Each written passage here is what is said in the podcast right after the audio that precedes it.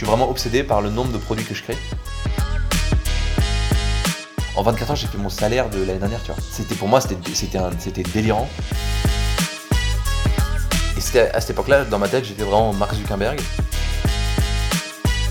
Au lieu de faire euh, un mois à, coder ton software, pourquoi est-ce que tu le vends pas au début? Je suis Melvin, un entrepreneur et développeur qui vit sa passion, le développement. Avec du code et du cash, je te propose de rencontrer ensemble des youtubeurs, indie hackers et start qui codent et qui ont réussi à vivre de leur passion. Mon but T'inciter à passer à l'action pour te faire vivre de tes projets.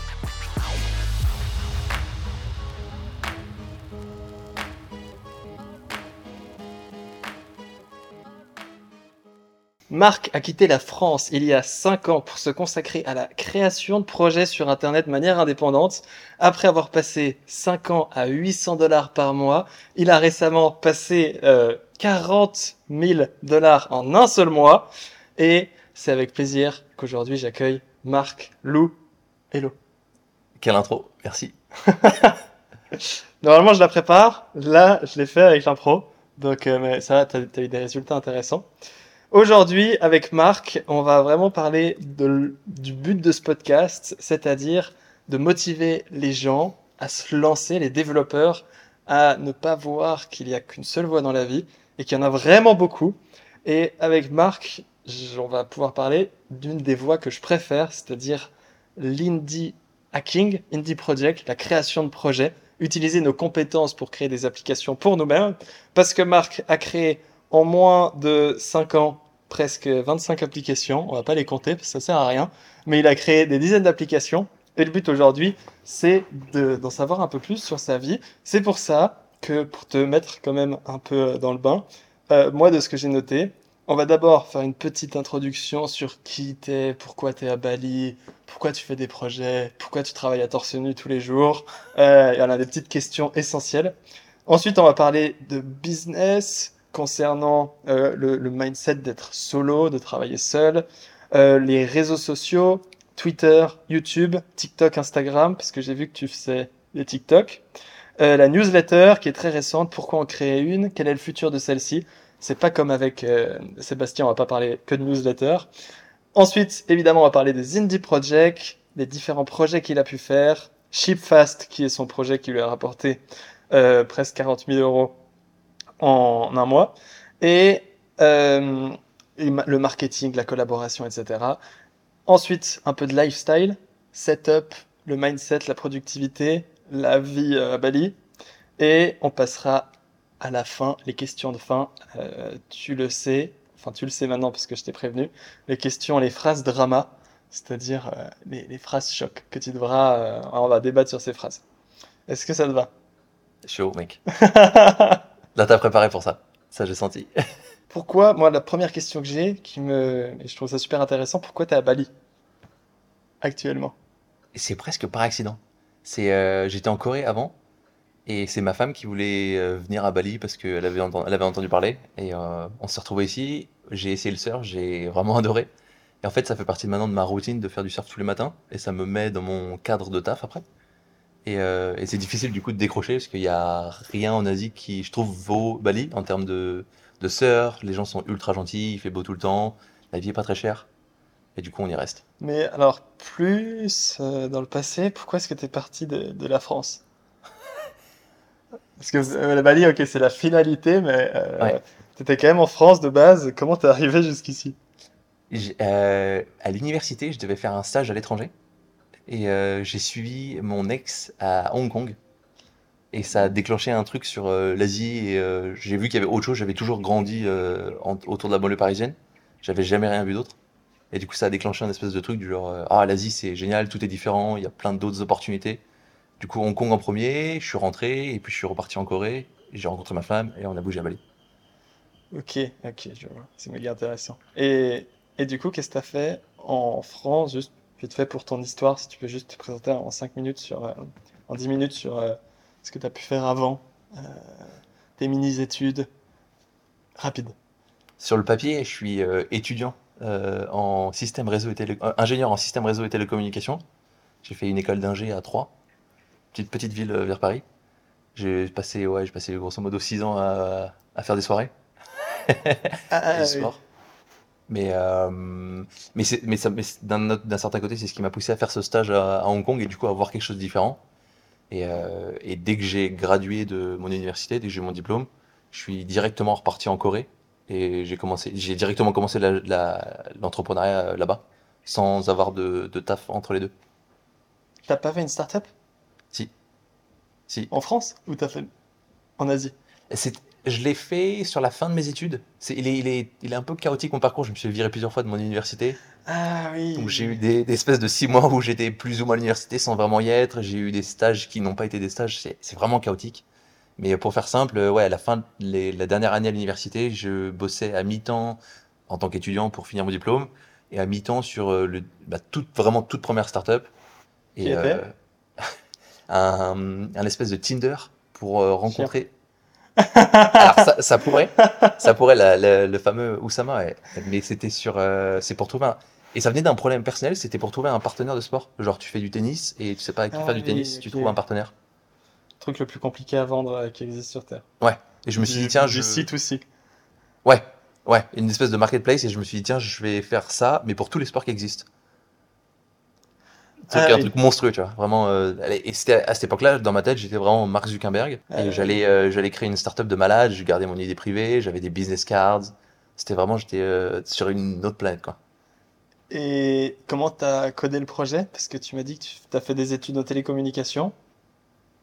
Comment t'apprends le code dans télécommunication? T'apprends pas. Bah ouais. Et comment t'as appris? et c'était du, c'était un, un chaos total, l'application. J'étais sur Ionic, je sais pas si euh, tu vois. Au dé- à leur début, et je prenais des bouts de code que je trouvais sur GitHub, comment avoir un header, comment avoir un login, un truc comme ça, et je les mélangeais sur mon, dans l'app, et j'avais aucune idée, mais zéro de ce qui se passait. Et du coup, il m'a fallu un an pour avoir une app qui, où tu pouvais peut-être passer d'une page à une autre page, et tu pouvais pas te loguer. Enfin, c'était un, un chaos, mais monstrueux, quoi. Je sais, dans ma tête, je sais même pas qui, qui était cette personne à l'époque. Et comment euh, t'arrives à coder une application comme ça alors que tu fais des soirées tous les jours pendant six ans? Ça, ça, ça m'a sorti des soirées. Ah. Il y, en avait moins, je commençais à sortir, euh, sortir plus le week-end. Et, euh, et ouais, je, et ouais et je passais plus de temps à coder. Ça, ça, ça m'a gentiment transitionné vers euh, une vie un peu plus euh, Parce que là, sérieuse. t'avais quel âge? J'ai 23 ans, un truc comme ça. Fin, fin 23 des universités, donc ouais, 23 ans. T'as fait 6 ans, donc de tes 16 ans à 23 ans, t'as fait la fête. Ouais, ouais, c'est ça. Ça, c'est un regret que beaucoup de gens ont. Est-ce que tu regrettes ces, années de fête ou tu kiffes quand même? Je regrette d'en avoir fait autant, parce que ça a des impacts physiquement euh, sur le long terme. Après, je, sais aussi que c'est un- c'est c'est une espèce de force d'une certaine manière, parce que je sais que c'est ça qui me dit je veux pas retourner là-bas. Je sais que c'est ça qui me fait apprécier plus le travail, et je me rends compte aussi de quel bonheur que tu peux récupérer en soirée. Genre le bonheur de vraiment juste le kiff d'aller en soirée comparé au kiff de créer quelque chose, il est très différent. T'as des, de la dopamine euh, qui est vraiment différente et euh, je me dis que j'aurais peut-être pas connu le même bonheur que j'ai aujourd'hui si j'avais pas connu ces espèces de soirées et des trucs euh, d'avant, Ouais, je vois. tu vois? Ouais, moi j'ai eu la même chose. Alors, moi, je suis beaucoup plus jeune. Moi, j'ai 21 ans. Toi, t'en as. Putain mec, je viens de comprendre. Ah ouais. Ah ouais, mais t'es très loin déjà, c'est génial. T'as t'as quel âge déjà maintenant? Je vais avoir 30 ans. Ah oui, voilà, t'as 30 ans. Et euh, moi, j'ai quand même commencé des soirées à 14 ans. Et euh, du coup, j'ai eu cette phase. Et j'ai eu la phase à un moment où je me suis dit, maintenant, c'est fini. Et du jour au lendemain, grâce au Covid, donc le Covid, c'est encore une fois un truc qui a sauvé plein de gens. Grâce au Covid, j'ai été assez drastique. J'ai arrêté de voir toutes les personnes que je voyais. Ouais. Dans l'espace d'une semaine. C'est-à-dire, je les voyais tous. J'ai arrêté de boire de l'alcool, de fumer, etc. J'ai tout arrêté en une semaine. Aussi parce que euh, c'est quand il y avait le vaccin. Je n'étais pas vacciné. Ils allaient tous en, Ouais. en, en boîte, en bar, et puis il y avait le QR code, tout le bullshit.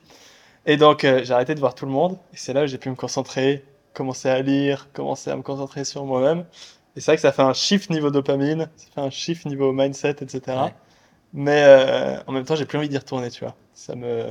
Maintenant. Ouais, j'ai l'impression que c'est, euh, ouais, c'est, tu sors de, t'en sors et une fois que t'en es sorti, il y a plus de retour en arrière. Ouais, ça devient compliqué ou pas la même, pas le même style de soirée, quoi. Ouais. Ça va plus jamais être en boîte, quoi. Vraiment, c'est maintenant, c'est une angoisse pour moi. euh, Ouais.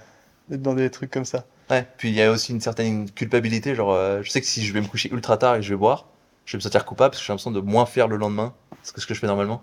Donc il y a vraiment, Ouais, pour moi, ça, on en parlera après, mais sinon, Ouais. on, va, on va partir en quiz si on parle de ça. Ça, c'est méga intéressant. mais c'est ouf que t'aies 21 ans et que tu sois déjà euh, là où t'es, c'est incroyable. Tu pensais que j'avais quel âge? J'ai pas réfléchi, mais euh, avec ton parcours, je- pour moi, t'étais, t'approchais la trentaine. C'est ouf, mec. Je fais si vieux Non, mais Je me physiquement. suis, je me suis vraiment, j'ai même pas réfléchi à, à ça. Ah oui. Ah oui, J'ai- juste regardé ton parcours et je me suis dit, bah, ouais, vu où t'en es, c'est, t'as la... Comment t'as regardé mon parcours? Bah, je sais ta chaîne, je sais ce que t'as fait pour ta chaîne YouTube. Tu m'as dit que t'étais, euh, t'étais en Suisse avant et tout. Genre, pour- du coup, je me suis créé presque un Melvin imaginaire, tu vois. Oh merde, on va pouvoir. euh, C'est ouf. On, va, on va défaire tout ça. N'hésite pas encore une fois à poser des questions. hein, si... Et, et du coup, t'as skip l'université? Ouais, ça c'est un sujet compliqué. Euh, du coup, j'étais en apprentissage. J'ai fait un apprentissage de 4 ans de développeur, moi. Et euh, j'ai arrêté 6 mois avant la fin. Quand j'ai réussi à faire 10 000 euros de chiffre d'affaires, Ouais. je suis parti, j'ai tout, quitté. Donc Ok. j'ai pas de diplôme. Mais euh, Mais ces 4 ans-là, c'était sur la fin du. Du coup, t'as pas fait le lycée? Ou c'était la place du Suisse, lycée c'est pas la même chose. Euh, c'était, j'étais en entreprise, en apprentissage, c'est équivalent à une alternance, mais c'est un peu plus stylé qu'une alternance. C'est plus valorisé en Suisse, ça s'appelle un CFC. Et, euh, et du coup, à la fin, je m'y retrouvais plus, je j'aimais plus euh, travailler pour une entreprise. Ok. Euh, du tout. Je me, quand, dès que je suis rentré dans le daily job, ça m'a, cassé, quoi. Ouais. Dès que j'ai dû commencer à faire des tickets, etc. Moi, ça a vraiment pas été mon truc. Alors, encore une fois, je dis pas que c'est mal. Je dis juste que dans mes sensibilités, c'était vraiment pas ce que j'aimais faire. J'aimais apprendre, découvrir des choses, apprendre, apprendre, apprendre. Ouais. Donc, mes trois premières années étaient géniales parce que j'apprenais tous les jours. J'avais des collègues qui savaient mieux que moi. Donc, la courbe de progression était immense. Et à un moment, en fait, j'étais meilleur que mes collègues parce que j'ai une aisance particulière. Ouais. Et dès que j'ai été le meilleur, entre guillemets, dans la pièce, ou dès que j'avais plus assez de données à, à voler aux autres, et ben l'ennui mortel est arrivé, quoi. Et ça a été euh, Ouais. direct. Et donc c'est là où j'ai commencé à apprendre le marketing, parce que du coup, ça me faisait un tout nouveau sujet, euh, des possibilités infinies à apprendre. Ouais. Et c'est là que j'ai pu un petit peu euh, continuer à apprendre. Et puis, c'est pour ça que j'adore être entrepreneur, ou euh, créer des- du contenu, parce que créer du contenu en design, t'as jamais fini. En copywriting, t'as jamais fini. En marketing, t'as jamais terminé. Tu vois, Ouais. tu peux jamais terminer. YouTube, Ouais. même un Squeezie, Même un MrBeast. ouais. même un MrBeast, il continue à innover et à apprendre de nouvelles choses. Ouais. Euh, C'est infini en fait. Il n'y a pas de fin. Alors qu'en entreprise, tu peux quand même arriver à un palier où tu peux toujours faire plus de choses parce que tu peux commencer à aller t'incruster dans le marketing, mais il faut trouver une entreprise qui est assez ouverte, etc. Ça dépend beaucoup. C'est plus structuré, quoi. Ça dépend plus de toi en fait. Ouais. Enfin, moins de toi. Tandis quand on... quand tu es solopreneur comme ça, tu peux faire tout ce que tu veux. Ça dépend de toi. C'est toi ta propre limite. Et ton passage de c'est donc c'est donc trois ans d'entreprise, puis après une année à un peu t'ennuyer, et du coup t'as basculé. Qu'est-ce qui t'a fait Qu'est-ce qui t'a dit je vais partir dans l'entrepreneuriat? Bon, alors ça, c'est une histoire en plus que j'ai jamais ra- racontée, donc c'est méga drôle. Mais euh, j'allais chercher une imprimante que j'avais commandée sur Internet et j'ai rencontré un pote de l'école que j'avais pas vu depuis trois ans. Et il s'est arrêté et il a commencé à me parler de, de plein d'entrepreneurs, de vidéos, de livres, de machins. Il m'a vraiment, pendant... J'allais juste faire un aller-retour en vélo et on s'est arrêté à un café, on a bu trois cafés, on est resté trois heures assis. Et tu vois, ça m'a mindfuck. Ouais. Et là, en fait, il m'a fait découvrir, et c'était un peu le déclic, euh, le fameux déclic, où il a commencé à me dire, putain, il y a des choses à faire, euh, pourquoi je fais ça, Euh, j'attire les mauvaises choses à faire ce que je faisais tous les, tous les jours, tu vois, c'était... J'attirais la vie, euh, on va dire, euh, que je me construisais, puis je me suis rendu compte que je construisais ma vie, et il m'a un peu euh, donné foi dans le fait que je pouvais construire ma vie, en fait. Et du coup, à ce moment-là, je me suis dit, putain, il faut que je commence à faire des choses. Donc j'ai commencé à lire des livres à ce moment-là. Et euh, c'est ça qui m'a motivé à me lancer. Les- Quel livre Ou si t'avais un livre à- dont tu te rappelles? Ouais, c'était, euh, j'en ai lu plein, et pas forcément sur le business au début. J'ai lu Comment se faire des amis de Dale Carnegie, qui parle pas de d'amis. Et Ouais. en anglais, c'est How to Win Friends and Influence People. Ouais. C'est par rapport à, à la sociabilisation, on va dire, un livre très populaire. Père riche, père pauvre. Tu connais? Non, Ouais. un livre Ah, très ouais. connu, de, Poor Dad, Rich Dad, en anglais. Un livre très connu sur euh, les finances personnelles. Et euh, The One Thing, qui est aussi super, qui parle aussi un peu de dev perso et tout en parlant de beaucoup de productivité, qui est sûrement le livre que je préfère de Gary Keller, je crois. Ok, ok. Putain, Et toi, du coup, à l'époque, Qu'est-ce qui te fait, euh, qu'est-ce qui te fait arrêter euh, ta startup et commencer dans les indie projects? Comment tu découvres cette passion euh, indie project? En fait, ça a commencé avec l'entrepreneuriat de base et vraiment l'entrepreneuriat genre euh, très ambitieux où Sama Hamar, regarde toutes les vidéos de Sama Hamar, vouloir faire une Ouais. super startup. À la suite de ça, je suis parti en Corée, j'ai fait une autre startup où, où j'étais avec un copain, on essayait de prédire le prix des billets d'avion sur les prochains jours. Genre en gros des, des algorithmes ultra compliqués de machine learning avec plein de data où je te dis euh, quand est-ce que c'est le bon moment pour acheter. Hmm, Donc, C'est toujours d'entrepreneuriat, mais très, euh, tu vois, très ambitieux. On avait levé des fonds, on avait levé 100 000, euh, 100 000 euros à l'époque, et on avait, on avait des employés. Et euh, on s'est Ah oui. séparés. C'était la méga startup. Ouais. Enfin, une vraie startup. À la Ouais. Osama. Ouais, c'est ça, voilà. Ambitieux, costume, euh, on allait au taf, on avait des horaires, on avait un bureau et tout. Enfin, c'était vraiment sérieux, tu vois. Et euh, finalement, on- ça n'a pas marché de fou, et on on a divergé sur nos opinions avec mon pote sur où est-ce qu'on partait. Et moi, je commençais à me rendre compte un peu naturellement que le fait d'avoir des investisseurs, le fait d'avoir des employés, le fait d'avoir aller au boulot, c'était pas mon truc. Et du coup, je me suis dit, bah, je vais essayer de partir en solo. Et j'ai commencé. Et euh, comment t'as découvert? Parce que l'indie hacking, c'est quand même un truc que tu peux pas croire quand t'as le mindset euh, à la Oussama de l'époque. Quand t'entends quelqu'un dire je peux faire euh, des projets euh, solo, euh, ça paraît inimaginable, je pense. Ouais. Il y a un, shift qui se fait quand même, non? J'essaie de le chercher, ça date, d'à- ça date de 2000, euh, 2018, même pff, 2017, un truc comme ça. Il n'y a, pas eu d'énormes déclics comme toi, tu as eu avec ton, ton pote dans, le- dans le café? Ah ouais. J'aurais aimé par contre qu'il y ait eu ce déclic-là, tu vois. Je sais pas trop d'où il vient. Je sais que mon premier projet que j'ai commencé, c'était avec ma femme. Et on venait de se rencontrer et on s'est dit, euh, on, va, on va vendre des, des gants sur Internet où tu peux te tenir la main. Genre en gros du dropshipping. À l'époque où, il me semble 2017, je crois, c'était pas trop. Ça se commençait à connaître. ouais. Ça commençait, ouais. Mais euh, donc du coup, très peu de, très peu de connaissances. Juste, je me suis dit, bah, j'ai envie de faire un truc différent en, en restant dans l'entrepreneuriat. Et je suis parti là-dessus. C'est dès le début d'une journée euh, plus, plus solo et indie hacking. C'est-à-dire que là, t'es parti en Corée, tu as rencontré ta femme, Ouais. et tu t'es dit on va créer, il vous fallait de l'argent. C'était plus ça, non? Alors, quand je suis parti en Corée, la raison c'était pour la boîte euh, d'AI. Ah oui. Parce que notre entrepreneur, elle était américaine, coréenne-américaine. Et donc, on avait 100 000 dollars et on pouvait les dépenser soit à San Francisco, soit en Corée. Et moi, je revenais d'Asie, je vais repartir en Asie. Et euh, puis 100 000 euros euh, en Asie, c'est quand même bien mieux que 100 000 euros à San Francisco en termes de dépenses. Bon, en Corée, c'est cher quand même. Ouais. Mais comparé à San Oui. Francisco, on était quand même un peu plus, euh, un peu plus confortable. Du coup, on est parti là-bas. Et dans cette journée-là, d'ailleurs, au Startup Center où on était, j'ai rencontré ma femme. Et la transition, elle s'est faite euh, un peu doucement. Et c'est là que je suis parti sur le projet avec, euh, de dropshipping avec elle. Ça, c'est vrai que le dropshipping, c'est un sacré bon moyen de d'apprendre aussi. Ouais. Et euh, de découvrir un peu le fait de pouvoir faire des projets comme tu l'as fait, quoi, seul. Et ce qui est marrant, c'est que je savais pas, j'avais, j'avais très peu de connaissances sur euh, comment marchait le dropshipping. Je savais même pas que ça existait en fait. Et donc du coup, Eh oui. j'avais aucune, j'avais regardé aucune vidéo sur YouTube. On est parti dans un shop avec ma femme. On a donné de l'argent à une dame pour qu'elle nous fasse le, ses gants, elle, pour qu'elle elle les a elle-même euh, euh, couture. Oui, coup dur. Elle les a, elle les a cousus elle-même. Ah oui. Et on, on lui faisait des, des, des patterns et tout pour qu'elle elle le couse, tu vois. Alors que maintenant, si je le refaisais, je, en Chine, il y en a déjà plein des gants où tu peux mettre ta main. Donc je les Ah commanderais là-bas et je les envoie aux clients sans voir le produit, tu vois. Mais je savais pas que ça existait le Ah, du dropshipping. coup, tu fais pas du dropshipping? C'est de l'e-commerce. Et après, on a basculé sur le dropshipping. On s'est rendu compte que c'était hyper galère parce que déjà, les gants, ça coûtait ultra cher. Et, et aussi, euh, elle pouvait produire, euh, je sais plus, elle en produit peut-être un ou deux par jour. Ah oui. Donc tu vois, on était bloqué par ça. Et c'est et c'est comme ça que je suis rentré dans le, dans le monde du dropshipping. Ça m'a pas plu de ouf, mais j'ai rebasculé sur des projets plus tech Et ça fait quel résultat, euh, tes gants sur Internet? Je sais pas, on a dû, on a dû en vendre 50 à 30 euros, un truc comme ça. T'as fait euh, Ouais, 1500 peut-être.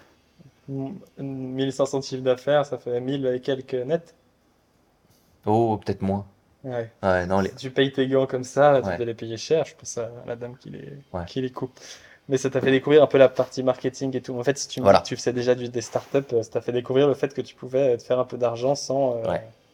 sans avoir besoin de lever des fonds, etc. ouais, exactement. ouais. C'était déjà un bon début. Puis la liberté d'être solo, de, de vraiment faire ce que tu veux, d'avoir des comptes à rendre à personne. Ça, c'était il y a combien de temps? Ça, ça devait être euh, l'hiver 2018, je crois. Et du coup, 2018, tu pars euh, à Bali. Et du coup, je reste encore six mois de plus en Corée. En 2010, donc après ces trucs-là, je ferme le pro- on ferme le projet. et je commence à reprendre le code, mais pour mes propres, donc vraiment indie, complètement indie hacker, mais sans Twitter, sans rien. Ah oui. Et donc du coup, vraiment, euh, je construis mes apps, mais il y a personne qui me suit, vraiment, zéro, mais personne. J'ai aucun, euh, j'ai aucun ami, rien, et juste je crée, je crée mes propres trucs. Et, euh, et je rencontre un, un, un pote, quelqu'un qui est devenu mon ami en Corée, qui lui, est, il est ultra fort en marketing et en cold emails. Et il me dit ouais, mais euh, pourquoi est-ce que au lieu de faire euh, un mois à, à coder ton software, pourquoi est-ce que tu le vends pas au début? Et du coup, je dis, ouais, ok, pourquoi pas. Je prends mon téléphone et je bossais. Je voulais faire un jeu pour des escape games pour les aider à avoir plus de clients. Genre, en gros, c'est un petit jeu qui est sous leur nom de- d'escape game. Les gens peuvent jouer en ligne et à la fin, quand ils ont fini le jeu, ils ré- récupèrent un, un discount, un discount pour l'escape game. Et donc, je me suis dit, bah, ok, je vais faire ça. C'est vrai que ça demandait pas mal de temps. J'étais vraiment un, un- vraiment un mauvais programmeur à l'époque. Et donc, du coup, je savais qu'il me fallait un mois pour le faire. Et mon pote me dit, ouais, vends-le avant de le faire. Ok. Je prends, je prends mon, mais, euh, mais, euh, zéro sales, rien. J'avais jamais fait de cold calls avant et tout. euh, genre zéro compétence. Je, je commence à appeler les escape games, je transpire, mais moi je suis, un- tu le disais, je suis un Ouais. peu introverti, je parle pas aux gens. Et je me retrouve en tant que développeur à essayer de leur expliquer que mon produit c'est le meilleur et que ça va les aider, tu vois. Mais genre j'avais zéro pitch, j'avais zéro connaissance en psychologie, marketing et tout. Donc un désastre. Mais il y a une, une, une, nan- une, nan- une, nana- une, une dame au, à Perth, en Australie, donc pas très loin d'ici, qui me dit Ok, ça me plaît. Et, euh, et je me suis retrouvé à. Et ça, c'est une expérience qui a duré 4 ans, parce que ça marche encore. Ça fera... Aujourd'hui, ça fait encore à peu près 600 dollars par mois. Ah ouais. J'ai des clients qui ont payé. euh, c'est un, pro- c'est un projet qui a presque rapporté 100 000 dollars de revenus au total. Donc, lifté sur 4 ans avec le travail, c'est pas incroyable. Mais, euh, mais c'est c'est un beau projet. Et, et ça, a été une, ça a été le- début d'une nouvelle journée. Tu Et la maintiens toujours? Je- les serveurs tournent. J'ai encore des clients qui payent. J'ai encore des gens qui utilisent le jeu. Mais je je prends pas de nouveaux clients. Et, et je, ouais, j'ai fermé le, web- le site web et tout. Juste, j'ai gardé le projet en vie. Donc si vous écoutez ça, faites, euh, faites un projet mieux que Marc et vendez-le. Ouais. Parce que de toute évidence, c'est-à-dire qu'il va marcher. Ouais, non, mais c'était fou. Vu que c'est la première fois que je rentrais dans, en marketing et en sales, je me suis rendu compte que juste, tu, tu, tu parles à quelqu'un et tu leur dis, je comprends ton problème et je sais que je peux t'aider euh, à, le résoudre et je peux t'aider. Moi, dans le cas, c'était d'avoir plus de clients. Et, tu, vois tout de suite que ça résonne avec eux. Et du coup, ils sont, ils sont prêts à t'écouter. Et, euh, et, du coup, tu crées une solution, euh, tu crées une solution ensemble. Et c'est fou parce que du coup, au lieu de passer un mois à faire un software qui aurait peut-être pas marché, je savais que j'avais déjà quelqu'un qui le validait et au final, le software, je l'ai fait en une semaine parce que je voulais vraiment faire la version minimale pour elle pour qu'elle l'ait le plus tôt possible. Et, euh, et ouais, non, c'est vrai, c'est une super expérience. ouais. Tu conseilles de faire ça? Ouais. Oui? Ouais. Ouais. Soit, soit tu construis quelque chose très rapide, Ah oui, voilà. mais Eh, si, si le projet doit durer longtemps, Ouais. mieux vaut le vendre avant. ouais, clairement. Parce que moi, j'ai plein de tweets de toi qui, qui disent euh, euh, créer un projet très vite. Euh, et donc, si tu dois faire des calls email, euh, euh, call d'appel, ça ne fait pas, pas très vite. Toi, tu dis fais un Ouais. projet en deux semaines, publie-le, regarde les résultats et passe au prochain. Ouais. Ou euh, double, euh, je sais pas comment traduire ça en français, double la mise Ouais. euh, sur le projet actuel. Ouais.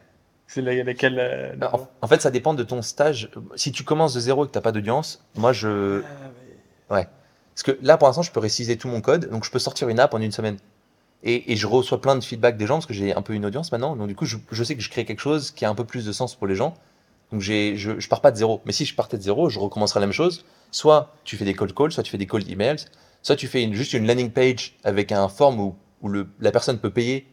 Et si elle clique le bouton, tu lui dis euh, la produit est pas disponible, mais il le sera dans une semaine. Une sorte de confirmation par mail. Mais j'éviterais tout, tout code qui me prendrait un mois à faire et je lancerai le produit le plus tôt possible et je validerai le, je validerai le projet le plus tôt possible comme ça. ouais. Ah, c'est méga intéressant. Euh, c'est génial. Oui, je vois. C'est vrai que maintenant, tu as une audience et, euh, et, et on va en, en parler. Je propose de parler de ça tout de suite. Ça, c'est génial. Euh, ton réseau, réseaux sociaux, quitter le salariat, tchouk. Réseaux sociaux, Twitter. Euh, pourquoi pourquoi tu as créé un compte Twitter du coup à l'époque? Alors, y a, du coup, il se passe 4 ans entre l'escape game et, le, et Twitter. À 4 ans? 3, ans et demi, ouais. Donc on est en 2018. Non, En 2010. 2019. Twitter, c'est fin 2021. 3 ans. Ouais. Twitter, c'est fin 2021, c'est fou. Ouais. Ah oui, fin 2021, tu commences ton Twitter. Ouais. Et du coup, juste entre 2019 et 2021, tu fais quoi? Escape Game avant? Alors, je continue l'escape game pendant presque un an, à fond. Ensuite, il y a le Covid qui arrive et euh, bah, plus d'escape game, donc plus de revenus pour moi. Je pose toutes les subscriptions. À l'époque, je- c'était pas mal. À l'époque, j'avais, je suis démonté jusqu'à 6000 de MRR. Donc j'avais un business qui tournait. Et au moment où c'était au pic, Covid arrive et du coup, je, j'envoie un mail à tous mes clients. Je leur dis que je pose le système tant que le Covid est, en- est encore euh, en, en place. Donc du coup, j'ai, il y a six mois où il se passe euh, absolument rien en business. Je suis à Bali, je fais des vidéos de surf. je passe sur un truc qui a rien à voir. J'étais, euh, ça allait, ça allait pas de ouf. Genre, j'étais pas trop bien dans ma tête. Ah oui, j'ai eu, je me rappelle de ton post. Ouais. Dépression. Cette partie-là. Ouais, je sais pas si c'est, ouais, c'est difficile de mettre le mot dessus, mais pour moi, c'en était une. Et euh, ouais, je sais pas trop où je vais. Je fais une pause sur ça. euh, je recommence tout doucement en 2021 à, à repartir sur euh, une version améliorée de ce premier truc pour les escape games. Ça marche un tout petit peu, mais, euh, mais ça me saoule très vite. Ah oui. Et, et je repars sur des projets un peu chelous. Et je sais, je crois que c'est via Peter Levens, sur, euh, via Twitter. Je sais pas comment j'entends parler de lui, mais j'entends parler de lui. Et je vois que il manquait un truc à tout ce que je faisais avant. J'avais la liberté d'être solo, je commençais à avoir un peu d'argent, je commençais à toucher au marketing et au code. Et il manquait la partie audience, le fait que quand je recommençais, en fait, ce qui me frustrait à fond, c'était quand je recommençais un nouveau projet, je repartais de zéro, mais zéro, zéro, zéro. Et en fait, via Peter, je crois que j'ai compris que si tu as des gens qui te suivent un peu en ligne, tu repars pas de zéro parce que même si tu fais un nouveau projet, les gens te suivent. Et du coup, tu peux facilement attirer quelques dizaines ou centaines de visiteurs sur ton site si tu as une audience. Donc du coup, je me suis dit, en fin 2021, je me suis dit, bah tiens, je vais refaire la même chose, mais je vais le faire sur Twitter. C'est génial. Ok. Et du coup, tu crées ton petit compte Twitter. Ouais. Donc c'est pour, euh, pour ça, pour cette histoire d'audience. Donc quand même euh, un compte Twitter créé, euh, pas pour suivre les gens et perdre du temps sur les réseaux sociaux, mais un compte Twitter créé avec un objectif. Alors c'est marrant que tu dis ça. Tu me rappelles pourquoi j'ai créé Twitter. J'ai créé, j'ai commencé Twitter à la base parce que j'avais une donation partagée de mes parents, donc j'avais un petit peu d'argent à investir. Et je cherchais comment l'investir. Le gars sur YouTube, il postait sur Twitter les, ses revenus. Mais, Ah. mais pour, pour les investissements, son, combien son portfolio il montait et descendait. Et du coup, j'ai découvert Twitter via ça. Et je crois que via Twitter, j'ai découvert Peter Levels. Et via Peter Levels, j'ai découvert le, ce mouvement d'indie hacking et euh, de partager en public ce que tu, ce que tu fais. Ok, mais c'est là que tu as commencé à publier du coup. Et c'est là que j'ai commencé à publier. Et, et à- à- ça, ouais, c'est une nouvelle, c'est une nouvelle journée qui a commencé. ouais. C'était quoi ton premier projet du coup sur Twitter? Mood to Movie, c'est un site qui te permet de trouver des films en rapport avec ton mood. Genre, si t'es fatigué, tu vas peut-être vouloir voir un film d'action. Si t'es. euh, rire. projet qui marche toujours d'ailleurs et qui, tous les jours, d'avoir 200 visiteurs sur le site. Et monétaire? Euh, j'avais mis un ad pour une de mes apps, mais ça, ça, ça, c'est pas ouf. Mood Movie. Euh, mais ça te rapporte pas d'argent. C'est juste en ligne. Mais c'était génial parce que ce projet-là, en fait, c'est lui qui a vraiment tout commencé sur Twitter. C'est comme ça que certaines personnes, au tout début, tu as 10 personnes qui te découvrent. Et du coup, tu crées une image, euh, les gens ils voient que, euh, bah, quel type de personnalité tu as et tout. Et, euh, et, c- et tu découvres Product Hunt, tu découvres aussi le fait de launch sur euh, Hacker News, Product Hunt, Reddit et tous ces sites qui te permettent d'avoir du trafic. C'était vraiment, euh, c'était un tout petit projet, mais qui a vraiment déclenché plein de trucs par la suite. Ah oui. Ok, c'est c'est super sympa. Et t'as eu beaucoup d'abonnés d'un coup ou ça, ça a pris combien de temps? Mais euh, c'est terrible. Je, j'ai dû mettre euh, 8 mois à avoir mes 1000 premiers followers. Ah oui, c'est ça. Mais du coup, pendant 8 mois, qu'est-ce que tu fais? Je lance plein d'apps. Tout le temps. Ouais, quoi ton et arrobase déjà? euh, Marc, Marc tiré du bas Louvion. Abonnez-vous à Marc Louvion. Mais il y a déjà plein d'abonnés, donc vous servirez à rien. Et du coup, tu lances des apps tout le temps. Donc, tu en as fait vraiment plein au début. Mais pourtant, au début, j'avais l'impression que tu prenais longtemps pour les faire. Ouais. Alors, comparé à mon niveau de shipping d'avant, j'étais déjà beaucoup plus rapide. J'ai lancé euh, Mutubi, mais j'ai aussi lancé d'autres apps, euh, de petites apps à côté. J'aurais, j'avais peut-être un projet par mois, tu vois. Donc c'est pas, euh, ça pourrait être plus rapide, mais c'était pas non plus par rapport à avant. J'étais déjà beaucoup beaucoup plus rapide. Et qu'est-ce que tu partages sur Twitter? Parce que ça, c'est quand même beaucoup de gens. euh, moi, j'ai fait tout un mail une fois d'un article. Il faudrait que je te partage ces articles. euh, d'un article qui dit le, pour réussir un projet, c'est la somme entre ta, ta somme de travail et à quel point tu partages. Il faut bien imaginer que c'est une Ouais. multiplication, pardon. Donc, si tu travailles énormément, mais que tu partages à zéro, ça fait toujours zéro et ton projet va échouer. Ouais. Et si tu partages tout le temps un truc que tu fais rien, quoi, tu fais que de bullshit en disant je vais faire ça, je vais faire ça, je vais faire ça, mais tu fais jamais rien, Ouais. ça va pas marcher non plus. Donc, quel équilibre t'as pris et comment t'as réussi à, à, à publier assez? Parce que ça, c'est vraiment un truc euh, qui perturbe beaucoup de gens, quoi. J'étais tous les jours sur Twitter. Donc tous les jours, je partageais à la fin de la journée un truc que j'avais fait, un truc que j'avais appris, un truc que j'avais, un exploit, un truc. Tous les jours. Tous les jours, ouais. C'était ta règle. Ouais. Un post par jour sur Ouais. soit un apprentissage, soit un de tes projets. Ouais, tous les jours, un truc comme ça. Tous les jours, j'étais sur mon ordinateur à bosser, à créer des apps. Donc, il se en fait, c'est ça le truc, c'est qu'il se passe des. Ça devient facile de poster sur Twitter quand tu as une vie à côté qui est intéressante. Et ce que je dis intéressante, c'est-à-dire créer des projets et les lancer sur Producton, par exemple, ça rend ta vie intéressante parce qu'il se passe des choses. Des fois, tu as un commentaire d'un mec qui est pas content, et du coup, tu peux le screenshot et le mettre sur Twitter et dire que c'est bizarre. Des fois, tu as un mec qui va sur, sur Twitter qui va dire tiens, j'ai acheté ton app, et du coup, tu vas le retweet. Il se passe des choses quand à côté de Twitter, tu fais des choses. Tu vois? Et, ça, ça, va nourrir ton Twitter. Et, du coup, ça, en crée une espèce de loop qui fait que ça continue de monter comme ça, ou alors ça descend à l'en- à l'envers. Mais, euh, mais ouais, il faut, avoir- il faut avoir, il faut avoir ouais, faut, faut, qu'à côté tu fasses des apps. La plupart du temps, faut faut que tu aies, aies une journée qui soit remplie de trucs intéressants. Et que en tout cas, que tu essaies de le rendre intéressant. Ouais, ça explique beaucoup de choses. Du coup, tous les jours, tu essaies d'avoir des journées intéressantes. Sinon, ton Twitter, Ouais. il est vide.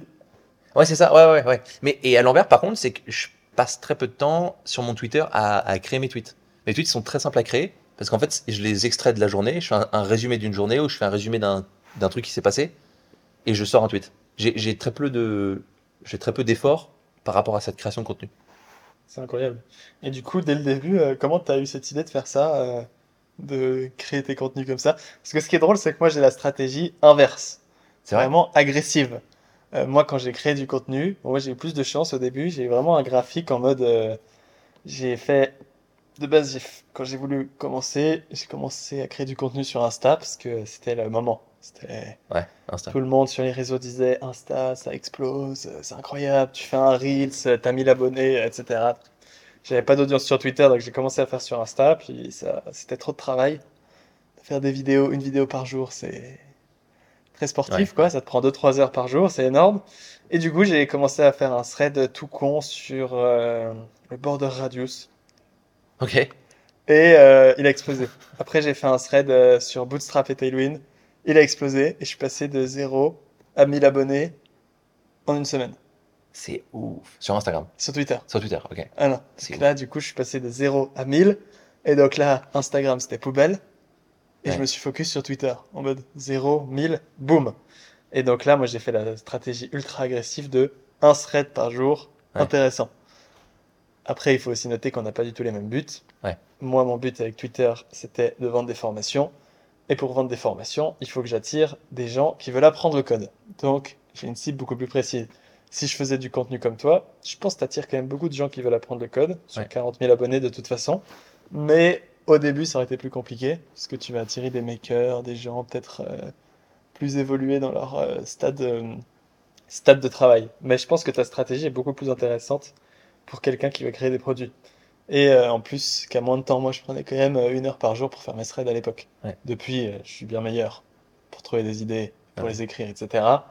Et, euh, mais, euh, mais à l'époque, c'était quand même euh, un sacré, un sacré temps pour ce Twitter. C'est marrant, en fait, on a deux profils euh, vraiment différents. C'est que toi, tu as la partie éducationnelle, Oui. où tu vas apprendre aux gens. Et moi, moi, je suis plus sur la partie inspirationnelle parce que j'ai pas grand chose à apprendre aux gens.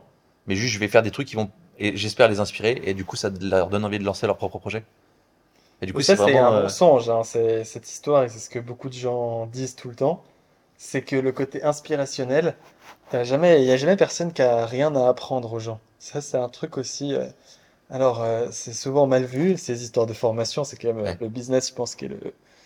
Non, le dropshipping, c'est moins bien vu que les formations quand même. Ouais. Mais les formations sur l'échelle euh, de la, de la vision, c'est pas le mieux vu, on va dire. Ouais. Mais il faut bien se rendre compte que tu as toujours un truc à apporter à quelqu'un, et quelqu'un qui paye pour l'information que tu as donnée, c'est qu'elle est intéressée. Et que si tu lui apportes quelque chose, c'est que c'est toujours worth, worst. Ouais.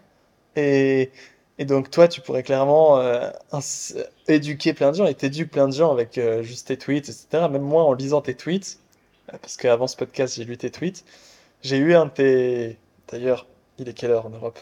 Euh, j'ai eu un de tes tweets qui m'a qui m'a dit, t'as dit, arrêtez de demander aux gens de répondre à vos emails et posez-leur une question. Tu vois, ça c'est un contenu éducatif. Ouais, C'est ah ouais, pas inspirationnel. Et à cause de toi, dans ma newsletter qui est partie aujourd'hui, je sais pas quelle heure il est en Ah Europe, oui. mais ouais. eh ben, j'avais écrit euh, réponds, euh, donne-moi euh, qu'est-ce que t'en as pensé, et j'ai changé par dis-moi quel est le prochain sujet de mon mail. Ok, À cause de toi en face Ah, aujourd'hui même. ça me fait plaisir. Donc, euh, donc tu vois, t'as toujours un truc à apprendre. Et toi, et il y a plein de gens qui bullshit sur Twitter, qui vont te dire comment avoir un compte à 10 000 abonnés, etc. Ouais. Et, euh, et les gars, ils ont un compte à 10 000 abonnés une fois, et ils te font une formation entière là-dessus. Tu vois, il y a toujours des gens qui sont moins doués, moins, à un état moins intéressant que toi. Tu pourrais même faire des posts sur Bali, sur machin. Enfin, c'est vraiment une, une idée de merde de se dire j'ai rien à enseigner aux gens. T'as jamais rien à enseigner aux gens. Ouais. À part si t'es un enfant, vraiment très petit. Ouais. Genre, euh, Et encore, il y en a qui sont déjà. ans. Ouais. Toi, à 4 ans, t'étais déjà dans du code alors. à 4 ans, j'étais pas dans du code, mais à part si t'as 4 ans, t'as toujours un truc à renseigner aux autres. Et euh, du coup, je dis ça aussi par rapport à la création de contenu. Inspirationnel, ça peut marcher quand t'as des choses à montrer, comme euh, toi, quand t'as des résultats, etc. Mais euh, le mec là qui nous écoute, qui lance son premier projet, il est peut-être pas très inspirationnel pour les gens. Ouais. Et donc, tu peux aussi dire, expliquer comment t'as fait ça, comment t'as fait ça. Ouais, ouais. Que L'éducation, ça se fait dans l'éducation, le partage d'informations. euh, en fait, c'est aussi la moitié de tes tweets, c'est du partage d'informations. Ouais, c'est vrai. ouais. Où est-ce que j'achète, quel outil j'utilise, euh, AppRouter, ça, euh, ça Ouais. va être des, des informations quand même. Ouais, c'est- en fait, cette partie-là, elle arrive euh, un peu récemment. En tout cas, elle arrive en seconde partie. Par rapport à mon. Au début, en fait, je connaissais vraiment rien. C'est-à-dire qu'au début, j'étais. Euh, je, je pouvais vraiment pas éduquer, sur, en tout cas sur très très peu de choses. Et en fait, le fait d'avoir fait plein d'apps et du coup d'avoir été inspirationnel pendant un moment, ça a fait que j'ai appris aussi des choses. Et du coup, je suis devenu un meilleur programmeur, je suis devenu un meilleur euh, marketeur et tout ça. Et du coup, maintenant, je peux basculer un peu sur l'éducationnel et apprendre, euh, apprendre certaines choses de la journée euh, aux personnes qui regardent. Ouais, Bah, tu le fais en plus. ouais, j'ai- ouais j'essaie, ouais. Donc c'est trop tard déjà. Ouais. Mais ça, du coup, pour quand même rester juste sur ces réseaux sociaux, après, on parlera de ces, de ces trucs de compétences. Euh, et du coup, penses-tu maintenant que tout ton succès est- est- vient de Twitter? Est-ce que tu peux dire que Twitter, c'est ce qui t'a apporté tout? Non. Non, parce que. euh, non, parce que avant, financièrement, déjà, ça fait. Ouais, c'est vrai. Ça faisait déjà plus de six, ça faisait, ça faisait quatre, au moins 4 ans que j'arrivais à gagner ma vie euh, avec mes apps. Twitter, ça m'a apporté, ça m'a apporté plein de choses. Ça, financièrement, ça a aidé à fond. Euh, ça m'a apporté la santé mentale. Ah ouais? Sais qu'il y a plein de. Et si les gens qui sont pas sur notre, notre entre guillemets communauté sur Twitter, de gars qui construisent des apps, ils peuvent, ils comprendront pas forcément. Mais je trouve que notre communauté elle est vachement saine. Les gens se supportent. Il y a très peu de négativité sur Twitter, en tout cas sur, sur mon cercle de, de gens qui y a autour de moi. Et du coup, ça m'a permis de rencontrer des gens comme toi. Ça m'a permis de rencontrer des gens comme la, la semaine dernière, on a fait un paintball à Bali et on était 20. Des gens qui sont tous adorables. Et, euh, et ça m'a permis de me sentir un peu moins bizarre. Genre, en fait, je me suis senti bizarre toute ma vie. j'ai vu tes tweets. Ouais. Ça, c'est un sujet intéressant parce que, à l'inverse, du coup, dans la communauté francophone, toi, tu as déjà une chance. Euh, j'ai une chance que tu parles français. Mais euh, faut bien se rendre compte que j'ai, avant, avant ton podcast, si je me trompe pas, il y aura le podcast d'un mec qui s'appelle Alex Soyes, qui est une personne qui fait des articles de blog vraiment très détaillés pour la commune francophone et qui est assez connu euh, pour des articles de blog sur le TDD, sur des trucs assez tech, ultra détaillés, genre des trucs une heure à lire. Genre vraiment le truc qui va aller dans le fond du fond du fond du sujet. Et euh, quand je l'ai eu, on parlait de Twitter, et lui, il a dit Twitter, c'est la mort. Ouais.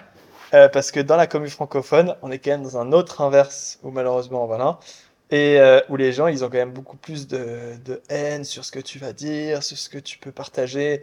Euh, moi, mon compte, j'ai 200 personnes qui sont bloquées. Oui.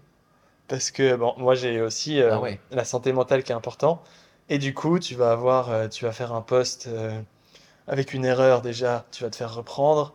Tu vas faire un post qui est euh, pas assez féministe, tu vas te faire reprendre euh, par 50 personnes, euh, parce que sur Twitter, il y a, sur le Twitter tech francophone, il y a une partie féministe LGBT euh, extrême, Ouais. assez puissante, qui reprend tout le monde en mode justicier du web. Tu vois, plein de communautés qui rendent ça toxique, euh, qui retweetent, qui repartagent, et du coup, après, t'as 50 réponses de gens qui t'insultent, qui disent que t'es qu'un connard, etc.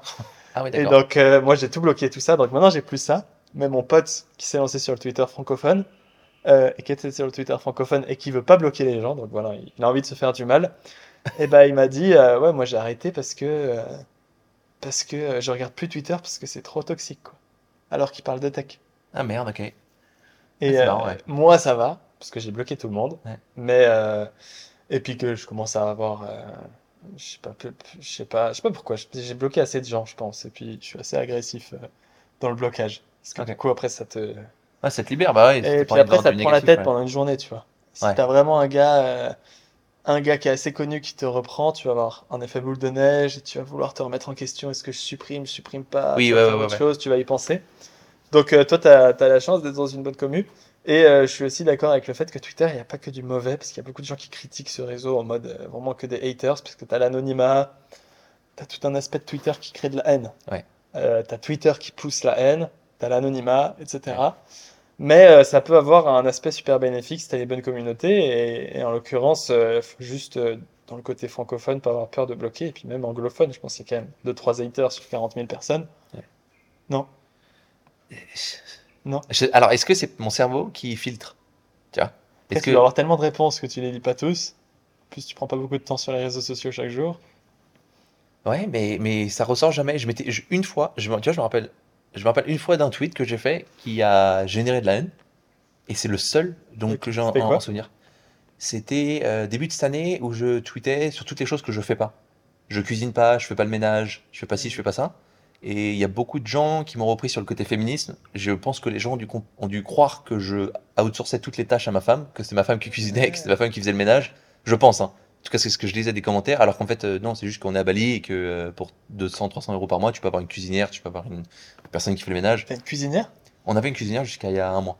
Putain, ça c'est cool. Ouais, c'est- ouais. Pour la productivité, c'est ouf. On parlera de, la, de, Bali après, parce que ça c'est vraiment mon sujet favori. Ouais. Euh, mais euh, ouais, ouais, alors il y a un gars, ça je pense que tu le fais côté francophone, je fais plus rien et tout, tu te fais dégommer, Ouais, c'était. dégommer la face à coups de marteau-piqueur.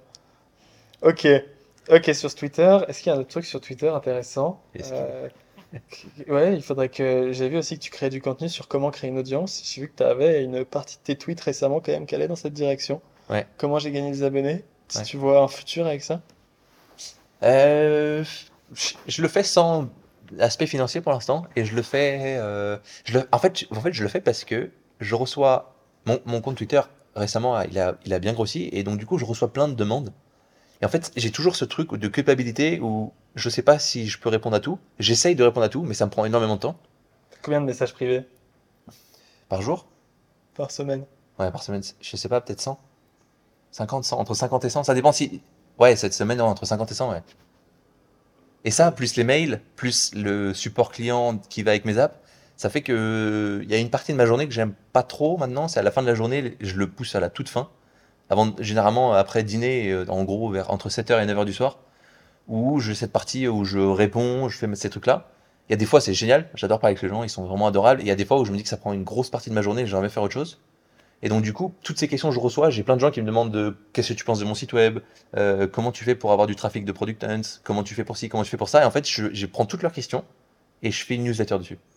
Mmh, c'est génial ça. C'est Ouais. vrai que ça c'est. Du coup, en fait, euh, le manque d'idées n'existe pas. Ouais, il me, ouais, c'est ça en fait, ils arrivent et, et du coup, je me retrouve avec une liste comme ça de trucs à faire pour ma newsletter. Et l'avantage, c'est que je peux répondre, je peux toujours garder ce côté poli et répondre gentiment aux gens en, en donnant de la valeur, en leur mettant un link vers, ma, vers le sujet de ma newsletter. Et du coup, moi, ça me gagne du temps et ça permet de toucher euh, tous les gens qui ont cette question-là. Moi, j'ai eu le même euh, aspect, c'est que j'ai créé un Discord euh, pour plusieurs raisons, euh, des raisons marketing, euh, de pouvoir avoir un accès plus direct aux gens euh, que Twitter où tu es quand même soumis aux Ouais. réseaux sociaux. Discord, c'est quand même un truc que tu peux le mettre un peu équivalent à une newsletter dans le sens newsletter mais avec un feedback. Tu vois, Ouais, euh, t'as un Discord, t'as un aspect très proche. Et du coup, maintenant, quand on me pose des questions, je dis va sur Discord, direct. Et euh, en moins sur Discord, il peut poser des questions et il n'y a pas que moi qui réponds. Ouais, ouais. Et du coup, en fait, il y a un aspect où le- les autres gens vont lui répondre.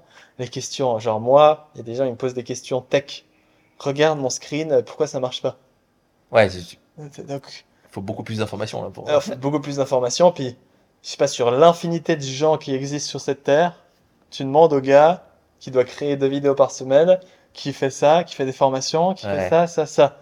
C'est juste pas logique. Demande à quelqu'un euh, de, je sais pas, qui, qui, qui poste deux, trois tweets par jour euh, sur des sujets tech. Et comment tu gères ça?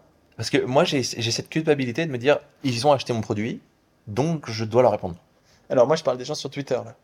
Euh, donc eux, ils ont pas acheté mon produit. Et même s'ils l'ont pas acheté, ils, c'est- ils te suivent. Donc il y a une partie de, c'est grâce à eux entre guillemets qu'on est là. Ouais, ouais. Et il y a une partie, moi, il y a une partie de moi qui me dit, bah, ils sont trop sympas, ils commentent sur tous mes tweets, ils sont, ils sont vachement gentils. J'ai envie de répondre, mais d'un autre côté, je vois le, le montant de travail que ça me demande. J'essaie de vraiment de faire un trade, de savoir est-ce que je continue de répondre à tout le monde, est-ce que je laisse passer? Tu sais, j'ai, il y a un truc comme ça qui se passe là en ce moment.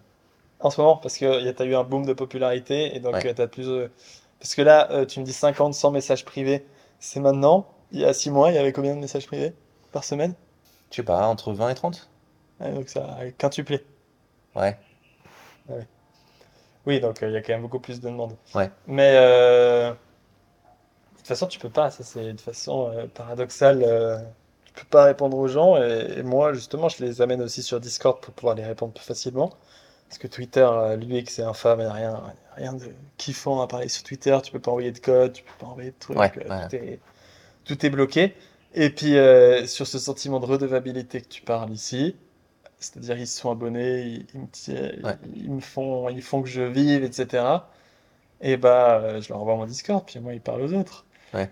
Mais Non, mais ouais, c'est vrai, non, c'est vrai. En soi, et en soi, tu, tu, de toute façon, tu produis du contenu et tu, de- ils te suivent parce qu'ils ont une raison de te suivre. Ils ont déjà récupéré quelque chose qui, les- qui les intéresse. ouais, c'est vrai qu'en l'occurrence, de- tu leur donnes aussi, euh, toi, tu leur donnes l'inspiration, etc. Donc, euh, tu leur donnes déjà quelque chose. Ouais. Et c'est vrai qu'il y a, il y a cette partie de gens qui vont en vouloir plus, qui vont être encore. euh, en plus, toi, tu es en anglais, donc tu as une communauté qui est encore plus grande, des gens qui sont différents, euh, parce que tu as aussi toute une euh, mentalité, des, des mentalités différentes. Tu vois, peut-être en France, ils ont plus cette mentalité de j'ai pas envie de faire chier les gens, alors que il y a une communauté francophone euh, africaine. Eux, eux, ils ont une mentalité, j'envoie des messages à tout le monde, je m'en fous. Ouais. Et aussi, des... toi, tu dois avoir beaucoup de mentalité de gens qui sont beaucoup plus open à aller à venir te parler en privé. Ouais. Parce que quand même, moi, à l'époque, jamais j'envoyais un message à un créateur. Ouais. Pour moi, c'était quelqu'un, euh, Oui, ouais, ouais, pareil. quelqu'un, je sais pas, il va pas me répondre, euh, ça sert à rien de lui parler, etc. Et du coup, moi, ce qui m'intéresse, c'est euh, que j'ai vu un TikTok euh, où tu te mets en scène de manière euh, intéressante avec les habits de ta femme, je pense. Oui, Oui.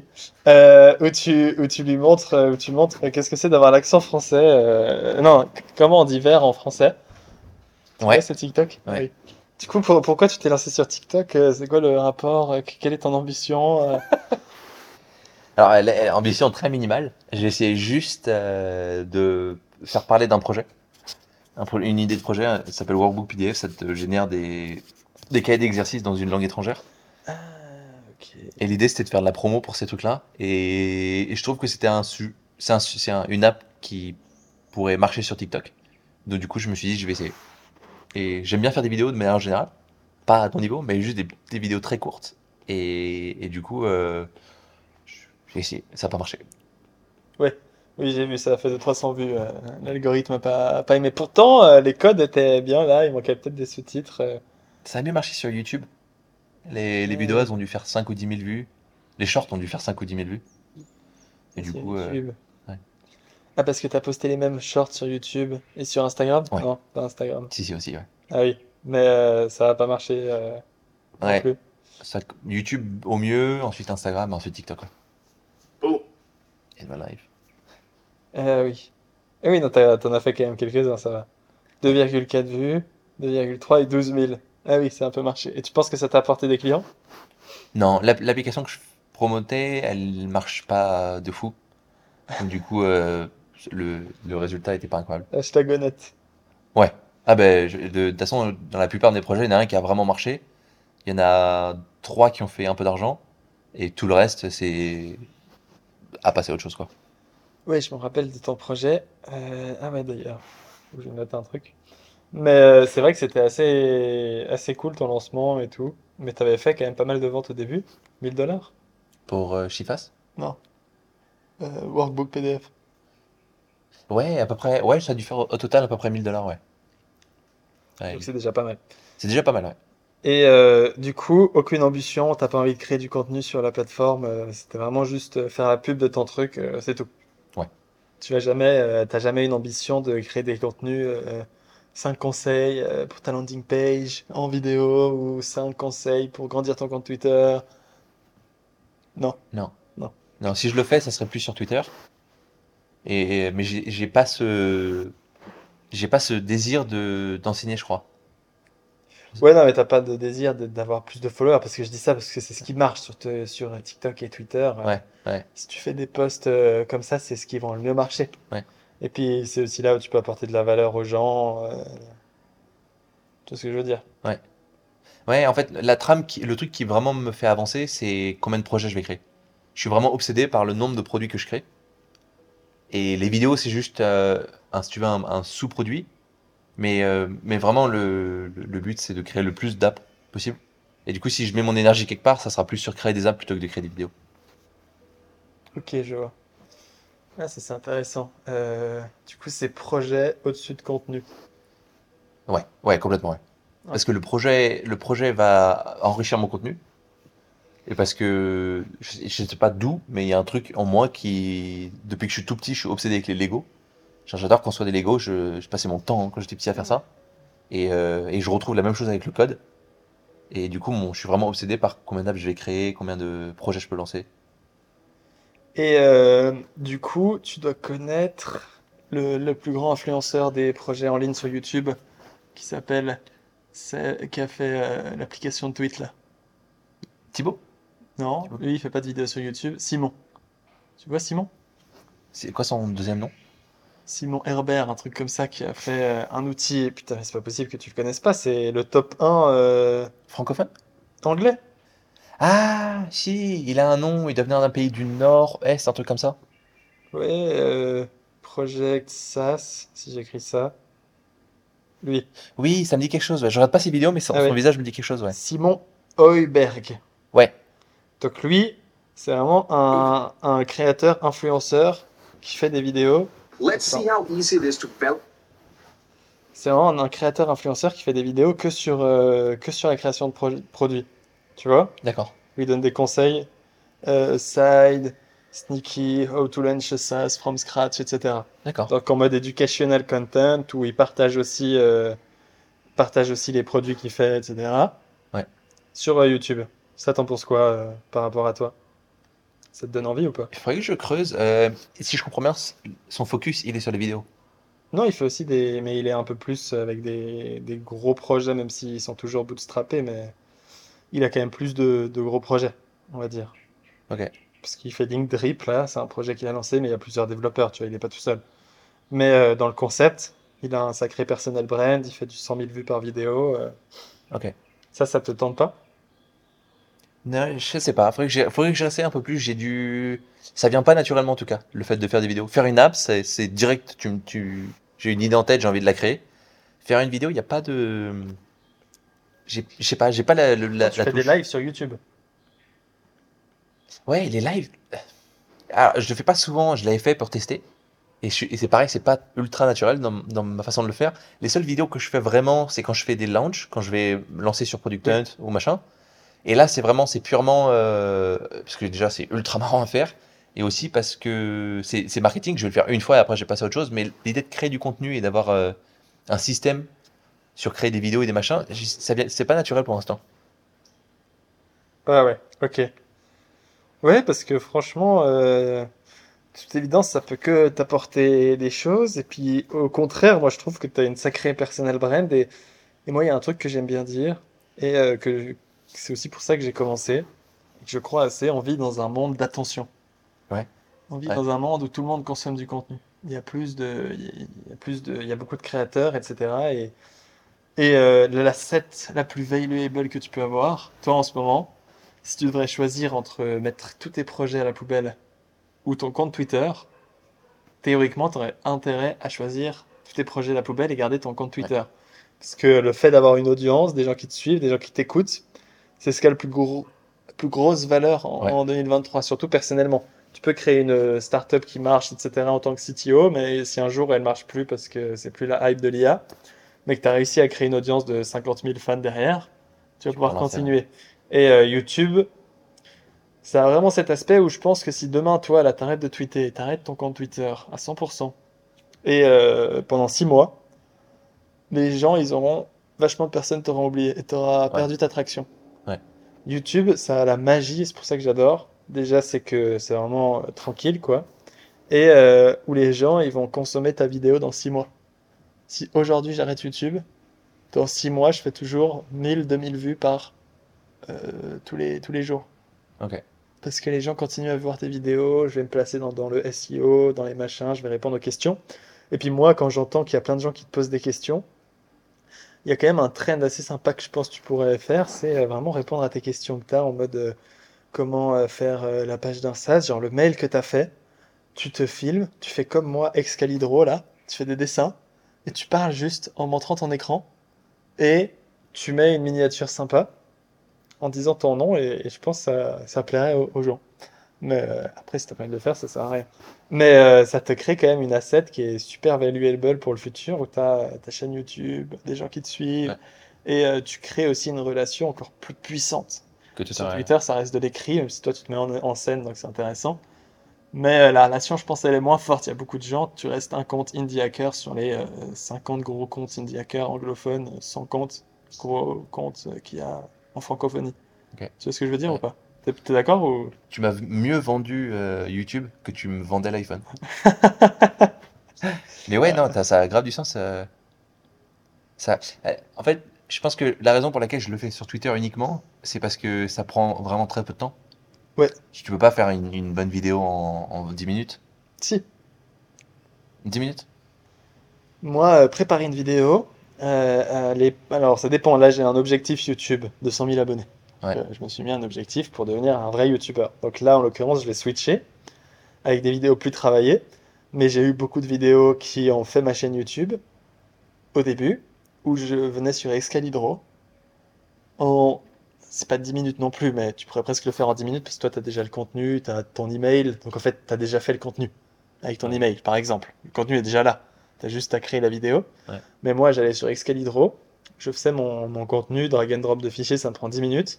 Derrière, je filme, j'ai pas de script, j'ai rien. Je fais que de lire mon dessin, faire des flèches, etc.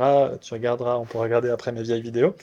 Et euh, après, je la monte, il n'y a rien à monter parce qu'en fait, tu es en train de parler tout le temps. Tu as OBS qui est setup. Donc en fait, le changement de caméra, tout est fait sur OBS. Donc le, le fichier final vidéo est déjà le fichier qui est terminé.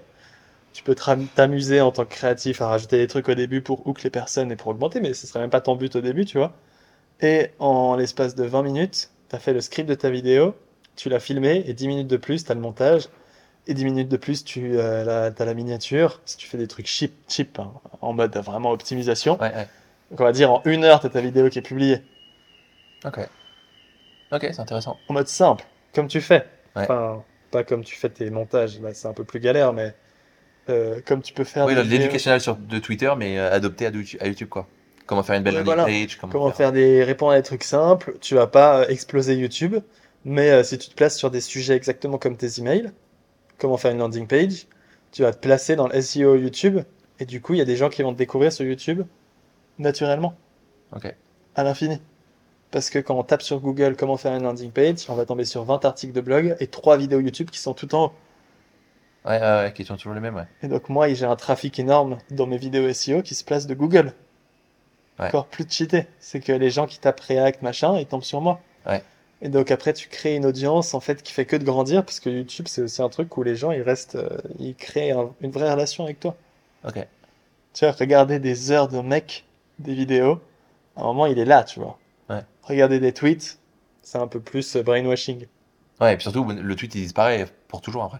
Ça, c'est le pire. ouais. Vraiment, tu C'est le vrai retrouves. que, euh, euh, de, toute émini- de toute évidence, c'est la pire chose de, de Twitter, Instagram et TikTok, c'est que tu crées rien de, de tu es esclave de ton business et on peut en parler. Mais du coup, euh, voilà, donc euh, pas de YouTube pour l'instant, mais peut-être qu'il y réfléchira et il parlera. Mais je suis chaud que tu montes ton setup après, euh, voir comment tu fais une Ouais, vidéo. on euh. Euh, peut passer, on va passer sur ces réseaux. Moi, je trouve ça passionnant parce que c'est quand même mon taf. Ouais. Mais on va parler des indie projects. Euh, peut-être que cette fois, dans la description, je mettrai des timecodes euh, sur euh, juste les gros sujets euh, parce que. j'ai vu. Il y a des gens qui te demandent ça euh, en commentaire, j'ai vu. ouais. Ouais, non, c'est une vidéo où j'ai pas mis, mais c'était une erreur. Euh, Ouais. Je les avais en plus. Euh, dernier petit truc là-dessus, après on parlera des indie projects qui prendra le plus de temps et, et des débats, mais la newsletter, pourquoi t'as créé une newsletter? Ça m'a perturbé. Et euh, pour ça, pour le, le fait de répondre aux mêmes questions tout le temps, au moins maintenant j'ai un lien. je- quand on me demande un truc, je réponds avec le lien. Et tu peux envoyer le lien Ouais. direct de ta newsletter sans que j'aie besoin de t'abonner, etc. Parce que moi je fais des mails un peu différents, toi tu fais des mails avec beaucoup de valeur, moi je fais des mails euh, de personal brand. Euh, du coup, pour répondre à des questions, et tu peux partager le lien avec BI, tu payes ton abonnement 50 euros par mois, c'est cher, 99. 99. Bah, c'est simple. euh, tout, mes, tout, tout mon business, il, il tourne sur du 60 euros par, 60 dollars par mois. C'est, euh, on parlera après des, des coûts, super intéressant. Mais euh, ouais, vas-y. Mais la newsletter, c'est euh, c'est mon business plus 50%. C'est un truc de. Ouais, c'est c'est ouf. T'as pris un truc euh, vraiment, euh, t'as pris le top du top actuellement, le plus hype. Beehive. Je pense, ouais. Parce que j'ai besoin d'avoir accès à leur API et j'utilise pour. J'ai deux newsletters, j'en ai une perso et j'en ai une pour Shipfast, mon dernier projet. Où en gros, je mets à jour euh, quand il y a des nouveaux composants, des nouvelles features, des nouvelles intégrations qui arrivent sur l'app, je lance le message sur la newsletter, comme ça tout le monde est au courant. Ok, génial. Et euh, du coup, newsletter, quel est le futur pour celle-ci? Tu comptes faire un mail par semaine? Ouais. Ouais. Ouais, je vous conseille extrêmement de vous abonner. Moi, j'aime bien le format newsletter parce que je consomme peu les réseaux sociaux. Ouais. En général, je trouve ça vraiment brainwashing, tout est fait pour te hook, etc. Donc c'est vraiment du contenu. Moi-même, moi, moi qui suis sur les réseaux sociaux, je sais que mon contenu nu- réseaux sociaux, je peux pas le développer, je peux pas faire des trucs quali sur les réseaux sociaux, ça marche pas le quali. Ouais, ouais, Ce qui marche, c'est le clickbait. C'est. YouTube, c'est la même chose.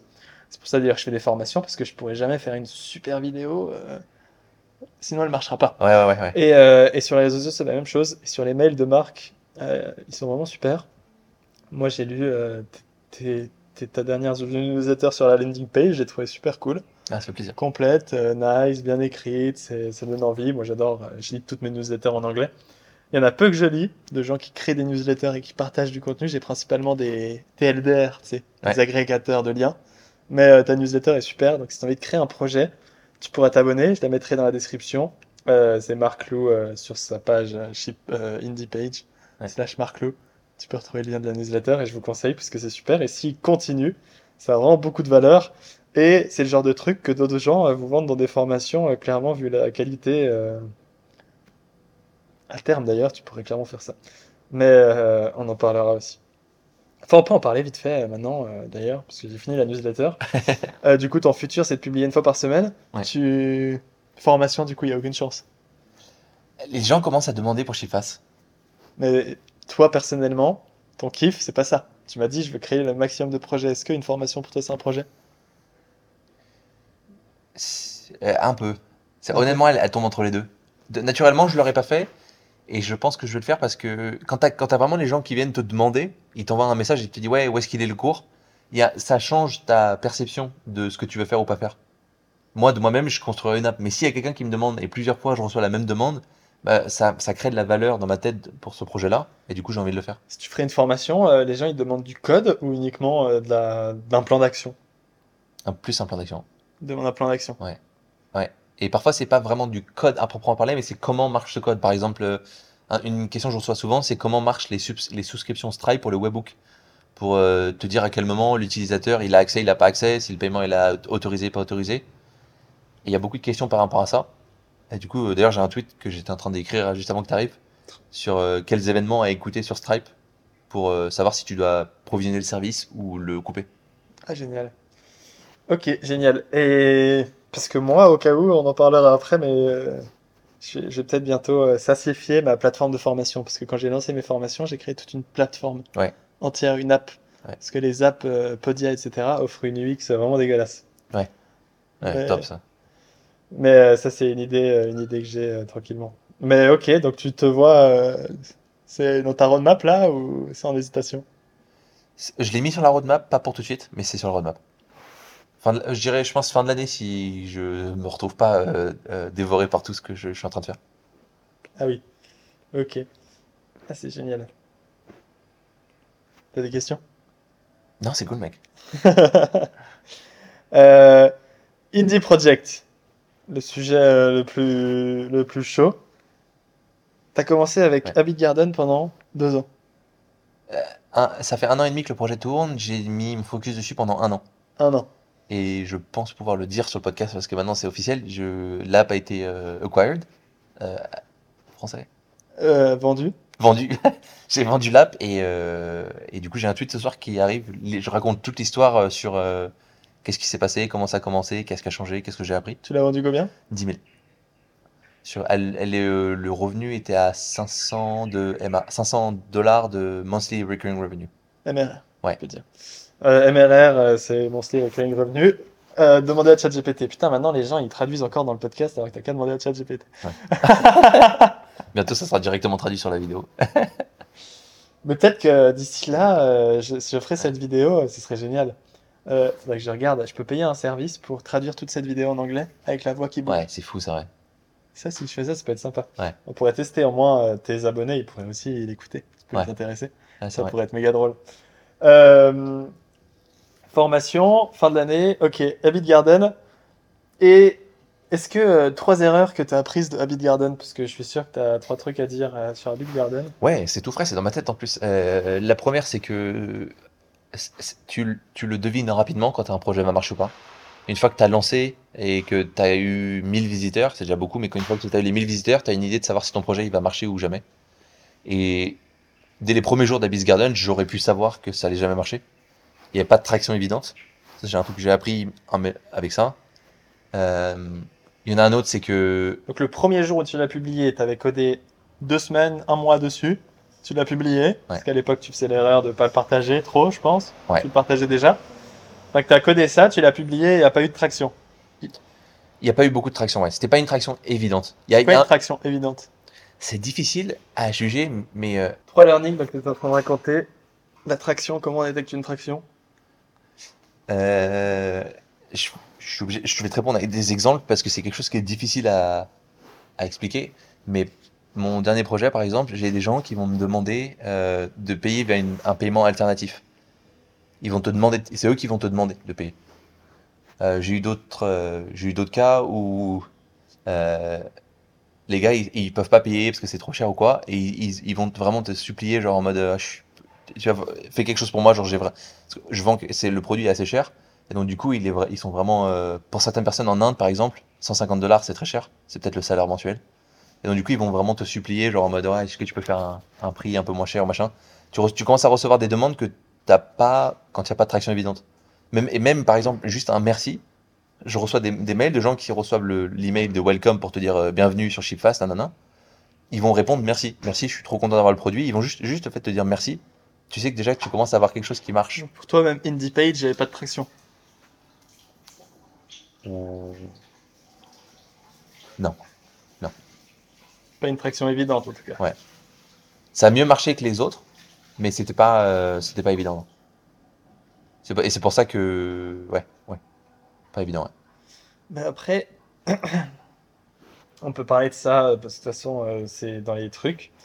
Donc, ce qui est assez perturbant, et euh, je vais te dire un truc méchant, mais euh, tu le prends pas mal, Non, non, pas de problème. c'est que Shipfast, c'était pas un produit. C'est Ouais. pas un produit comme tu l'imagines. Comme euh, c'est pas un SaaS, c'est pas une application, c'est de l'information. À 100%, ouais. C'est de l'information. Et donc, il y a aussi un truc où, euh, où tu disais j'ai envie de build un produit par jour. Et là, il y a peut-être, tu dis, il y a beaucoup de traction, mais imagine-toi un SaaS comme euh, Typefully. Tu connais Typefully? Ouais. Ça permet de faire des tweets, j'utilise ça. Euh, euh, je vais jamais dire merci au gars par email. Ouais, mais Donc tes exemples, Ouais. c'est en l'occurrence un produit de formation. Moi, je fais des formations. euh, c'est un produit d'information. Moi, je fais des formations qui sont un autre type de produit d'information où je donne des connaissances. Toi, tu donnes euh, un truc qui est déjà fait. Mais les gens, ils disent merci parce qu'ils ont l'impression qu'ils vont euh, gagner quelque chose. Ils ont une relation avec toi. Ils achètent. euh, il y en a déjà, je pense, euh, 50%, euh, 75% des gens qui achètent ton produit parce que c'est toi. Ouais. Et euh, il doit y en avoir sur ces 75%, je dis des chiffres au hasard, mais 25% qui l'achètent juste pour se soutenir et qui vont même pas télécharger le repository. Ouais. Euh, parce que c'est en mode euh, ah c'est un super truc j'ai envie de voir la curiosité le fait d'avoir ce paywall euh, qu'est-ce que c'est? Qu'est-ce qu'il y a derrière ce code? Comment il utilise ça? Xxx donc il y a un truc beaucoup plus émotionnel. Quand dans un produit un produit comme IndiePage euh, je trouve ça méga intéressant sur aussi euh, cette histoire de fail fast. À quel moment Ouais. tu dois t'arrêter si tu dois t'arrêter vite etc moi pour te dire j'ai très peu de temps. Euh, et j'ai lancé une application qui s'appelle Bull Corrector, qui est vraiment très simple. C'est que pour mes cours, j'avais des textes énormes, Ouais. des textes de 800 lignes, et l'orthographe, c'est pas mon truc. Ouais. Donc, ChatGPT corrige tous mes cours. Il corrige l'orthographe Ok. de manière très très précise parce qu'il n'oublie aucune faute, presque. Et j'ai un prompt super cheaté qui lui fait comprendre que c'est un fichier Markdown, que je parle de dé- développement, que je parle de React, pour pas qu'il traduise Childrun en enfant, etc. Du coup, je lui Ouais. passe là-dessus. Et euh, c'était très chiant parce qu'un cours de 800 lignes, je dois le couper plusieurs fois, le copier-coller, etc. Donc j'ai fait une app qui coupe ton fichier, qui le, euh, qui le traduit en bulk, Ouais. en, en- parallèle, Ouais. et qui te le reconstruit et qui te donne. Et après, tu peux voir les diffs, copier-coller, terminé. Ok. Et cette app, je l'ai codée en deux heures pour moi, sans style CSS, tout moche, avec un input, je mets, il me donne le texte pas formaté, c'est un gros bulk, euh, et je copiais pour moi. Quand j'ai publié ma formation, j'avais cette petite app et je me suis dit, bon, bah, ça peut être utile. Et je calcule tout le temps que je passe sur les projets. Ok. Je sais exactement combien de temps je passe sur chaque projet. Et en 7 heures top chrono, j'avais tout qui était préparé, le lancement Product Tons, l'application, tout, 7 heures. Ok. Et je l'ai publié. Donc vraiment, c'est une mini app. 7 heures de travail, c'est vraiment cadeau, Ouais, quoi. ouais. Et, euh, et elle a fait 200 dollars, tu vois. C'est stylé. C'est stylé. Parce Ouais. qu'il y a un abonnement one time, parce que j'avais pas envie de gérer des... C'était déjà beaucoup plus vend de... des subscriptions pour une app qui fait un truc euh, tout simple comme ça, c'est l'enfer. Un abonnement à 8 dollars, je sais pas quoi. Et du coup, j'ai fait un one time paiement de 30 dollars pour... euh, Et tu mets ta clé OpenAI et derrière, tu dois payer. Ouais. Quand tu utilises l'app. Ouais. Et, et du coup, on peut dire qu'elle a pas de traction. Ou que je fais pas assez de marketing. Ouais. Qu'est-ce que tu me dirais? T'as quoi comme visiteur? Comme, comme nombre de visiteurs? J'en avais, j'ai- je dois en avoir euh, 1500 uniques sur la dernière semaine, mais j'ai fait le lancement il y a 2-3 semaines, donc au début il y a eu un pic évidemment. J'ai eu la chance que vu que c'est un outil AI, je suis apparu dans la newsletter de TLDR Ouais. trois fois. Sur TLDR, TLDR AI, TLDR Founder, donc chaque Ouais. fois tu vois les pics et ils mettent leur UTM, donc tu vois la source, tu vois que c'est eux. Ouais. Donc il y a eu trois pics. Et il y a après un fait taux de conversion parce que j'ai un freemium euh, vraiment offert qui couvre euh, 80% des besoins. Et euh, mon premium, en fait, ça couvre euh, 20% des besoins euh, quand tu as vraiment des textes très grands et quand tu as envie de mettre des custom prompts. Parce que moi, j'ai déjà mis des prompts prédéfinis, traduire dans différentes langues, Ouais. euh, corriger le français et corriger l'anglais. Ouais. Et si tu as envie de faire ton, propre, ton prompt, tu dois payer. Ok. Ok. Et, en termes d'usage, t'as quoi? Là, Donc tu m'as dit au total 200 dollars, Oui. ça? Et, et les, les gens qui et tu dis que c'est 80-20 en termes de pourcentage?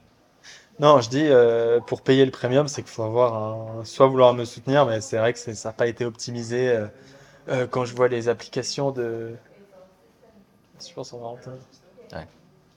Putain, il revient beaucoup de fois, Michel. Ah, En fait, ils sont merdés sur le système. Je crois qu'ils se cassent ça pour demain. Quand je regarde euh, sur euh, TDIN, ces apps, ils sont ultra agressifs, c'est en freemium. C'est un freemium. il s'appelle TDIN, T-D-H-I-N. Ouais, ouais, ouais, ouais. Lui, c'est des apps, t'envoies un prompt, prompt payé. T'as un truc qui bip à gauche, t'as ça. Donc lui, vraiment, c'est optimisé de fou. Moi, j'ai vraiment pas optimisé tout ça, c'était vraiment à la, à la tranquille. Mais euh, j'ai eu, j'ai eu ça. Voilà. Qu'est-ce que tu me dis? Euh, Traction, pas de traction. C'est court pour te dire, mais moi j'aurais déjà viré le freemium. Ah ouais? Ouais, et j'aurais mis juste un paywall. Ah ouais? Trop bien. J'aurais dégagé le premium parce que si tu as un taux de conversion qui est de 3%, il va te falloir tellement d'utilisateurs freemium pour avoir un peu de premium qu'au final, tu as une app qui doit avoir 1000 visiteurs par jour pour avoir un peu de quoi vivre. Ah ouais. Moi, je recommande vraiment pas le freemium. Et tu as un, un app qui est. Après, tu as une app qui est à usage pour. euh, En fait, ça dépend des utilisateurs que tu vas avoir. Qui se sert de ça, tu vois Si, si c'est pour des gars comme toi qui font des cours, c'est peut-être pas un mélange d'un programmeur et d'un mec qui fait un cours. Un Melvin, il n'y en a pas beaucoup. Ouais. Donc tu vas Ah, t'arrêter j'ai vendu ça aux, aux auteurs, aux créateurs d'articles, euh, tous les gens qui font du, du texte. Du coup, ça veut dire que tu, en important la clé OpenAI, tu, derrière, t'attends que les gars soient un peu tech savvy, tu vois. Faut que le gars, il va dans son compte OpenAI, qu'il aille chercher sa clé, son machin. C'est un truc qui est pas commun. Donc tu rajoutes une friction pour un genre, pour une personne comme mes parents, qui, où ils vont galérer parce qu'ils ont aucune idée de comment trouver leur clé OpenAI. Moi, je l'aurais fait en, en, en cloud. C'est, tu utilises ta clé OpenAI Ouais. et ils payent par usage ou un truc comme ça. Ils payent par, euh, à chaque fois que tu découpes un fichier ou un truc comme ça, tu payes. Ah ouais, encore pire. Un truc euh, paiement à l'usage, pas un subscription. Les subscriptions, ouais, j'aurais évité. C'est un truc, euh, je- de ce que tu dis, c'est qu'en gros, à chaque fois que tu as besoin de d'un truc, tu vas te servir du truc, mais après tu vas pas le réutiliser pendant peut-être trois mois, puis tu vas le réutiliser quatre fois dans un mois. J'aurais fait un truc par usage ou par exemple, je sais Par pas. pour, euh, token, par exemple. Ouais, et oui et non, parce que les tokens, c'est quelque chose que nous on comprend parce qu'on est développeurs, mais les gens comprennent pas. J'aurais fait par exemple euh, euh, un dollar, un dollar pour trois euh, pour trois découpages, et tu vends ça par package de pour 19 dollars, t'as genre 30 découpages, tu vois. Et tu vends des bundles comme ça où pour 49 dollars, tu veux se découper 50 fois un truc comme ça. Euh, oui, ok, par usage, oui, parce que token, du coup, c'est déjà un mot trop tech. Ouais. 49 euh, dollars. Ah, ok. C'est vrai, putain. C'est malin. Si t'essayes et que, et que- ça, ça marche ou ça marche pas, je suis curieux de savoir les résultats d'ailleurs. Ouais, je pourrais essayer de, de balancer le freemium comme Ouais. tu as fait. C'est ce que tu fais dans Workbook, tu as un gratuit. En fait, tu as un usage gratuit. Et après, tu Plus maintenant. avais un usage gratuit quand tu as lancé le produit. En fait, ce que tu dis, un peu par rapport à cette traction, c'est au début. Quand même, c'est bien d'avoir un freemium, je pense, pour, pour ton lancement Product Hunt. Parce que les gens, ils vont pouvoir tester gratuitement. Ouais, ouais. Ça, c'est quand même important pour ton lancement. Ou pas. Moi, je, non, je suis pas sûr de ça. Euh, Workbook PDF, il y a un, gratuit, mais en fait, donc tu vas générer des workbooks sur tes, sujets favoris.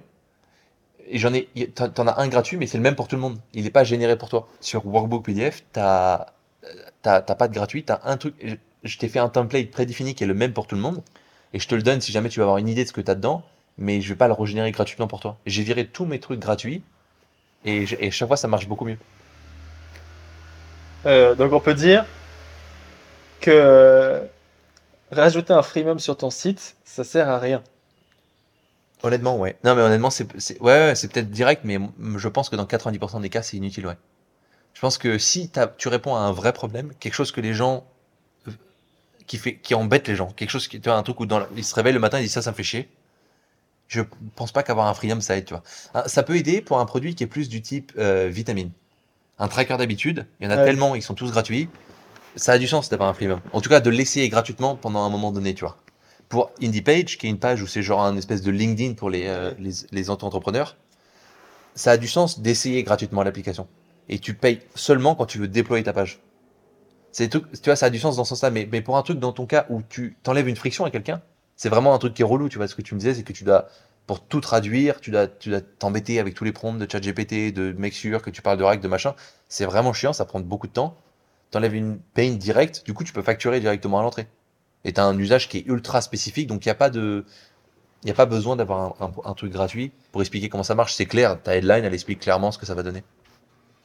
Ok, je trouve ça méga intéressant. C'est vrai qu'on a cette histoire de freemium, ça dépend aussi de la taille de ton produit, qui tu targets, etc. Ouais.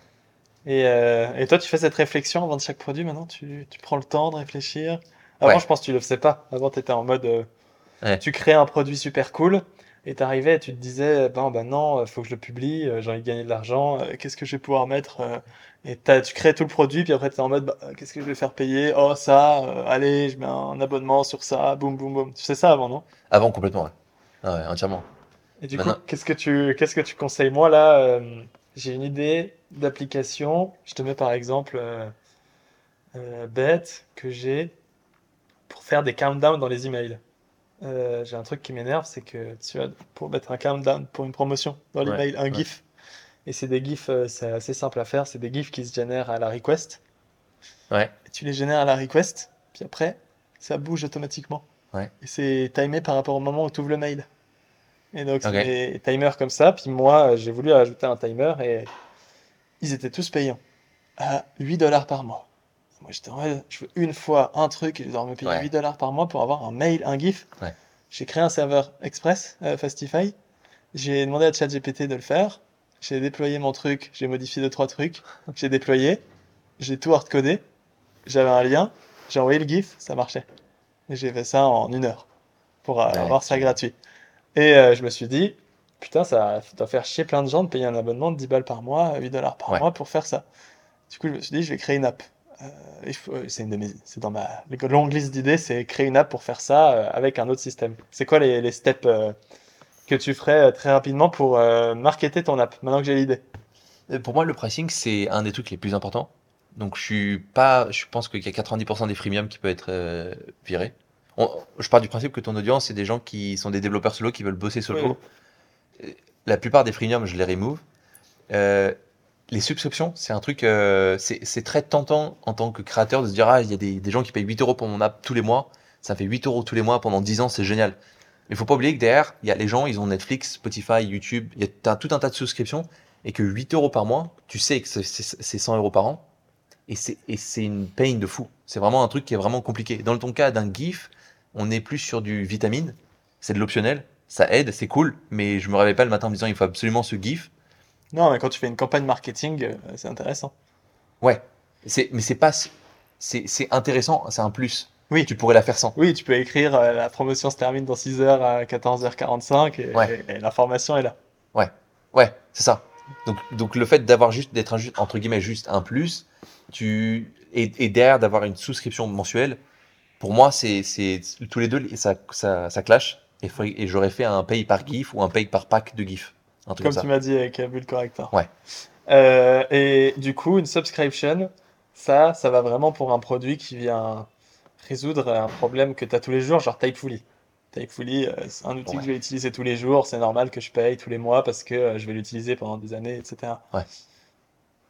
Ah complètement. Ouais. Tu sais que un, un gars qui est sur Twitter et qui est prêt à payer pour un service, tu sais qu'il demain il sera là. Si s'il est, il est là, c'est qu'il va il va rester là pendant. moment. déjà une subscription qui a marché?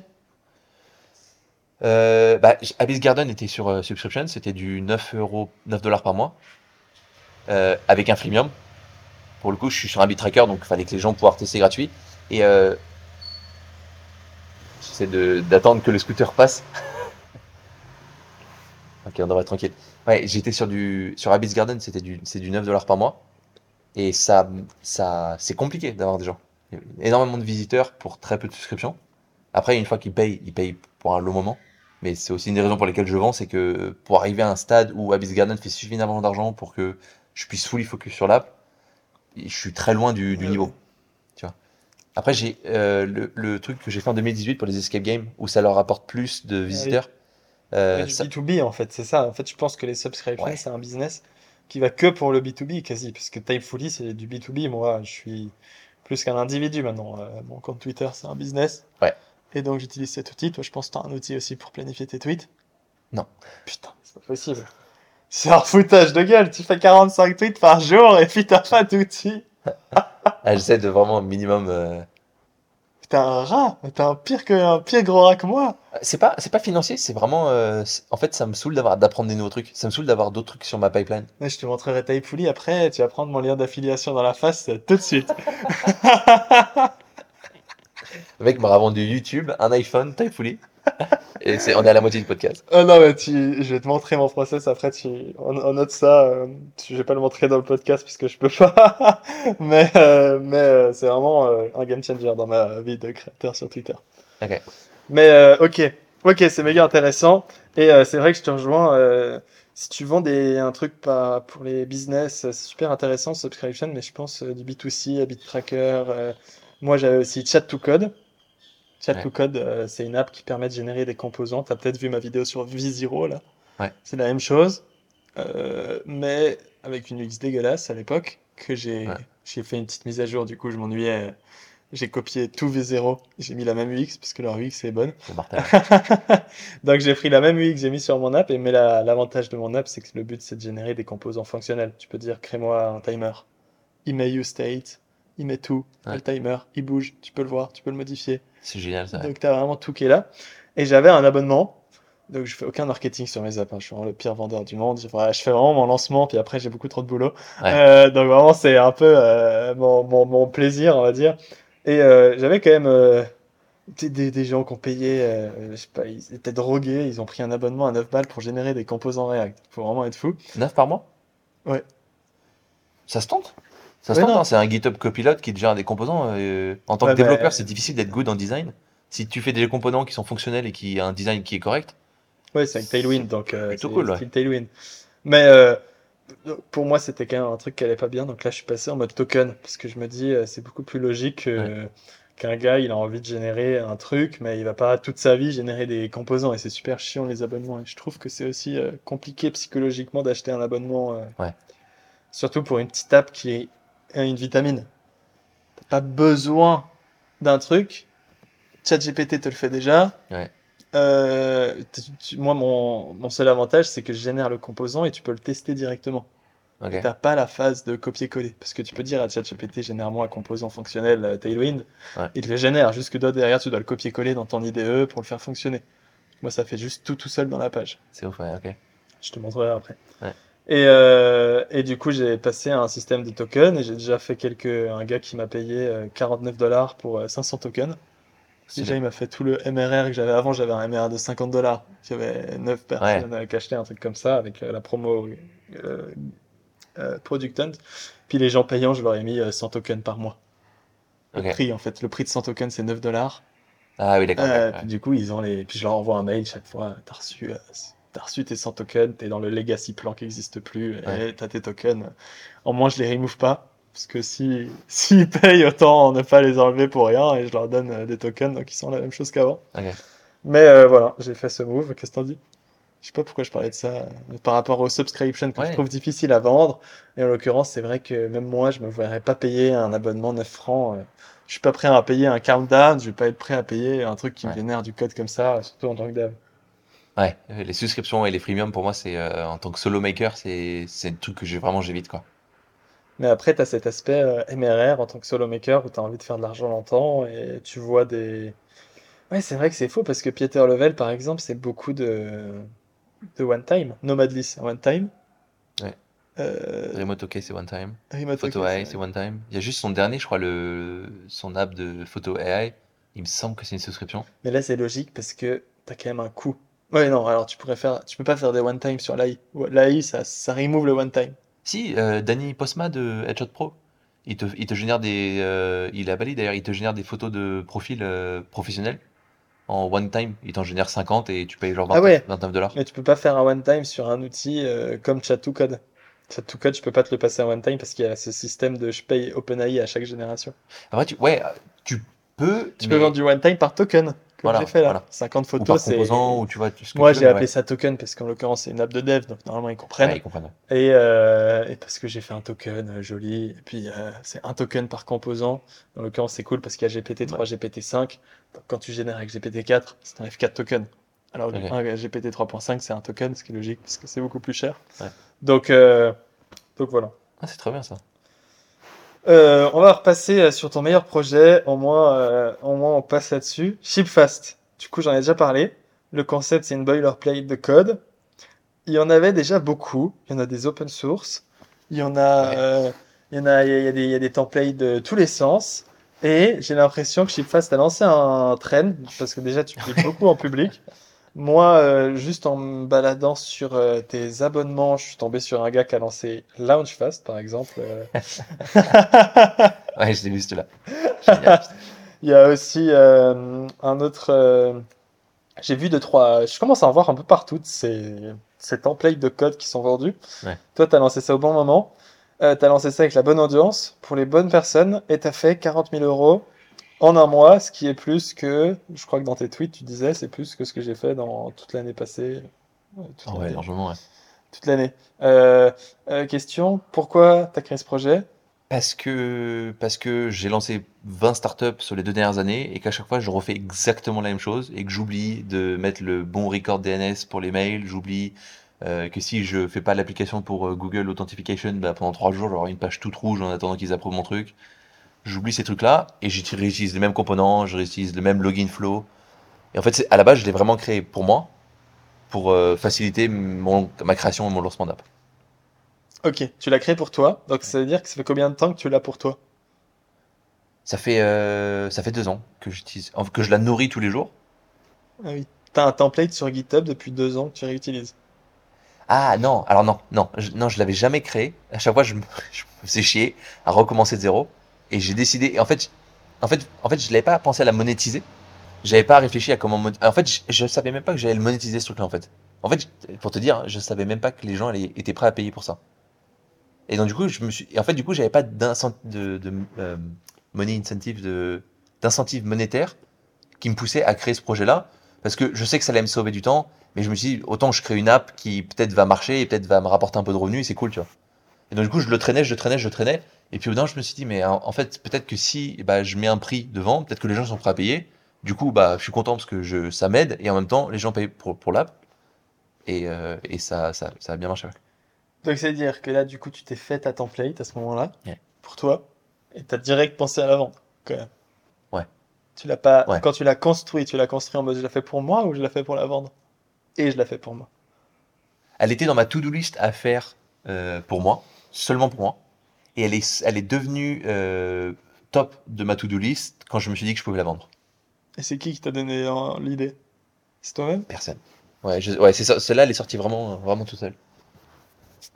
T'avais, t'as quand même, euh, il y avait quand même des templates qui se vendaient avant, à la Cruip, qui vend des apps Next.js de design, de landing page. Ouais. Tu pouvais t'inspirer de ça aussi? Pas du tout.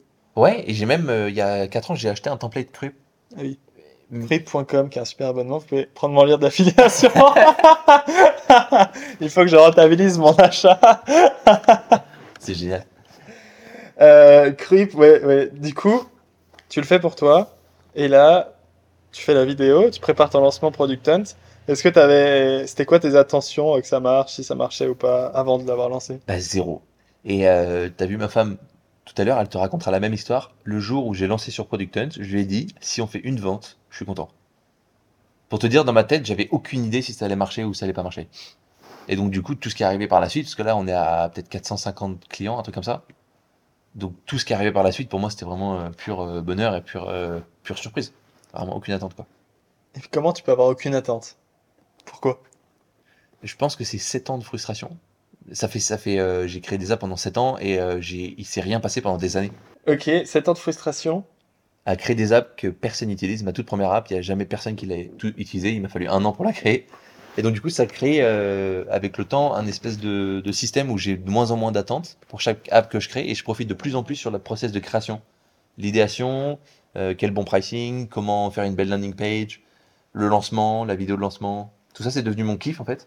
Et l'aspect financier et l'aspect euh, nombre d'utilisateurs, il est réduit. euh, C'est génial. Kiff du lancement, kiff de la Ouais. création.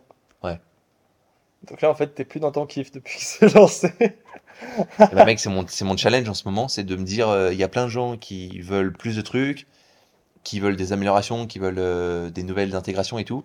Et il y a mon moi intérieur qui me dit, euh, j'ai envie de faire des apps là. Viens, on passe à autre chose et on fait une autre app, tiens. Et je suis en, en train de Ouais. faire balance. Donc Ship Fast, le graphique quand même, c'est au début, t'as explosé le machin dès le départ, dès que tu l'as mis sur Product Hunt. Ah ouais, je lance sur Product Hunt, je pars faire du skate. Je reviens, j'avais déjà à l'époque, la boilerplate était, elle était vraiment en lancement, donc peut-être euh, 50 ou 60 dollars. Je reviens, j'étais déjà à je fais 300 dollars de revenus après deux heures de skate.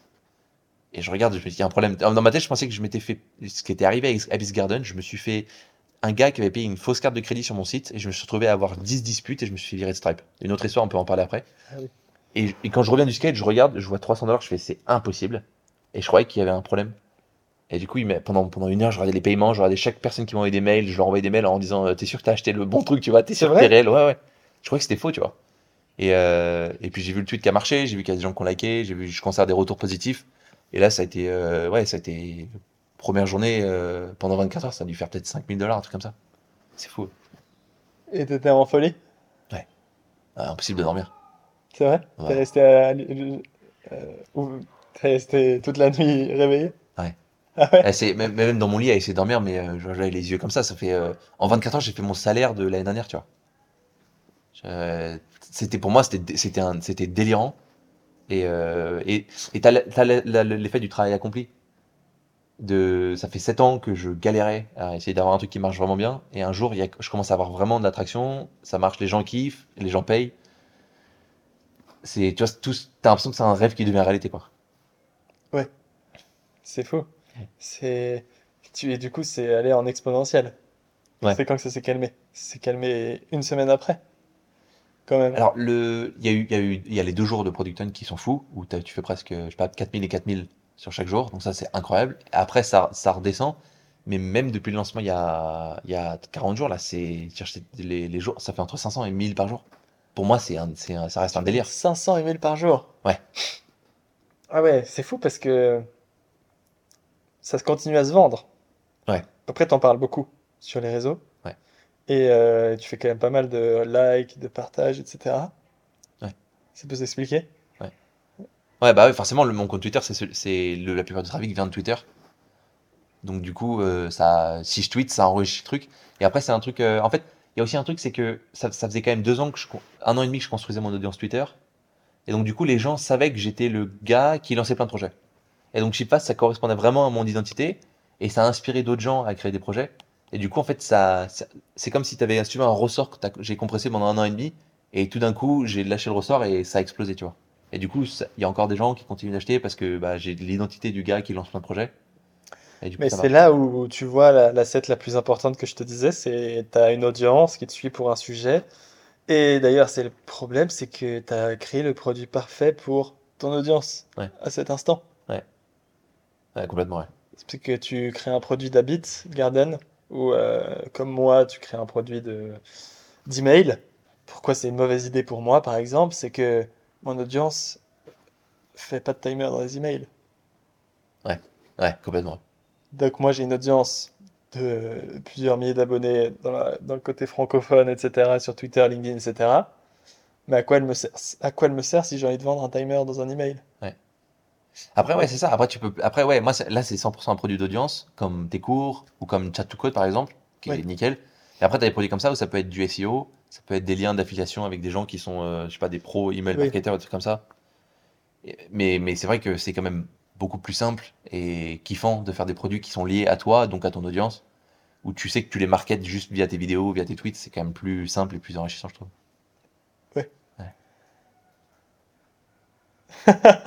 Non, mais c'est dingue. bon, ouais, ouais. C'est dingue d'avoir réussi à. Puis, puis c'était un produit simple à faire. Comme tu as dit, tu l'as fait en. Je crois que tu fais un tweet, euh, c'est un produit qui m'a pris une semaine Ouais. à faire. Ouais, ouais, une semaine. Une semaine de lancement, vraiment. euh, c'est vrai que cet aspect. euh, moi, j'ai eu cet effet-là quand j'ai fait mes premiers 10 000 euros, comme je t'ai dit, qui m'ont permis de quitter mon job, etc. Ouais. Où, mais j'avais travaillé comme un fou. J'avais créé l'audience pour ça. J'avais créé les mails pour ça. J'avais créé. Tout était créé pour ce moment, tu vois. Ouais, ouais. C'est bien, ça- ça veut dire que tu as réussi à quand même à, à avoir la récompense financière en travaillant dur. Ce qui est. C'est pas toujours corrélé, tu vois. Ouais, ouais, non, c'est clair. Ouais, non, mais j'ai j'ai eu un truc où c'était l'objectif. Donc, tu vois, c'était l'accomplissement, mais c'était l'accomplissement de mon objectif. Toi, c'était un, un truc où tu t'es choqué, même si c'est quand même bizarre de se dire, je lance un produit, mais j'ai pas envie qu'il marche. Mais je vois, parce que tu as lancé plein de trucs. Ouais. Et c'est vrai que moi aussi, je vois quand tu lances des, des apps comme ça, bah, tu vois vite que ça va pas marcher tout le temps, quoi. C'est impossible. Ouais. C'est le concept même, quoi. Ouais. Si ça marchait tout le temps, euh, ce Ouais. serait, serait problématique.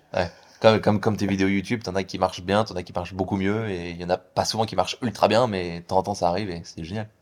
Ouais, c'est ça, les tweets, les posts, euh, tout ce que tu fais. Ouais. Du coup, ouais, et j'ai vu aussi que tu as augmenté le prix, donc ça a trop marché. Tu t'es dit euh, 99 euros le pack ultime, là, c'est pas assez cher, je vais passer Ouais. à 125, puis à 149. Ouais, euh, pourquoi? En fait, je l'ai lancé ultra bas. Euh, De base, si tu regardes des d'autres boilerplates sur Next.js, il y en a très peu, euh, il y en a pas en au tarif où je suis actuellement, et encore moins au tarif où j'étais quand j'ai commencé. Donc j'ai commencé vraiment ultra bas parce que j'avais zéro attente. Et donc je me suis dit, euh, je, tu vois, je lance avec un, un tarif euh, qui est, qui est vraiment euh, bas. Et en fait, c'est c'est pas forcément une erreur parce que ça me faisait plaisir aussi de, par rapport à tous les gens qui me suivaient sur Twitter, qui m'ont supporté pendant des années, d'avoir un, un tarif qui est encore plus abordable. Et au bout d'un moment, j'ai rattrapé le prix où je pense que maintenant ça les vaut. C'est un, tarif qui est, qui est- Oui. tu vois. Et donc, donc ouais, c'est la raison. Ouais. Ouais, c'est, c'est, moi j'ai fait la même chose aussi, puis c'est aussi euh, que tu te rends compte que p- si ça marche, tu vas aussi travailler plus dessus. Ouais. Et donc, bon, même si ça t'a rapporté assez d'argent pour que tu travailles plus dessus, on pourrait se dire, mais euh, là, euh, tu vas potentiellement, maintenant que tu as fait un produit comme ça, devoir travailler là-dessus toute l'année prochaine, que ce soit euh, une heure par semaine ou 15 heures par semaine. Mais il n'y a aucun moment où tu vas arrêter de travailler là-dessus. Minimum une heure par semaine et je pense que tu vas faire plus. Ouais, c'est la richesse des produits que tu utilises toi-même, c'est que, dès que je- même si je pro- travaille pas dessus, je travaille dessus. Quand je lance une nouvelle app pour autre chose, j'apporte de la valeur à Shiftfast parce que je vais récupérer un bout de code, je me dis tiens, ce composant-là, je pourrais l'utiliser pour Shiftfast. Ou tiens, ce que j'ai appris sur Stripe, je peux le réutiliser pour Shiftfast. Donc il y a Ah vraiment un côté, un, un côté. J'ai un peu ça aussi, moi c'est ça que j'aime bien, c'est que moi j'ai le double avantage de Indie Hacker, j'ai le Indie Hacker version euh, cheatée ultime pour commencer. Ouais. C'est que créer des applications nourrit mon personal branding Ouais. et donne envie aux gens d'acheter mes formations Ouais. pour créer des applications. Ouais. Et donc tu as aussi cette boucle d'inspiration. Tu dis j'ai créé une application, j'ai même fait un tweet récemment pour ces... Parce que tu... Parce que c'est vrai, tu dis euh, 180 dollars c'est rien euh, de mon bulle corrector là, mais c'est beaucoup pour quelqu'un qui a jamais rien vendu sur internet. Moi je m'imagine, moi, quand j'ai commencé avant, avant que je fasse et quand je codais, euh, quand j'ai appris à coder, si je m'étais dit putain en fait si j'avais ce mindset là, le mindset du marketing, le mindset du lancement, le mindset etc., j'aurais pu faire ça et gagner 180 dollars. Ouais. Et à mon niveau maintenant, vu que je gagne déjà de ma vie en ligne, c'est rien, objectivement. Ouais. Mais à quelqu'un qui gagne rien en ligne, Le premier dollar, c'est fou. oui, 180 dollars, tu te dis, si 180 dollars au début, puis après ça va peut-être augmenter, tu peux faire, tu peux faire des pivots, etc. Ben, c'est déjà un accomplissement, euh, un accomplissement.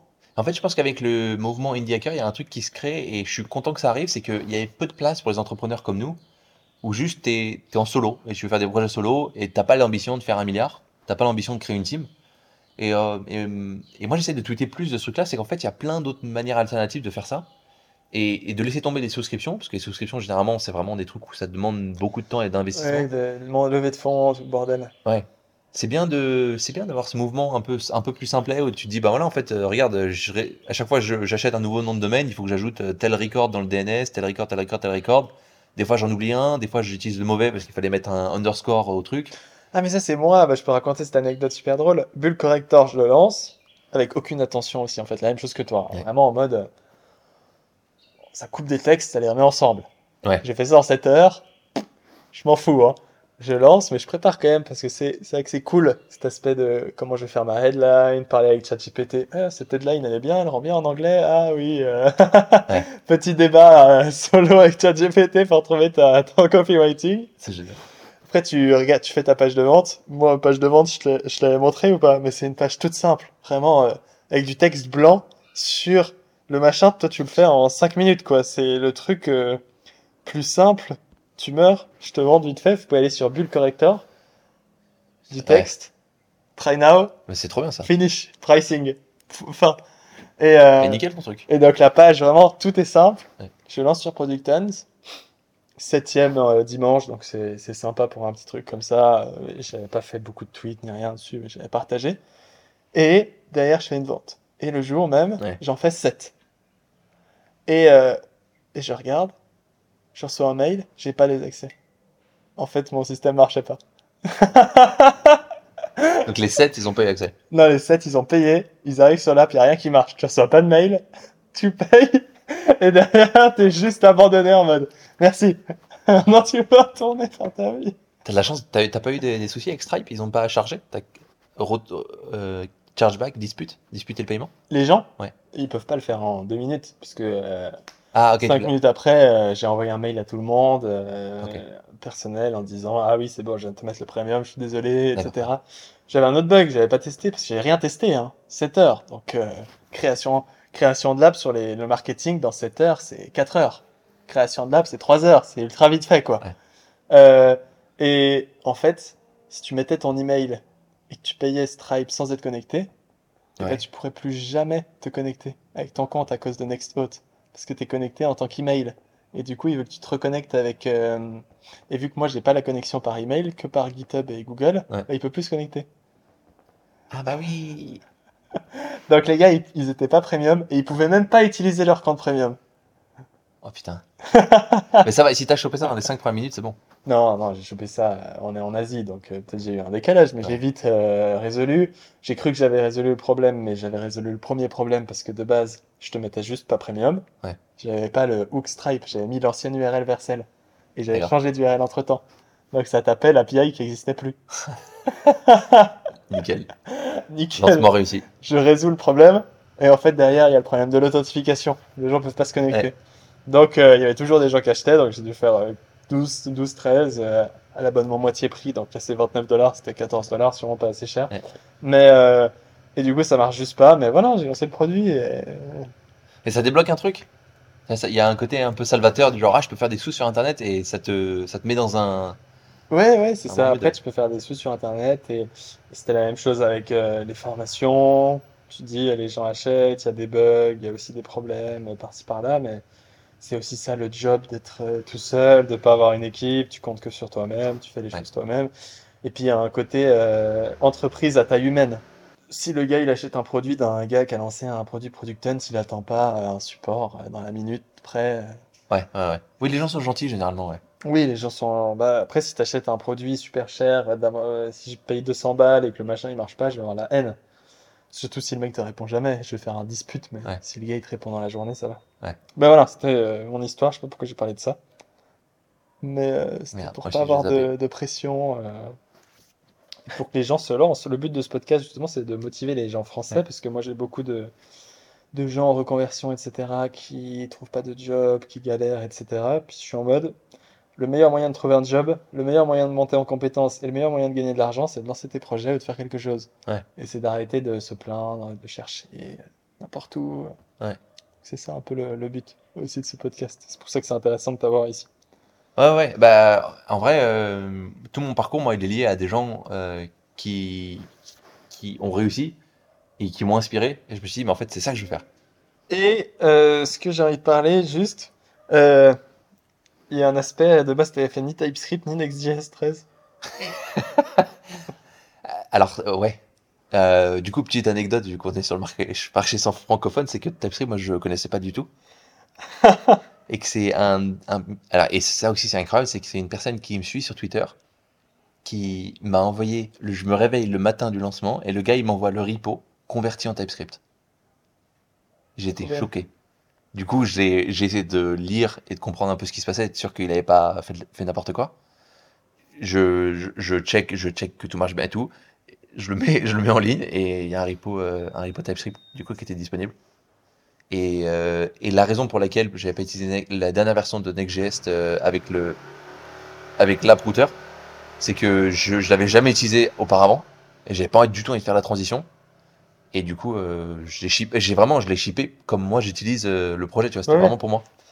Et le fait d'avoir eu tant de feedback que ça, tant de gens qui me disent ouais, je peux pas l'acheter parce que c'est pas mon truc, c'est pas mon machin, ça m'a donné envie de le faire. Et j'ai fini par ajouter une deuxième version et d'apprendre un peu comment marche le app router. T'as aimé? Bon, je suis, je suis pas, je suis pas très euh, de base. En fait, je suis pas un codeur, donc si tu veux, j'ai pas de la passion que t'as pour le code. Je le vois dans tes vidéos, je l'ai pas, Ah oui. Ok, ouais. tu vois. Donc du coup, j'ai pas de. Pour c'est moi, paradoxal parce que tu as une passion de créer des projets avec le code. Tu pourrais faire comme euh, Dan, s'il s'appelle Dan, ton ami, notre ami russe. Ouais, Dan, ouais. Dan. Je, je suis pas faux. Euh, Dan, que vous pouvez suivre sur Twitter, qui fait des produits sur le marketing. Et bah, euh, il fait des indie projects, no code, etc. ouais, il est très fort d'ailleurs. Pourquoi tu fais pas du no code? Parce que euh, parce que le code, c'est quand même, t'as quand même une, euh, ça, t'as quand même un, un côté euh, vraiment super kiffant de pouvoir customiser chaque truc.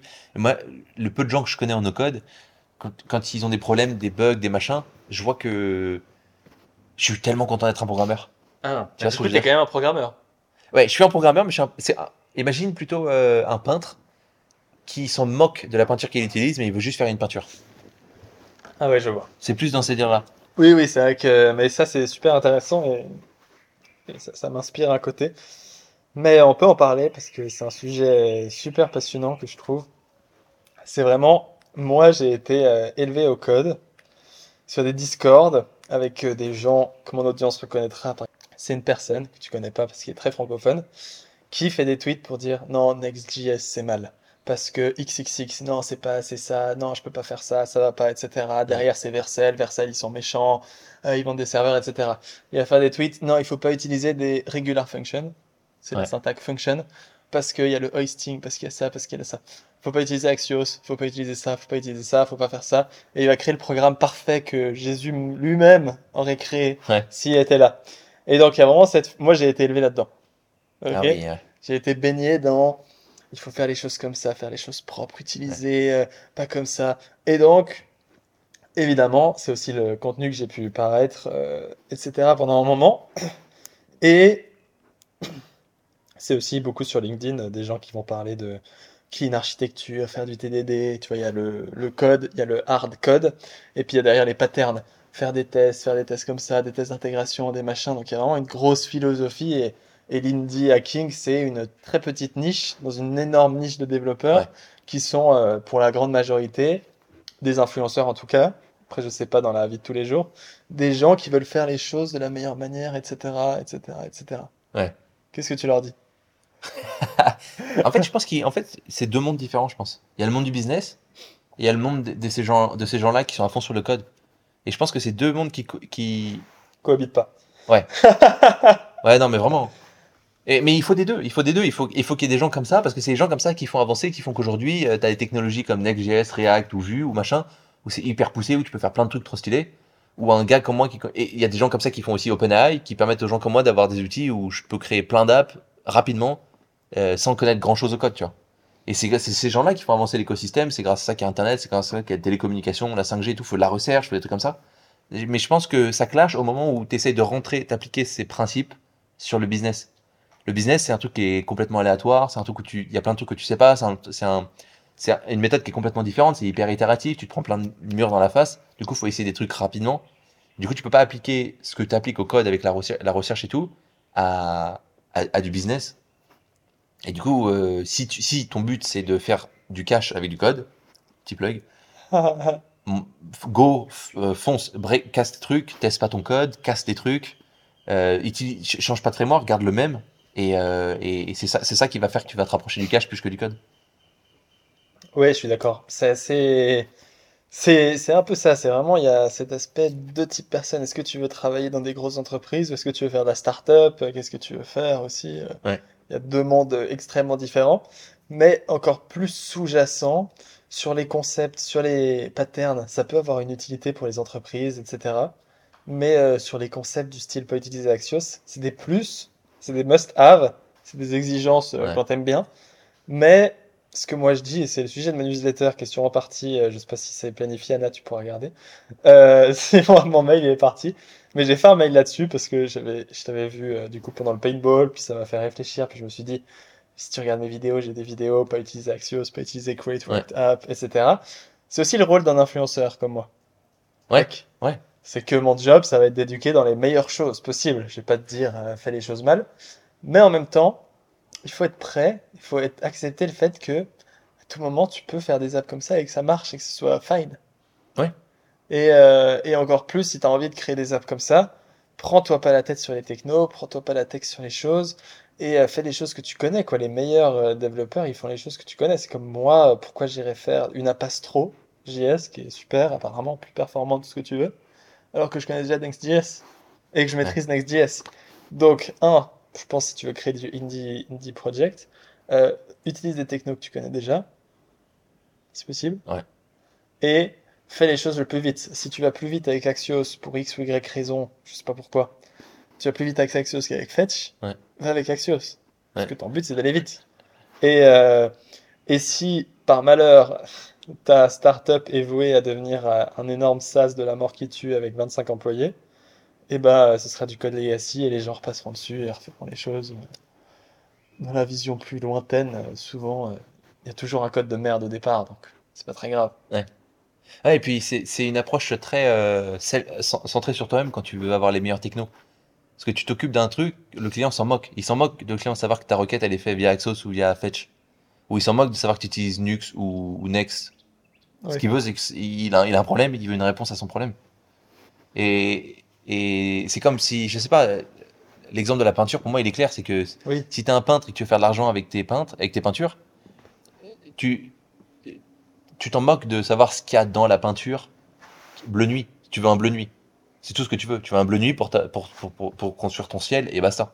Mais si euh, tu sais qu'elle a été faite euh, au Nicaragua ou au Nigeria, ou si tu sais qu'elle a été faite avec, euh, je sais pas, je bref. peut-être le prix de la peinture sera plus cher.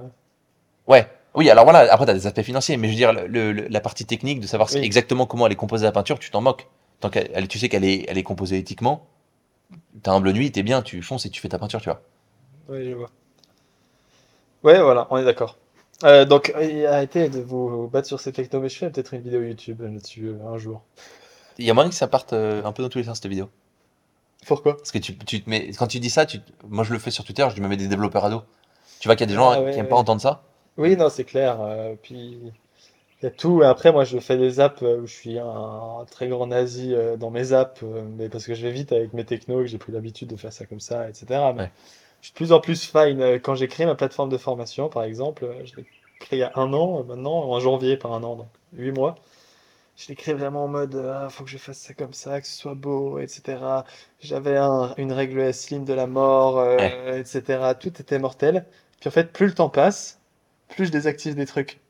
Ouais. Plus en fait, maintenant, je suis en mode enlever des règles. Je suis en mode, non, mais moi, je veux faire ça comme ça. Ça, ça va partir comme ça, tout va bien. Euh, je sais ce que je fais. Et la même chose avec TypeScript. TypeScript, c'est super. Et euh, c'est vraiment génial. Mais il y a plein de gens qui, comme toi, qui diraient c'est chiant. Parce que ça va me prendre plus de temps. Voilà. Et euh, moi, ce que je dis à des gens comme ça, c'est euh, c'est faux. Ça va pas te prendre plus de temps. Parce que tu vas gagner du temps sur euh, le long terme de ton app. Sur, le long, sur mon app Codeline, par exemple, qui est la que je maintiens depuis janvier. Ouais. S'il n'y avait pas TypeScript, chaque ajout, ce serait euh, retourner dans le schéma Prisma pour retrouver. Tu connais Prisma? Ça me dit quelque chose, ouais. Tu utilises quoi pour faire tes databases? Ouais, bah attends, schéma Mongoose. Ouais. Retourner dans le schéma Mongoose que tu dois faire. Comment s'appelle euh, cette propriété-là? euh, Comment c'est lié? C'est lié à comment, etc. Tu vois ce que je veux dire? Ouais. Tu fais ça souvent? Non. Parce qu'elles sont pas, je crois qu'elles sont pas liées les propriétés en, avec Mongo. Mais si tu as besoin de récupérer euh, la subscription de Michel, etc., tu vas devoir euh, trouver euh, quel euh, mot-clé utiliser dans ton JavaScript. Ouais, je fais un find et, et subscription ID, je mets l'ID. Si tu as une database avec des trucs liés, des relations, tu as des relations des fois, quand même. Ouais, ouais.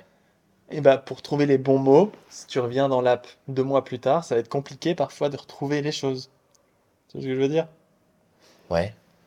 Tu vas devoir faire des commandes F. Avec TypeScript, tu reviens dans l'app dans six mois, Ah ouais. tu arrives dans l'app, tu fais point, tu as les options. Tu cliques, en fait, Ouais. t'arrêtes de coder, c'est du no-code presque. C'est du point, regardez ce qu'il y a, ok. Point, regardez ce qu'il y a, ok. Ouais. Et moi, quand je fais du TypeScript, je réfléchis plus à ce que je fais, tu vois. C'est TypeScript qui me dit ce que je dois faire. Et euh, aussi, euh, je commit la majorité de mes trucs sans les tester parce que je sais que TypeScript m'a dit que c'était bon. Et si TypeScript accepte mon déploiement, c'est qu'il y a peu de chances qu'il y ait un crash. Parce Ouais. que les données sont vraies. Ouais. Mais, si un jour tu as envie de te mettre à TypeScript, euh, ce qu'il faut être prêt à faire, et surtout quand tu débutes, c'est dire non à TypeScript. Parce que tu as la flemme. TypeScript, il va te dire de faire des choses. Toi, tu sais que ta donnée, elle est pas nulle, par exemple. Et lui, il va te dire, je suis pas sûr que cette donnée est nulle. Ou pas. Tu peux lui dire ta gueule. Et donc, au début, j'étais en mode TypeScript nazi et j'avais des types super compliqués dans tous les sens. Et maintenant, quand je fais des, quand je, je m'ajoute des trucs à Codeline, des fois, je me dis, euh, non, ça, je sais que c'est comme ça. Donc, je lui dis, non, ça, c'est comme ça. Et je dis ça à TypeScript. Et TypeScript, après, il dit, ok, ok, maintenant, c'est comme ça. Melvin a dominé TypeScript. Melvin, euh, voilà, maintenant, et, et je dis ça aux gens qui sont en galère avec TypeScript, je leur dis, mais commence TypeScript petit à petit, puis il faut juste, euh, quand t'as un peu ton mindset, être prêt à dire non à TypeScript, quoi. Ouais. Et pas croire que TypeScript, c'est le roi. Ouais. TypeScript est un outil, et toi, tu dois l'utiliser. Et aussi, et aussi de se rendre compte que si jamais ça marche, ce qui est dans le le 99% des cas, c'est ça marche pas. Tu vas lancer un truc qui va partir dans le vide et tu n'auras Ah jamais oui. de vente. Donc tu vas déjà mettre tout ton code à la poubelle, c'est-à-dire que tu mets aussi tous tes trucs TypeScript et tous tes schémas que tu as créés à la poubelle. Mais le jour où ça marche, tu vas voir, il va se passer des choses. Et tu vas voir, et je l'ai vu avec euh, Shipfast, tu vas avoir des gens qui te demandent d'avoir la version TypeScript, tu vas avoir des gens qui demandent AppRouter. Donc plus j'ai de trucs qui vont structurer mon app, plus c'est compliqué de dupliquer et de rajouter une feature ou, de- ou de changer Ouais, un truc. oui, toi, c'est vrai que c'est. C'est à la marque, ouais. Ouais. Donc du coup, tu te retrouves à avoir un truc où tu as serré ton système. Ok, il- ok, il, il casse pas souvent. Mais dès que tu veux ajouter un truc, ce qui est le cas quand tu as un business qui marche, bah du coup, tu te retrouves à réfléchir à fond, à, changer plein de trucs. Te TypeScript, demandent- tu dis? Ouais, ou là, là je te donne l'exemple de TypeScript parce que c'était une des core features qu'on m'a demandé. Mais de passer de page, de page router à, à Ah oui. app router, bah du coup je vais devoir changer tout mon code comment il était fait. J'ai Ouais. rajouté une documentation, j'ai rajouté des trucs et du coup en fait si, si, si j'avais fermé mon code genre en mode euh, ultra fermé TypeScript, être sûr que tout tout casse pas, que le schéma Non, ça pas été. Tu penses? Par rapport à AppRouter ou PageRouter, en sachant que tout est pas, type safe en, en XJS de base, c'est toi qui définis tes trucs. euh, Next.js, il, il est pas trop violent là-dessus. euh, Il est plutôt gentil. Mais, et même si tu n'utilises pas TypeScript, si on parle pas de page auteur et juste d'un habit tracker où tu auras ajouté des features, tu vas ajouter, je sais pas, C'est euh, plus simple avec TypeScript, c'est ça que je dis. C'est que TypeScript, tu rajoutes des features sans quitter ton IDE, sans tester, parce que tu sais, tu sais que c'est vrai. C'est une dinguerie en vrai. Quand tu quand tu quand tu t'y mets, maintenant, quand j'ai pas TypeScript, je fais commande-clic sur ma variable, euh, VS Code, il me dit euh, c'est quoi cette histoire? Je comprends rien. Avec TypeScript, VS Code il va connaît tout ton code de A à Z, surtout que TypeScript est super bien implémenté avec VS Code. La commande commande search F, je le fais jamais. Toi, tu dois le faire tout le temps. je pense ouais. Tout le temps, chaque Ouais. fois que tu veux changer un truc, commande search F. Où est-ce que ma fonction est définie? Comment ça marche? Comment c'est lié? TypeScript, c'est commande clic. Boum, ça t'affiche tout à droite. Tu modifies, tu modifies, et quand tu as fini ta modification, t'as pas besoin de tester. Parce que TypeScript te dit que c'est bon. Ouais. Et si TypeScript te dit que c'est bon, c'est qu'il n'y aura pas d'erreur en prod. C'est qu'il n'y aura pas de problème. À 80 pour... 85%, de- Mais, mais 95%. c'est une erreur en prod. Tu, tu le lances en prod, tu te fais un schéma classique de tu vas sur la landing, tu sign up, tu appuies sur euh, peu importe Ouais. que c'est ton bouton, et si ça passe.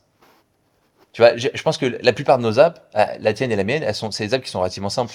Ouais, pour Bull Corrector, ok, mais pour Habit Tracker, je pense que c'était quand même une app assez grande qui, qui TypeScript a une utilité euh, dans un sens. Ouais, peut-être que quand tu rentres dans une étape plus compliquée, ouais. Ouais. Oui, après, ça dépend de la difficulté de ton app. Euh, toi, je pense avec Habit Tracker, euh, Workbook PDF, c'est deux pages, trois pages. Ouais. Ouais. Pas grand-chose. Mais bref, on va changer de sujet, de toute façon, on parle trop technique. Euh, un petit truc que j'ai noté ici, euh, on a déjà parlé du marketing, comment vendre son projet. Je sais pas si on a des trucs à rajouter. Marketing, ça va? On va dire deux trucs sur le marketing. Oh bah, je pense que c'est, ouais, c'est une- si t'es, ton audience c'est des développeurs, c'est important, c'est vraiment important de passer du temps là-dessus plus que sur euh, un tech stack ou un truc. Oui, c'est vachement. euh, Et c'est pas compliqué le marketing en soi si tu. Mais le marketing, bases. déjà abonnez-vous à la newsletter de Marc qui parle du marketing. J'aurais jamais pensé euh, entendre ça un jour, mais ouais. Bah, c'est vrai Parce y que a quelques ton trucs, dernier ouais. mail, c'est le marketing. Et euh, comment trouver une niche et, euh, Comment trouver euh, Comment vendre ton Idea Project? Mais on en a parlé avec le pricing, qui est déjà une grande partie. Ouais. Après, on a parlé de Twitter, qui est maintenant ton main entry point de tout, Ouais. de ton app qui a bien marché. Donc, en l'occurrence, toi, tu as réussi à vendre avec ton personal brand. En clair, ton app. Et, euh, et ton lancement Producton, ça a été euh, boosté par ton personal brand aussi. Tu n'aurais jamais été top 1 si tu n'avais pas de compte Twitter, je pense. Alors oui et non. Parce que je sais qu'au début c'est compliqué parce que t'as plein, t'as plein de. Les gens, on va te dire, ouais, il faut que tu construises une audience. C'est ton audience qui va faire que ça va amplifier, mais, mais il est pas, je trouve que le résultat il n'est pas défini par l'audience. L'audience, ça va juste amplifier. Au début, au tout début de Twitter, j'ai réussi à avoir des produits qui ont trop bien marché alors que j'avais 200 followers.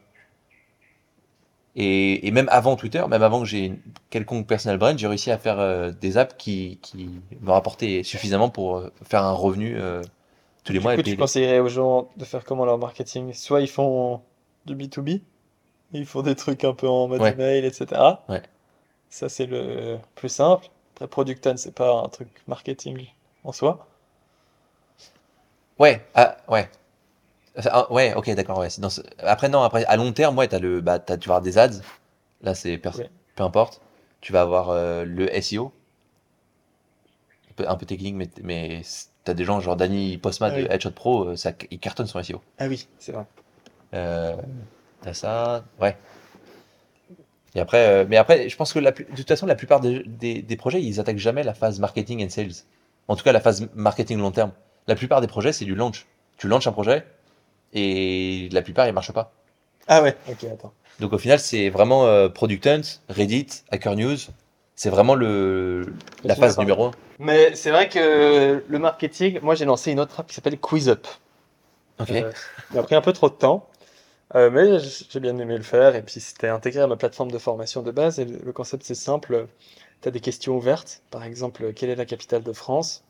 Et dans un quiz, généralement, tu auras un QCM.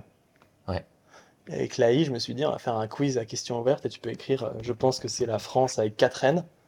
Et l'AI, elle peut dire, ah bah oui, c'est la France. T'as raison. Ouais. Du coup, j'ai créé un quiz, un, un builder de quiz et tout, tout simple, qui permet de créer des quiz à questions ouvertes. Ok. Qui permet de créer des quiz beaucoup plus poussés. Tu vois ce Ouais. que je veux dire Et euh, qui m'a rapporté 0 euros. Et j'ai fait un lancement product hunt, les gens étaient contents, etc. Mais ça, c'est un, ça, c'est une startup. Enfin, toi, tu dis startup tout le temps. Ouais. Ça, c'est une app, euh, un vrai SaaS où les gens ils s'abonnent, ils doivent créer des quiz tout le temps. Euh, c'est un truc qui cible les professionnels. Les... Tu vois ce que je veux dire? Ouais.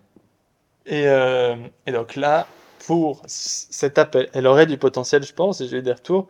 Mais il faudrait que je m'y mette en mode full-time marketing, contacter des écoles, contacter des trucs, être prêt à accepter ça, tu vois. Ouais. T'es d'accord? Mais c'est ouais, et c'est là où tu as deux types de projets. Tu as des projets, euh, tu as des gars qui vont all-in sur une app, et c'est leur projet, c'est leur bébé, et ils le construisent. C'est vrai, oui, c'est vrai. Et tu as des apps un peu plus, euh, tu vois, side project, que tu peux, un habit tracker par exemple, tu peux le garder sur le côté et bosser sur autre chose à côté. Ça dépend de, ouais, ça dépend de tes préférences, ça dépend de ce que tu as fait avant, ça dépend de ton expertise aussi. Et ton audience.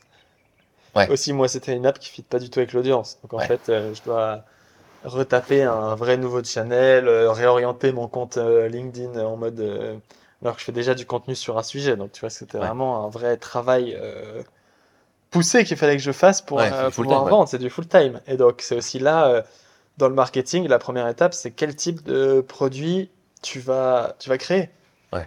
Et ton produit définit pas mal ton marketing. Un truc comme, comme Bull Corrector, c'est un truc qui tu vas pas pouvoir attaquer. euh, c'est un one time, c'est plus facile à vendre, etc. Un SaaS de correction d'AI comme je l'avais fait, c'est quand même plus compliqué. Ouais, ouais, complètement. Bah ouais, le truc, c'est qu'en plus, t'es pas trop utilisateur de ton produit. C'est pas un truc que tu utilises au quotidien, tous les jours. Si, si, c'est dans Si. ma plateforme de formation. J'ai juste euh, sassifié une feature de ma plateforme de Ah. formation.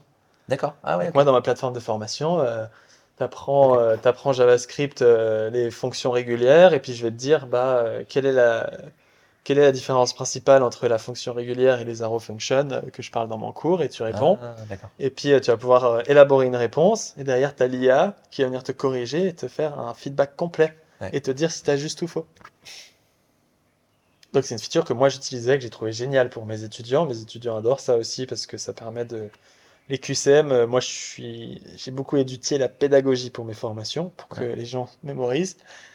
Et les QCM, c'est un peu de la branlette, quoi. C'est... euh, T'as quatre réponses, il faut être con pour faire faux, quoi. Ouais. Parce que t'as la réponse. Ouais. Sur les quatre réponses, il y a la réponse, on te la donne. Sur une question ouverte, faut être smart pour te rappeler de la réponse. Ouais, ouais, ouais. Et euh, donc ça, je trouvais ça intéressant, mais que les QCM, c'était pas très, pas très utile en vrai, tu vois. Enfin, c'est sympa euh, pour retrouver euh, toute l'information, mais je trouve ça un peu, euh, ça fait pas assez revenir l'information en toi, quoi. Ouais, c'est intéressant, ouais. Ouais, effectivement, ça, ça, ça, a l'air d'être plus un projet full-time. euh, Ouais, c'est un bébé qu'il faut nourrir, qu'il faudra trouver des clients. Moi, si je voudrais attaquer le marketing de ça, j'aurais pu faire des ads pour targeter les profs, j'aurais pu appeler les profs, les, les écoles pour leur vendre un abonnement pour tous les profs, des trucs comme ça, tu Ouais. vois. Mais euh, c'est full time.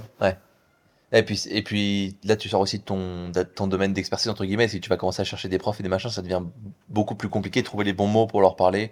Ouais, ouais, bah oui, ça devient un métier, Ouais. un truc, euh, un truc où tu vas devoir te former.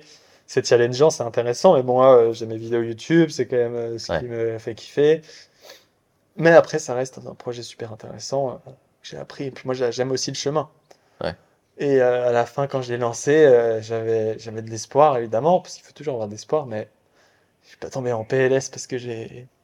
Si j'avais, si je faisais pas de revenus à côté, ça m'aurait fait mal. Mais qu'est-ce que tu dis du coup à un, un indie maker qui galère avec le marketing? Euh, trois conseils, comme on a dit avant. Les clés. Les clés. Déjà, tu peux t'abonner à Dan Tu, ouais, tu ça. Ouais, il est bien aussi. hein. qui parle de ça en full time. Euh, non, euh, moi je pense qu'il y a une grosse partie du job qui est fait par ton, ta headline. Ta- pour moi, c'est ultra important. C'est un peu ta vidéo, c'est un peu ton thumbnail, un mélange de ton thumbnail YouTube et de ton titre. tu vois. C'est Les gens, ils arrivent, c'est la première chose qu'ils voient. Si ça répond pas à un problème dès le début, ils vont, tu vas perdre 90% des visiteurs. une super headline, un produit qui te correspond. Si tu es un dev et que euh, ça fait 10 ans que tu bosses sur un tech stack et que, je sais pas, tu as une expertise dans un certain truc et tu vois qu'il y a un truc à, que tu pourrais, euh, tu pourrais créer un template de ce truc-là, reste dans ton domaine d'expertise et fais un truc. Va, vais pas changer complètement de domaine et te dire, tiens, j'ai envie de faire un livre pour des cahiers pour enfants alors que j'ai pas d'enfants, tu vois. Comme toi. Ouais. Genre workbook PDF, typiquement, c'est pas moi, tu vois. C'est pour ça aussi que j'ai abandonné, c'est que ça ne correspond pas. Si j'apprends un langage, je l'apprends dans la rue en parlant aux locaux. Je suis pas du tout scolaire. Du coup, faire des cahiers d'école pour apprendre euh, à parler un langage, ça me correspondait pas. Du coup, reste vraiment dans ton domaine d'expertise. Et gros kudos si en plus tu utilises ton propre, ton propre produit. Ouais. Et après, euh, un troisième conseil. Euh... Créer une audience. Ouais. Ouais, bah, créer une... Ouais les meilleurs hackers, ils ont tous une audience. Alors moi, j'en connais quand même quelques-uns et pour partager, mais après, c'est tout un autre podcast, donc ça sert à rien en fait. Il y a tout un autre podcast où j'ai interviewé un gars en fait qui a créé un produit qui permet de créer des chatbots sans aucun marketing, juste grâce à un lancement qu'il a fait au début et ensuite du bouche à oreille. Ouais. Et donc lui, c'est un peu l'exception, c'est qu'un c'est un produit qui résout un vrai problème, qui est très complet, etc. Mais c'est du full time et il changera jamais de produit et il fait le même produit tout le temps. Ouais. Donc c'est aussi, euh, et euh, c'était un autre sujet aussi, clarifie ton pourquoi. Pourquoi est-ce que tu veux créer un produit? Est-ce que tu as envie de créer une startup euh, grosse? Est-ce que tu as envie de créer un produit qui va te prendre toute ta vie? Et en fonction de cette réponse-là, choisis tes projets. Choisis des projets simples qui sont faits rapidement. Et moi, le meilleur conseil marketing en fait que je dirais, c'est fais tes projets en deux semaines. Et en moins, tu te dissocies déjà de l'amour de ton projet, tu arrêtes de, de l'aimer tu l'aimes pas, tu le crées juste, et derrière, tu vas juste pouvoir le publier, regarder ce que ça donne, regarder si tu as envie de continuer, si tu fais de l'argent, et puis, et puis sinon, passer à autre chose. Et puis c'est comme ça que tu vas trouver la bonne idée, parce que ça sert à rien de brainstormer sur son idée euh, de 100 fois. Puis un autre conseil, niveau marketing, c'est ne fais pas du C2C à la Uber, etc. Sinon, il faudra des levées de fonds. ouais. Le mieux, si tu veux faire un produit, en vrai, moi je dirais, pour les entrepreneurs, c'est euh, soit tu fais un produit B2B et tu vends à des entreprises, ça c'est très bien. Euh, tu, tu, réponds à un besoin que tu avais dans ta société. Par exemple, euh, le SAV, il a un problème avec machin, gestion des images, ils doivent faire des trucs, par exemple, ils doivent chaque fois faire des screenshots, mais ils n'ont aucun outil pour mettre des ronds et des flèches. Bah boum, tu crées un outil qui va répondre à leurs besoins. Et, et du coup, tu es bon et tu fais du B2B. Ouais etc. Si c'est du B2C, fais des mini-produits en deux semaines. Quoi. Ouais. Clairement, parce que le, la, la, phase la plus. En fait, c'est du mental. C'est que du mental, en fait. Parce que si tu veux, tout le monde sait que si tu, tu, continues de faire des produits, au bout d'un moment, il y en a un qui va marcher. Le truc, c'est que pas tout le monde arrivera à arriver à cette phase-là où tu sais que tu vas réussir à créer 20 produits et que le 20e va marcher. Parce que tu as un moment où tu vas burn out. Un moment donné où si tu lances 10 produits et qu'il n'y en a aucun qui marche, tu vas péter un plomb ton cerveau, il va, pas, il va se dire, mais qu'est-ce qu'on fait là? Ça fait deux ans que je lance des apps, il n'y en a aucune qui marche, pourquoi? Et, et encore, j'assume que tu peux lancer 20, 20 apps en deux ans, mais la plupart du temps, et tout, on commence tous comme là, comme moi, c'est une app, une app en un an. Donc si tu fais ça pendant trois ans, tu, vas burn out et tu vas laisser tomber l'entrepreneuriat complètement. C'est pour ça que ce que tu dis, c'est lance une app en deux semaines, c'est le meilleur moyen d'avoir un retour, parce que le moment où tu fais un dollar en, en, ligne, ça débloque un truc, et tu as beaucoup plus de chances de l'atteindre si, fais, si tu fais trois apps en un mois que si tu fais une app en six mois. Puis en général, le dernier point, c'est, je suis totalement d'accord avec ce que tu dis, c'est forme-toi en marketing. Moi, j'ai pas appris le marketing euh, en envoyant des mails au hasard à des gens. Euh, j'ai acheté euh, six livres sur le marketing, je les ai lus, j'ai pris des notes, je me suis formé, j'ai testé, etc. Donc c'est aussi, moi je dis, c'est la compétence qu'on devrait apprendre à l'école. C'est vendre, vends-toi, vendre, vendre des choses. Plein de gens qui savent pas se vendre sur leur CV, tu as envie de, de mourir parce que c'est un truc scolaire. Se vendre, c'est un art et c'est la première compétence à apprendre. Et arrête-toi de te former sur le dev un moment. Et euh, en fait, tu ferais presque mieux de te former sur le marketing pour trouver un job que de te former sur le dev à outrance. Ouais. Parce que les gens qui ont des jobs, c'est les gens qui savent se vendre, c'est les gens qui arrivent, qui sont au tac au tac, qui sont prêts à envoyer, qui comprennent les concepts, qui comprennent le relationnel. Euh, il y a plein de jobs, y a plein de gens qui trouvent des jobs sur LinkedIn en, en envoyant un message au CTO, en chatchant, etc. Enfin, le marketing, c'est la vie pour tout. Donc, euh, en général, au lieu de juste suivre des conseils, c'est euh, forme-toi aussi un petit peu au marketing euh, scolaire. Ouais. les vieux trucs, les vieux emails, le copywriting, c'est aussi ça qui va faire vendre ton app. Moi, le titre de mon app, c'est, euh, et qui a, je pense, pas mal marqué, c'est Correct the grammar of an entire book in 5 minutes. Ah, c'est bien, ouais. Donc, moi, c'est direct, ça donne le USP, euh, et euh, ça va droit au but, quoi. Ce que j'ai, ce que j'ai envie de parler, je pense que ça va, hein. Marketing. Nickel, ouais. Après, c'est un sujet infini de C'est ouais, très long. C'est très long. Ouais. Euh, mini point sur ton app, fake it until you make it, ça à 0$. Je crois qu'il y a deux personnes qui ont payé. J'avais adoré la pub. Ouais, j'ai passé, ouais, j'ai bossé là-dessus. Ah, juste dans C'était une une phase app iOS? iOS et Android. T'avais fait un React natif? Non, j'ai fait Capacitor. Génial. En React? Ma- Martin euh, C'est Donadieu. React ou pas? C'est Next.js. C'est euh, du, du... C'est Next.js? Ouais. Non, mec, c'est incroyable. Putain, mais attends, moi je voulais faire une app euh, mobile et je, je suis parti sur Expo. Ah. J'ai- testé et euh, ça m'a foutu l'angoisse directement. Là, ça m'a saoulé euh, au bout de 5 minutes, j'ai arrêté. non, j'ai setup l'app Expo. J'ai- J'ai j'ai j'ai vu tout le terminal comme ça, j'ai fait oulala, c'est tellement chiant pour tout. Oh là là, arrêté. tu as pété un plomb. Capacitor, mec, c'est incroyable. Tu prends ton code. J'ai la première app que j'ai transformée, c'était avec Martin Donadieu du podcast Solo.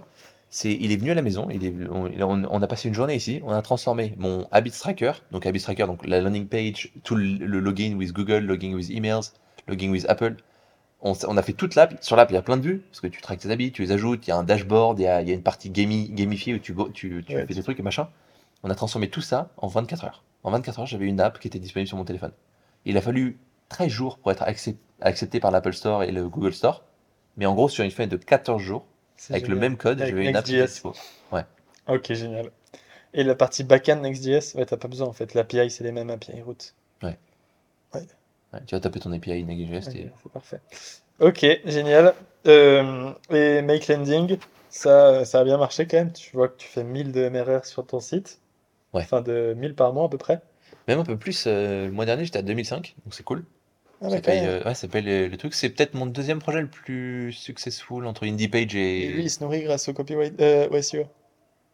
Ouais, une grosse partie c'est du SEO, ouais.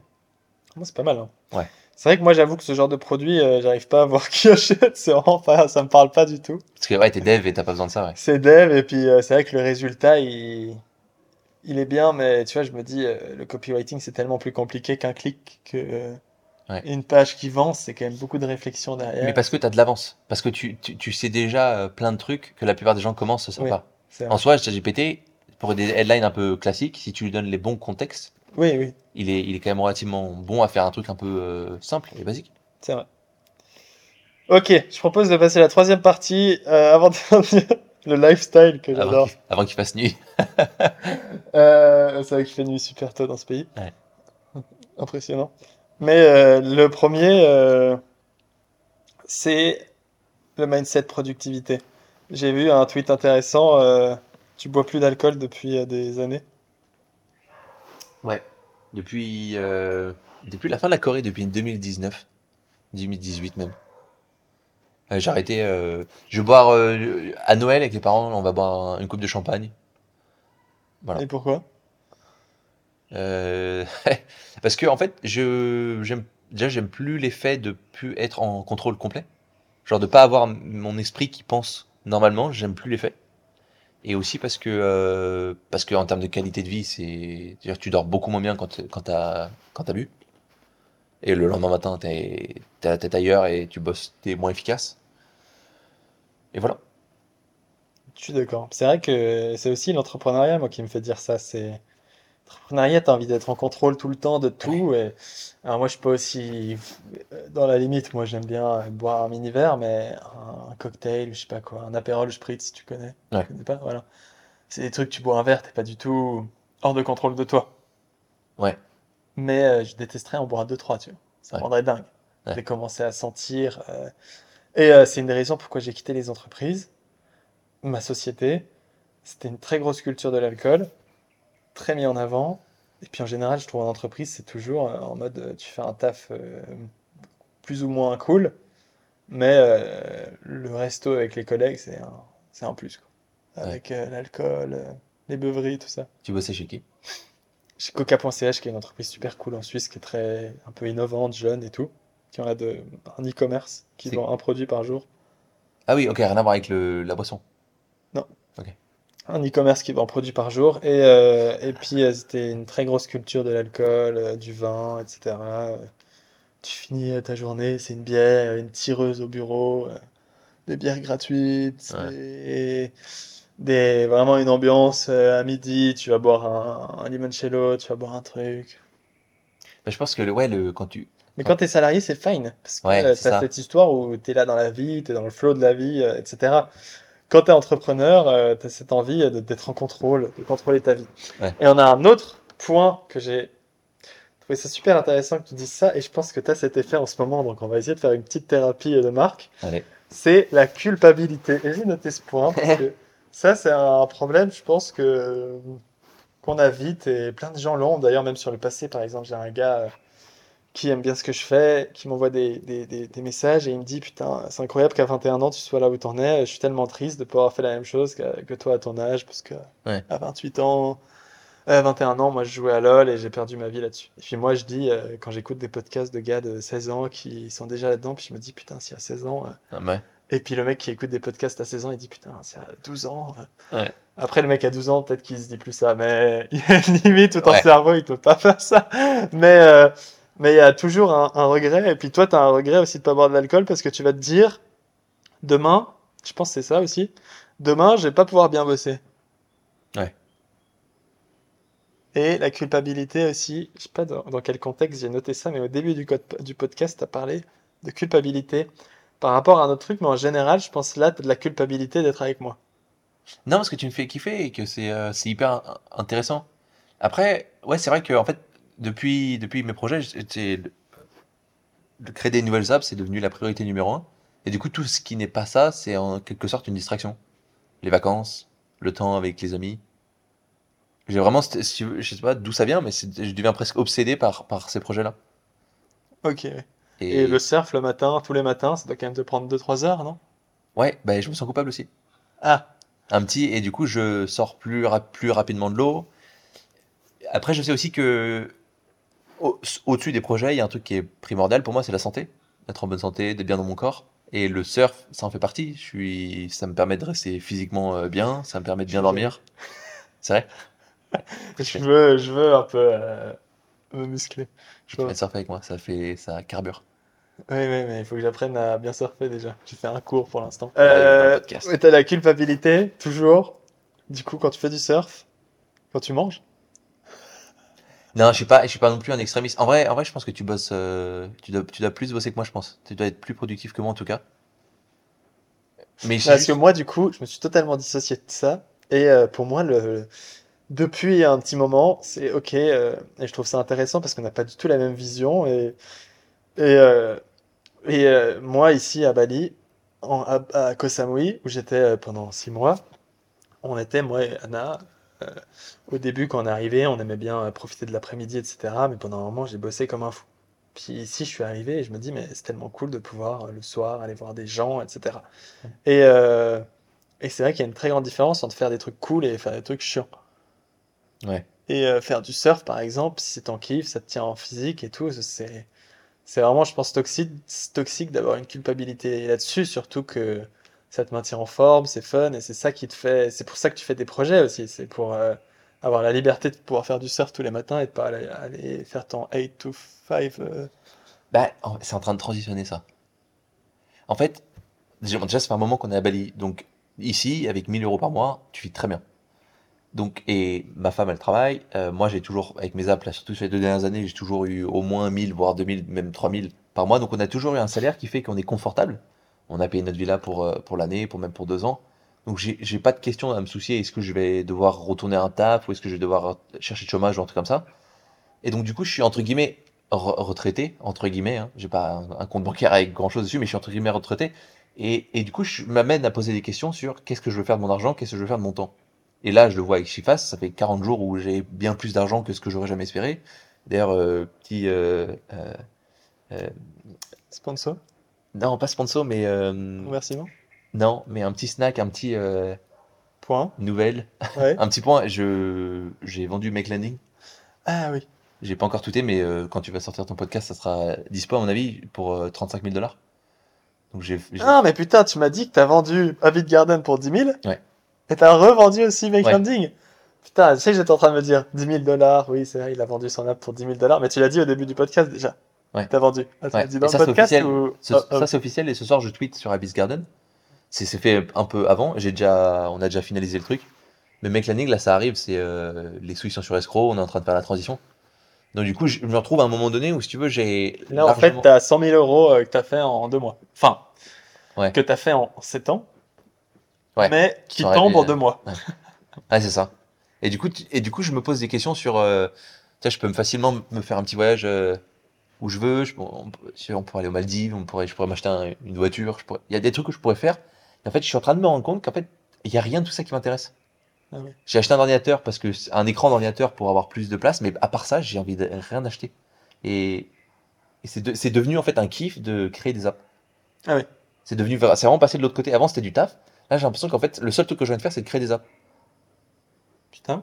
C'est ouais, c'est super bizarre. Bah, avec ton argent, ce que tu pourrais faire, euh, voilà un petit tips, euh, c'est euh, payer quelqu'un pour faire ton support Shipfast euh, et payer quelqu'un pour euh, engager quelqu'un. Au moins, il s'occupe de Shipfast et il s'occupe de le faire grossir en Xuxum. Et puis toi, tu peux continuer à créer des apps. Et puis chaque fois qu'il y a une app qui marche, euh, tu payes quelqu'un, moi tu gardes la ownership, ou même tu la vends comme tu as fait. Ouais. Et puis, mais toi pour Shipfast, ça aucun, personne ne la te l'acheter parce que si quelqu'un d'autre là, personne l'achète. Ouais. Les gens achètent parce que c'est toi. Ouais. Donc ça c'est le genre d'app comme mes formations, euh, comme ma chaîne YouTube, je peux pas la vendre. euh, Ouais. euh, parce que s'il y a plus moi, ma chaîne YouTube a aucune valeur. Mais euh, tu pourrais vendre, euh, tu pourrais payer des gens. C'est ça, moi j'arrive pas encore à faire cette étape-là, mais je dois faire cette étape-là, c'est commencer à déléguer quoi. Puis, puis euh, payer des gens pour que tu gagnes du temps pour faire ce que tu veux. Et si le seul truc que tu veux c'est créer des apps, ça aurait du sens. Ouais, que je trouve quelqu'un, une, une tâche à faire pour Shipfast parce qu'en soi, euh, j'ai pas, j'ai pas de. Ouais, mais là, le maintenir, euh, merger sur AppRouter, euh, tu payes un développeur, tu lui dis tu me merges ça sur AppRouter, tu review, tu regardes, au lieu de faire toi-même. Le mec, il, te l'a fait gratuit sur TypeScript, ça c'est la magie, euh, la magie de la Open communauté, source, ouais. etc. Mais, mais tu pourrais le faire, euh, tu pourrais payer quelqu'un pour qu'il s'occupe, pour qu'il ajoute, pour qu'il mette à jour, pour qu'il mette des nouvelles features, etc. Puis ça fait augmenter la valeur perçue de ton produit, toi tu peux tweeter là-dessus, puis en même temps tu peux créer ta prochaine startup, parce que la Shipfast, je pense que ça va te prendre... euh, je sais pas avant combien de temps tu vas refaire un projet, mais là ça va te prendre pas mal de temps. Je suis en train de bosser sur un nouveau projet. C'est vrai? Ouais. Putain. Ça m'a, ouais, ça m'a. J'avais pas besoin dire? de. Euh, si, si, si, De toute façon, le podcast il, il sort dans deux mois. Ah oui, si, si, carrément. Peut-être que d'ailleurs, du coup, l'app, elle est très certainement. D'ailleurs, du coup, l'app, elle sera live. Mais euh, en gros, j'ai pas mal de. J'ai eu pas mal dans le passé de disputes avec Stripe. Des gars Ouais. qui chargent back. Et euh, j'ajoute des contrôles supplémentaires au, quand, quand quelqu'un fait un paiement pour être sûr. Et j'envoie en gros, tu connectes au compte Stripe et je listen euh, de tes events de Stripe. Et si je vois qu'il y a un truc chelou, du genre un email qui n'est pas vérifié ou, ou d'autres events comme ça, je t'envoie une alerte supplémentaire. C'est un petit truc simple, un petit projet simple. C'est quoi le concept? C'est que tu as des disputes? En gros, en 2022, mars 2022, je reçois un mail de Stripe qui me dit Vous êtes banni de la plateforme. Au revoir. Complet. Fini. Je regarde mon truc et je. Mais tu peux retirer ton argent? Ouais, tu peux retirer ton argent, mais tu peux pas créer de nouveaux produits, tu peux pas créer de nouvelles apps, donc tu es obligé de passer sur les bonnes squeezie si Stripe a pas balancé les informations à les bonnes squeezie. Donc, bref. Gros stress, pas possible. Je, heureusement, j'avais peut-être 500 followers sur Twitter, je tweet et je gueule sur Twitter. Et il y a un gars de Stripe un peu plus haut placé qui vient réviser, reviser mon, mon compte. Et après, genre 48 heures, ils finissent par me dire Bon, on a fait une erreur, on vous, on vous récupère. Et en fait, je me suis rendu compte, c'est que les disputes sur Stripe, en fait, ils sont, eux, ils sont limités par le nombre de disputes que tu peux avoir chez Visa et Mastercard. À peu près 75 disputes, je crois. Au bout de 75 disputes, ça commence à raise un, un flag. Et après, tu as un taux de dispute à avoir euh, en, fait, un- en dessous d'une certaine moyenne. Tu peux aller vite parce que. Ouais, ok. Euh, En gros, je bosse sur une app qui te permet de réduire le nombre de disputes sur Stripe. Ok, ok, bon, ça va alors. Euh, Ok, on retourne juste sur cette culpabilité parce que sinon on va se perdre, on va se perdre beaucoup trop vite. on va retourner dans les Unity Project. Allez. Tu peux aller prendre un verre d'eau. Oui, oui, t'inquiète. Je suis bien. Mais euh, du coup, cette culpabilité, t'as- je pense que. Et du coup, des moments avec ta copine aussi Ça va bien? Alors, et ouais, du coup, faut qu'on schedule ce, ce faut qu'on planifie ce moment-là. C'est vrai? Ouais. Genre là, partir à Bangkok, c'était un moment schedule, on va faire des restos. Voilà, exactement. Alors, on se dit, euh, le samedi, à partir de tout à l'heure, on touche plus les ordinateurs. Des trucs comme ça. Et euh, voir des gens comme moi ou comme les. Je sais pas combien t'as d'amis ici, mais tu les vois ou tu les vois pas trop du coup? Ouais, j'ai- je vois toujours des amis le week-end. Ah, ok. Mais toi, t'es vraiment en mode week-end. Ça, c'est intéressant aussi. Ouais, La culpabilité est moins grande le week-end. Parce que tu pourrais travailler le week-end. Ah, je travaille le week-end aussi, ouais. Mais, mais le week-end, je m'autorise du temps. Je me dis, bon, un, sam- un- un samedi soir, euh, si j'ai un copain que j'ai envie de voir, on va se faire un truc. Mais la semaine, par contre, c'est vraiment euh, surf, boulot. Ouais, ça, je sais pas. ouais. C'est vrai que moi, du coup, je me suis lancé vraiment. Moi, vraiment, j'ai jamais de moment, euh, c'est week-end. Et j'ai dit, mon rêve, c'est de plus avoir de week-end. C'est-à-dire que Ah ouais. lundi, c'est mon week-end. Aujourd'hui, c'est mon week-end. J'ai fait des trucs vite fait le matin. Là, je suis avec toi. Pour moi, euh, en l'occurrence, moi, ça me rapporte euh, du contenu. Toi, ça te rapporte euh, pas grand-chose. Mais euh, même si on pourrait dire que c'est du travail, pour moi, c'est pas du travail parce que ça, ça a pas, j'ai pas un effet de levier très grand euh, pour l'instant sur ce podcast. C'est aussi pour partager et pour moi, mais mais euh, mais moi, mon kiff d'être solopreneur, c'est de me dire aujourd'hui, c'est le week-end. Et euh, d'avoir cette fais le week-end? liberté. Mais c'est que si il y a un gars sur, par exemple, il y a pas longtemps, il y a un gars qui m'a dit, qu'on s'est rencontrés, puis on s'est dit, il faut qu'on se revoie. Puis on a dit, ah bah oui, là, à 5 heures, on va venir euh, boire un verre, puis après, on... boire un verre, ça peut être n'importe quoi. Se Ouais. voir dans un bar, hein. Un kombucha. Euh, ça peut être un kombucha. Et euh, on, on se voit, puis on va se faire un resto. Puis du coup, de 5h à 23h, j'étais avec des gens. Et euh, c'était un mardi. Ouais. Il n'y avait pas de culpabilité. C'est... J'ai décidé que c'était là, c'est là. Ouais. C'est ça aussi mon kiff. Ah, je pense que déjà, t'as 21 ans. Et en vrai, euh, 21 ans, j'étais à l'université, j'avais qu'une envie, c'était de faire des soirées, tu vois.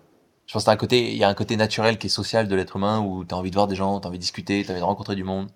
Non, alors pas trop. euh, Oui, je vois ce que tu veux dire, mais je dis, là, je parle pas par rapport à voir des gens, je parle par rapport à la gestion du temps. Tu te dis, le week-end, c'est ok d'aller voir un pote, mais Ouais. lundi soir, non. Ouais.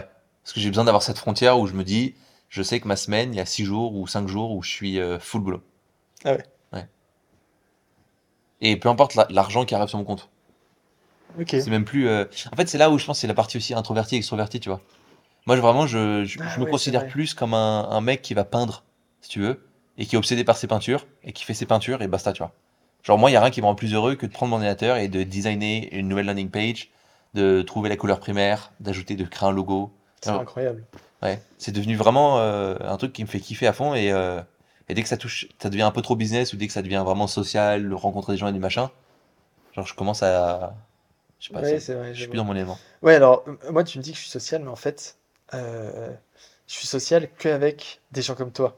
C'est-à-dire que j'ai arrêté de voir, et- j'ai arrêté de voir mes potes, et quand j'allais les voir, je suis Ouais. pas en mode social, et je suis aussi très introverti. Moi, parler avec quelqu'un, ça va me prendre de l'énergie. Et demain, je vais pas sortir, on va rien faire demain, parce qu'on est venu là, on a fait des trucs. Ouais. Tu vois, ça va être euh, un introverti, pour moi, c'est quelqu'un qui se recharge quand il y a plus personne. Ouais. C'est quelqu'un qui se recharge quand il fait ses trucs, etc. Un extraverti, c'est quelqu'un qui a besoin de voir des gens pour se recharger, pour se rebooster. Ouais. Tu vois, toi, je pense que tu as ce profil où tu as besoin d'être seul pour te rebooster. Ouais. Et euh, moi, c'est vraiment les discussions avec des gens comme toi. Là, tu vois, je sais que si on discute pendant deux heures, tu vas me partager plein de trucs, moi, je vais te partager des trucs, on va faire des échanges intéressants et c'est vraiment les discussions profondes qui m'animent. Ouais. Et si là, il y a quelqu'un qui me propose d'aller boire un verre, c'est parce que je sais qui c'est, parce qu'il m'a inspiré, parce qu'il a un projet qui m'inspire, parce que je sais qu'on va avoir des discussions intéressantes, etc. Ouais. Mais si c'est Michel qui me dit d'aller boire un verre et qui va aller me parler de la politique, de la, la- la guerre, de tout ce que tu veux, non. C'est fou ça. C'est fou l'effet de l'entrepreneuriat où tu commences à être intéressé spécifiquement dans certaines conversations avec certaines personnes Ah ouais, et tout le reste ça devient du bruit. Et ouais, mais c'est là où, où justement où je me dis, moi, ce genre de discussion avec toi, ça m'apporte, mais du coup, c'est vrai que y a un- je commence à comprendre ton truc. Tu vois Là, plus je commence, Ouais. c'est qu'en fait, vu qu'il n'y a pas l'argent qui rentre en jeu, et que là maintenant il y a encore moins d'argent, donc il n'y a pas l'argent, il y a uniquement le fait de créer des apps. Est-ce que tu as besoin de discuter avec des gens pour avoir de nouvelles idées, pour créer des meilleures apps, pour gagner plus d'argent? Non, tu veux juste créer des apps. Et donc tu t'en fous de discuter avec des gens, tandis que moi, discuter avec des entrepreneurs et des gens comme ça, ça me donne des nouvelles idées, ça me donne des nouvelles verticales, ça va me faire penser à des choses. Et euh, en fait, pour moi, ça m'apporte beaucoup plus que ça m'apporte énormément Ouais. pour le boulot. Ouais. Et du coup, pour moi, ça devient du boulot dans le sens où ces discussions-là, ça nourrit mes idées, ça nourrit ma créativité, qui va me permettre de créer du meilleur contenu. Ce podcast aussi, Ouais. les discussions que j'ai, là, ce podcast, il va m'apporter deux semaines de contenu. Parce que je vais avoir des idées, mon cerveau. Demain, il va process toute cette nuit euh, les informations et tout. Et demain, ou dimanche, quand je vais écrire mes tweets de la semaine, je vais euh, être dans un flow parce que je vais penser à ces idées, je vais penser à ces projets, je vais penser Ouais. à ces conclusions, ces réflexions. Et euh, tu vois, donc c'est vraiment cette idée où, où je suis pas coupable et j'aurais de la culpabilité si j'allais en boîte, par exemple. Ouais. J'aurais de la culpabilité si je passe 4 heures avec un gars qui me fait chier, euh, ou ça m'apporte rien. Mais avec des gens comme toi, j'ai pas de culpabilité. Ouais, c'est cool, ouais, ouais, ouais, on se rapproche, ouais, bah, c'est sûr. Ouais, Ouais, non, c'est sûr, c'est sûr que ouais, les, les gens, le, ouais, tu- les gens que tu rencontres, ça a vraiment un impact sur, euh, sur quel, quel, euh, comment, comment tu values ton temps, ouais. Ouais, 4 heures avec, avec deux personnes différentes, ça, ça a absolument rien à voir. Ouais. Ouais. Ouais, bah ouais, c'est. Mais après, voilà, si t'as pas l'objectif de faire de l'argent, si c'est plus du tout un objectif, moi, ça reste quand même un truc de faire les choses mieux, d'optimiser les choses euh, pour m'assurer un plus grand revenu. Ça reste quand même une un objectif euh, qui drive, tu vois, qui Ouais. te motive à aller plus loin et de, de pas rester. Mais toi, c'est vrai que c'est même pas ça, quoi. Donc c'est vrai que c'est encore plus profond. C'est super intéressant. Ouais, non, ouais, non, là pour le coup, ouais, non, j'étais juste. euh, et c'est rare que je dis euh, que je, j'accepte. Déjà que je vois des gens euh, un peu random, c'est assez rare. Random dans le sens où, tu vois, on s'est rencontrés sur Twitter il n'y a pas si longtemps que ça. Ouais. Et, de, en plus de faire ça un lundi après-midi comme ça, c'est. euh, ah, je le fais quasiment jamais. Mais juste, ça me faisait kiffer. T'es, t'es ultra smart. T'as l'air de bosser sur plein de trucs stylés. Ça me fait, ça me- juste, ça me fait kiffer.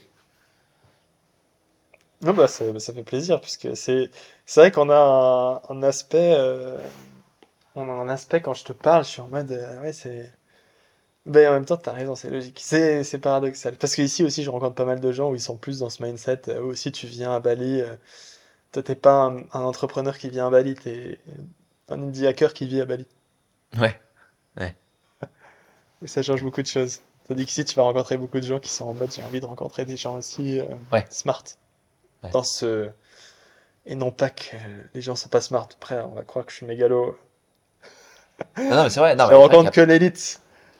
Tu sais, en mode euh, le, le même 10K par mois. Non, tu fais pas. Non, parle pas. Non, c'est pas du tout ça. Il y a vraiment un feeling aussi que tu as avec les gens. Ouais, ouais, c'est clair, ouais. Le gars peut être super euh, riche et puis euh, j'en ai rencontré aussi des, des mecs dropshippers qui font du 100K, etc. Mais tu vois qu'il est dans un univers euh, qui t'intéresse pas du tout, Ouais, bling ça, bling. Et donc c'est pas intéressant. Il y a des entrepreneurs pas du tout intéressants non plus. Ouais. C'est un tout. Un mélange de, ouais, un mélange des projets, de personnalités. C'est vrai. Ok, merci beaucoup. C'était un peu euh, thérapie ou- T'as eu un peu de Non, pas thérapie? du tout, c'était bien. Non, nickel. thérapie euh, dans le sens t'as fait réfléchir. Ouais, ça m'a fait, ouais, je suis en train de l'accepter progressivement. C'est bizarre. C'est vrai que c'est bizarre, mais. Euh... Euh, ouais. Juste, de parler de Bali, parce que c'est que le kiff avant de passer sur les questions de fin et après on mettra fin. Je sens que je commence à te tuer. Non, t'inquiète, ça va, ça va. Euh, Bali, euh, c'est un endroit formidable. J'étais en Thaïlande pendant un moment, mais c'est vrai qu'ici, je trouve que c'est assez dingue, ça une, une ambiance géniale. Euh, Ouais. Toi qui es là depuis 4 ans, euh, comment tu peux nous vendre Bali? euh quand je pense, déjà, euh, déjà le- les gens sont hyper gentils. Les locaux, de manière générale. Ouais. Ils sont, ils sont détentes, c'est, ils sont toujours. Tu fais un sourire à n'importe qui dans la rue, il va te répondre un sourire. Moi, je viens de Paris, c'est pas, c'est pas du tout le cas. Euh, après, En Suisse aussi, c'est très ouais, j'imagine que c'est plus. euh, fermé, tu rencontres pas des gens. Ouais. Ici, euh, ça- je peux aller voir le voisin à côté, je lui demande comment va sa femme et il est content, tu vois. C'est, c'est ouf de, d'être aussi ouvert euh, par rapport à, à, à plein d'autres pays. Mais après, la Thaïlande, c'est vrai qu'ils sont aussi. Moi, je, re- bah, je reviens là et ils sont vachement sympas, les Thaïlandais. Euh, t'as quoi? T'as le, bah, il y a le soleil toute l'année aussi, ça, c'est vraiment, c'est, c'est cool. Euh, la vie, elle est pas vraiment chère, ça dépend où tu vas. Mais euh, ça reste quand même. Ça, du coup, maintenant, avec l'argent, tu pourrais aller dans un autre pays. Ouais. Ouais. Et Mais- tranquille. Ouais. Ouais, et après, la vie pas chère, ça a des avantages. euh, comme tu l'as dit, quand tu es entrepreneur et que ta passion, c'est de que faire de créer des apps, bah, tu vas pouvoir payer quelqu'un qui fait le ménage, payer quelqu'un qui fait ça, Ouais. et déléguer ta vie, en fait, euh, qui t'offre beaucoup de liberté. euh, et la liberté. Alors moi, euh, si je peux vendre Bali euh, et les, la pays d'Asie, c'est vraiment la liberté de tout. Ouais. La liberté, euh, ici, je conduis sans permis euh, depuis, euh, ça fait, ça fait 8 mois, en fait, que je conduis sans permis. Euh, bon, je suis quelqu'un, je suis assez, j'ai toujours mon casque, donc je me suis jamais fait arrêter. Mais euh, je conduis sans permis. Euh, si parfois je dois aller quelque part et que c'est à 100 mètres et que je devrais faire tout un détour, je vais à contresens 100 mètres. Ouais. Et euh, je suis à un endroit. Ouais. J'ai pas peur, même si la police elle te voit, dans... ça t'arrive jamais, mais tu leur donnes assez d'argent et tu vas pas aller en prison. En France, tu fais ça, t'as plus de permis, t'es, t'es, emprisonné direct, euh, t'es mis dans les, dans les fichiers du monde entier euh, comme Ouais, ouais. t'es un dangereux terroriste. La liberté de faire ce que tu veux, c'est fou quoi. Manger, acheter, prendre un scooter, tu vois, c'est ça, ça me fait vraiment kiffer moi. Louer sans besoin de faire de devis, tu leur donnes l'argent, t'es là. Ouais, ils font pas, ouais, ils t'embêtent pas avec ça, ouais. Oui, en France, tu dois faire tout un papier, une paperasse, En France, toi, là, euh, t'aurais jamais eu d'appart. Ouais, c'est incroyable, ouais, ouais. Ouais, c'est vrai que j'aurais pas, j'avais pas réfléchi du tout à ça, mais ouais, t'as raison. Ouais, t'as le, ouais, c'est le, ouais, le, le positif de l'Asie, c'est que le service, il est ultra présent. Tu peux faire venir un massageur chez toi, tu peux venir, euh, tu peux, tu peux avoir une cuisinière chez toi, ce qu'on avait nous pendant un moment donné, et puis, euh, et puis ouais, tu peux, tu loues ton scooter un peu comme tu veux, tu loues, tu claques des doigts, tu loues une voiture. Ouais. C'est fou, ouais, non, c'est fou, ouais. C'est dingue. Ouais. Et puis derrière, le double avantage de Bali, si vous êtes plus comme moi que comme Marc, c'est que euh, il y a de la vie, quoi. T'as l'impression d'être Ouais. en Europe. Tu peux tout faire. Tu peux aller dans un truc, rencontrer des gens qui sont passionnés de JavaScript. Euh, dans une semaine, euh, deux semaines, je vais dans un meet-up JavaScript à Bali. Stylé. Genre, j'ai vu ça, je me suis dit putain, ça va être génial. Je vais rencontrer les devs qui sont ici, je sais pas ce qu'ils font. Ça va sûrement être des freelances, mais c'est fun. Ouais. Je me dis, je suis ici à Bali, en fait, tu peux avoir une vie. euh, En Thaïlande, c'était moins ça. C'est quand même très. euh, T'as des retraités, quoi, mais. Ouais. À Ici, c'est jeune à fond, hein. ici, c'est T'as des jeunes de partout. Les jeunes, euh, c'est plus ton âge que mon âge. hein. Oui, ouais. Euh, Toi, t'es, ouais, t'es un, un petit cas extrême. Mais, euh, mais ouais, t'as l'impression de pouvoir vivre ici comme en Europe. Ouais. Tu peux tout faire. Ouais. Tu, tu peux faire des soirées si t'as envie, tu peux faire des meet-ups, tu peux aller dans des coworking. J'ai un coworking super stylé à côté de chez moi avec pas mal d'entrepreneurs. Tout le monde sur son laptop. Et c'est un café en fait, tu payes pas. Ok. Euh, tu viens juste, c'est juste c'est le spot des, des, des, des entrepreneurs, il y a tout le monde. En mode, j'hallucine, moi. Je suis en mode, euh, c'est pas des freelances, c'est pas des. Non pas que j'aime pas les freelances, mais c'est pas le même mood. euh, Quand t'es freelance, tu travailles quand même. euh, Ouais, tu restes employé, ouais. tu restes employé, mais il y a vraiment, c'est une dinguerie, quoi. Moi, je, je me dis, tu peux, tu peux, je comprends pourquoi les gens s'expatrient ici et pas à Bangkok ou etc. C'est parce que tu peux être comme en France et t'as la bouffe. Ouais. Ils font des bonnes pizzas, des bonnes pâtes. Tout est bon.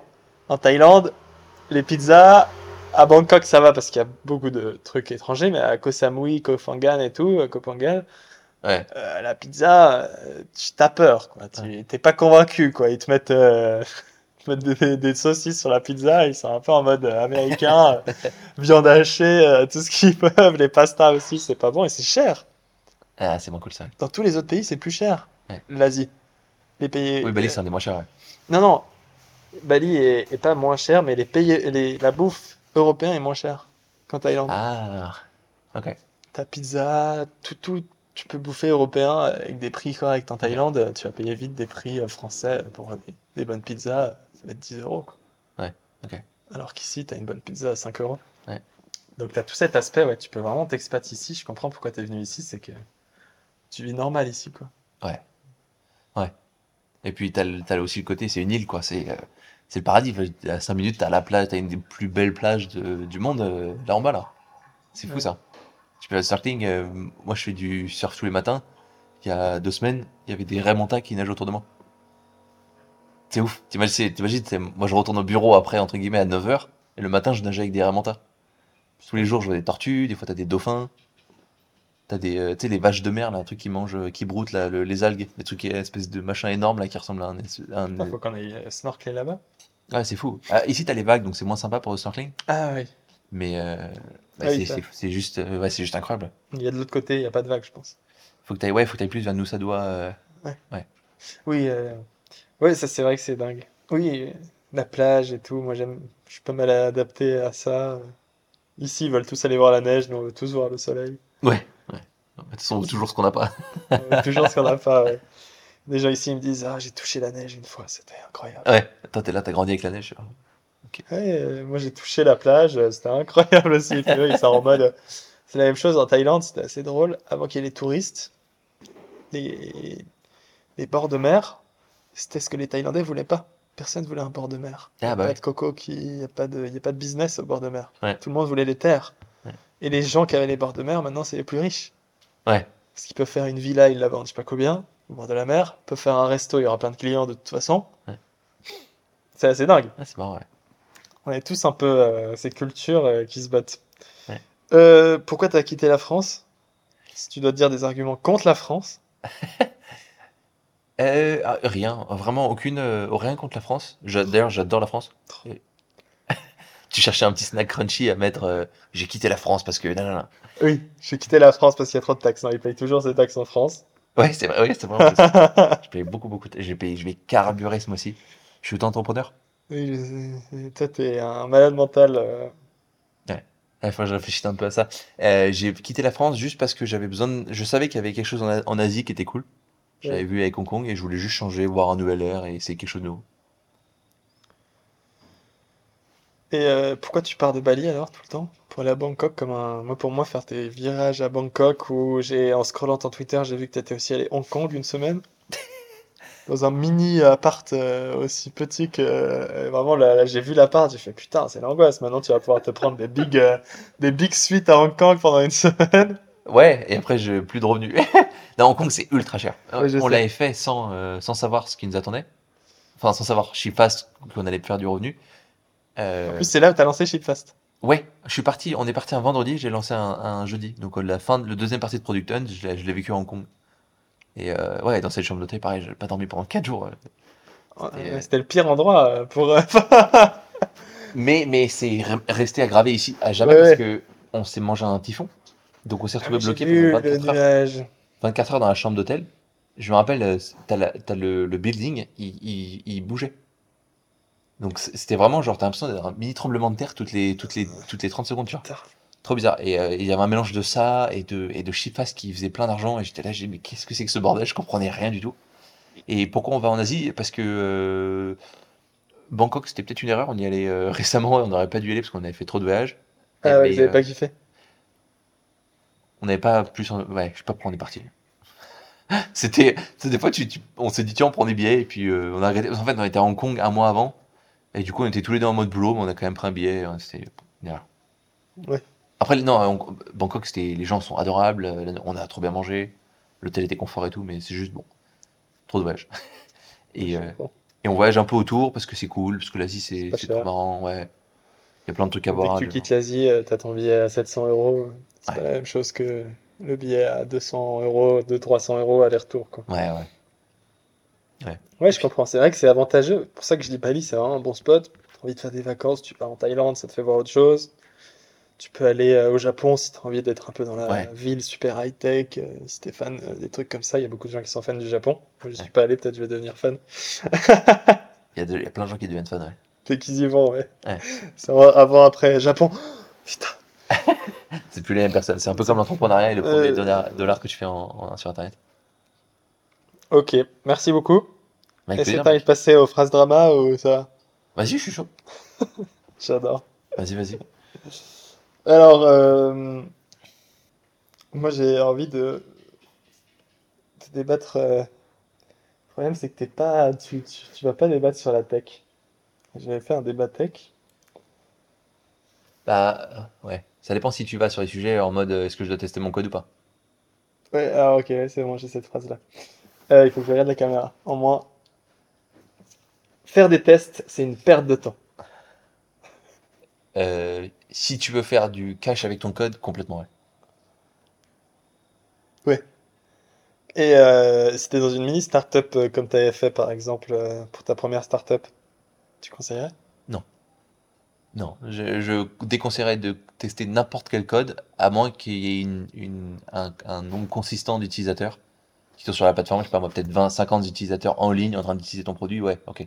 Ma plateforme de formation euh, qui essuie, qui a plus de 1000 personnes qui ont acheté mes cours. Ma plateforme de formation qui est une plateforme de formation avec euh, des playgrounds et tout ça. Est-ce que tu la testerais? Parce que les gens, ils te connaissent, donc ils peuvent toujours t'envoyer un message et te dire Melvin, il y a un truc qui a pété. T'es pas un inconnu. Et de deux, c'est pas du crucial. Il est pas en train d'essayer de, je sais pas, d'enregistrer euh, le rythme cardiaque d'un patient. Donc tu es vraiment dans un truc où si ça plante, il n'y a pas d'aspect financier, il n'y a pas d'aspect. euh, au pire des cas, il regardera ses vidéos dans une, dans une demi-heure. Ouais, je trouve ça méga intéressant. C'est vrai, c'est vrai. Ah ouais, c'est une vision géniale. Parce que moi, j'ai fait des posts Twitter, évidemment, pour dire que j'avais pas fait de test.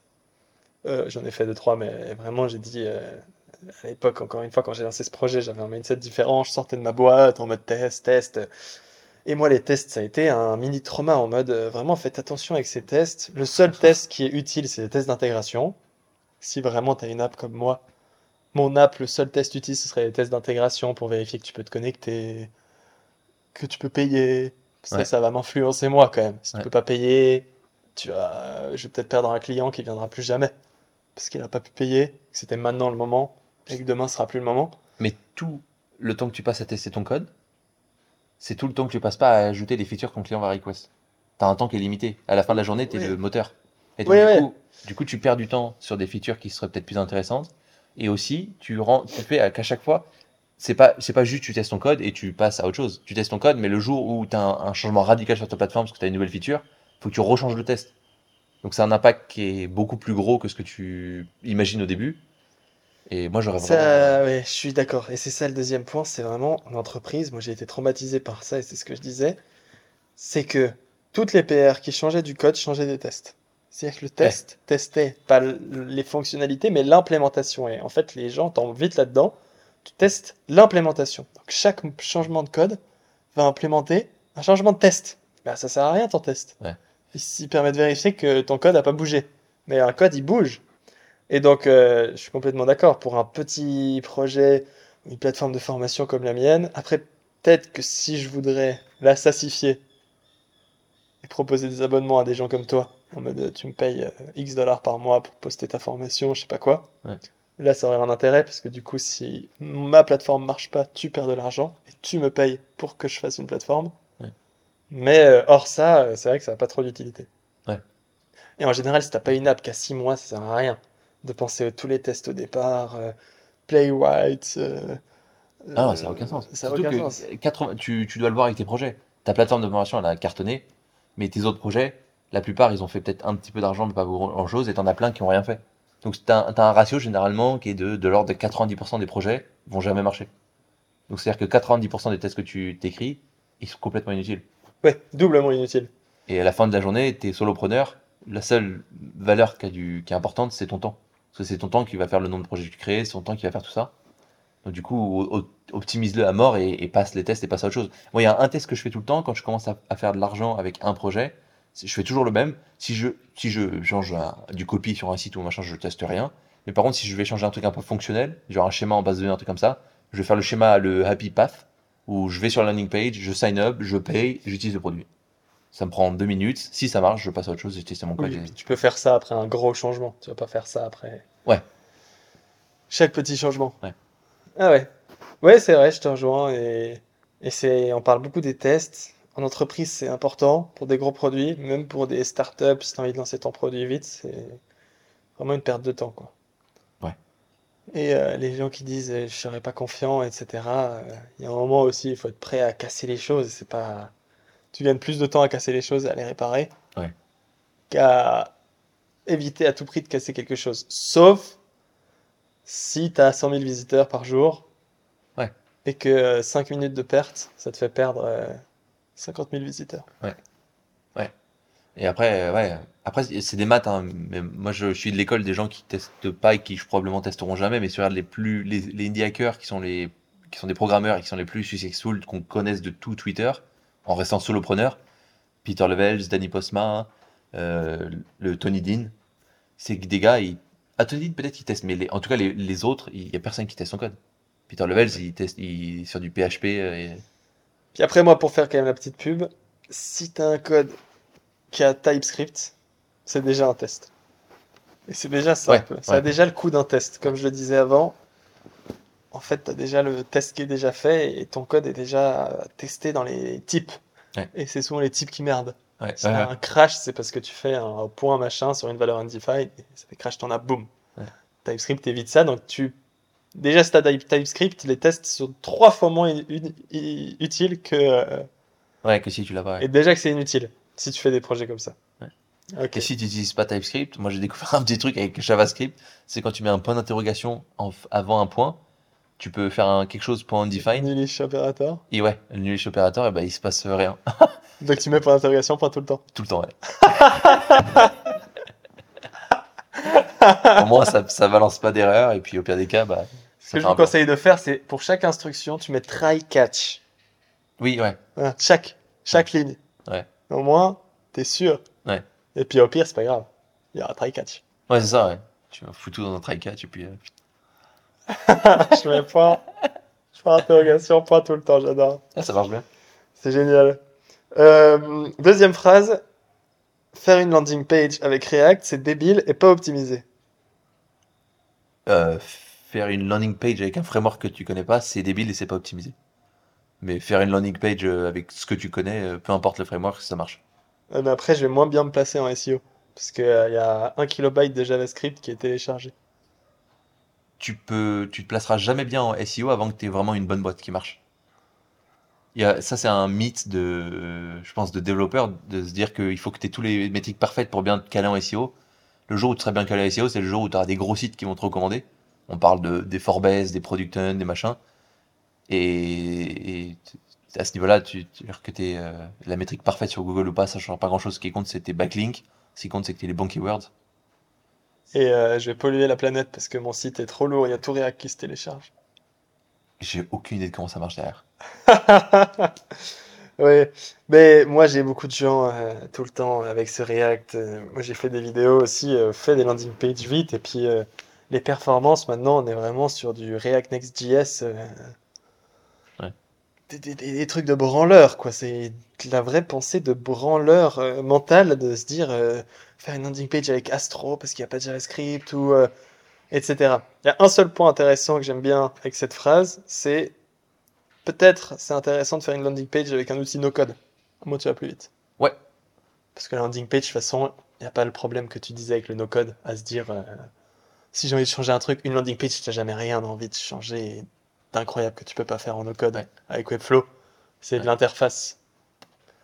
Donc, peut-être le seul point, c'est de faire avec Webflow, mais je pense que Webflow n'est pas optimisé, n'est pas plus optimisé que Next.js.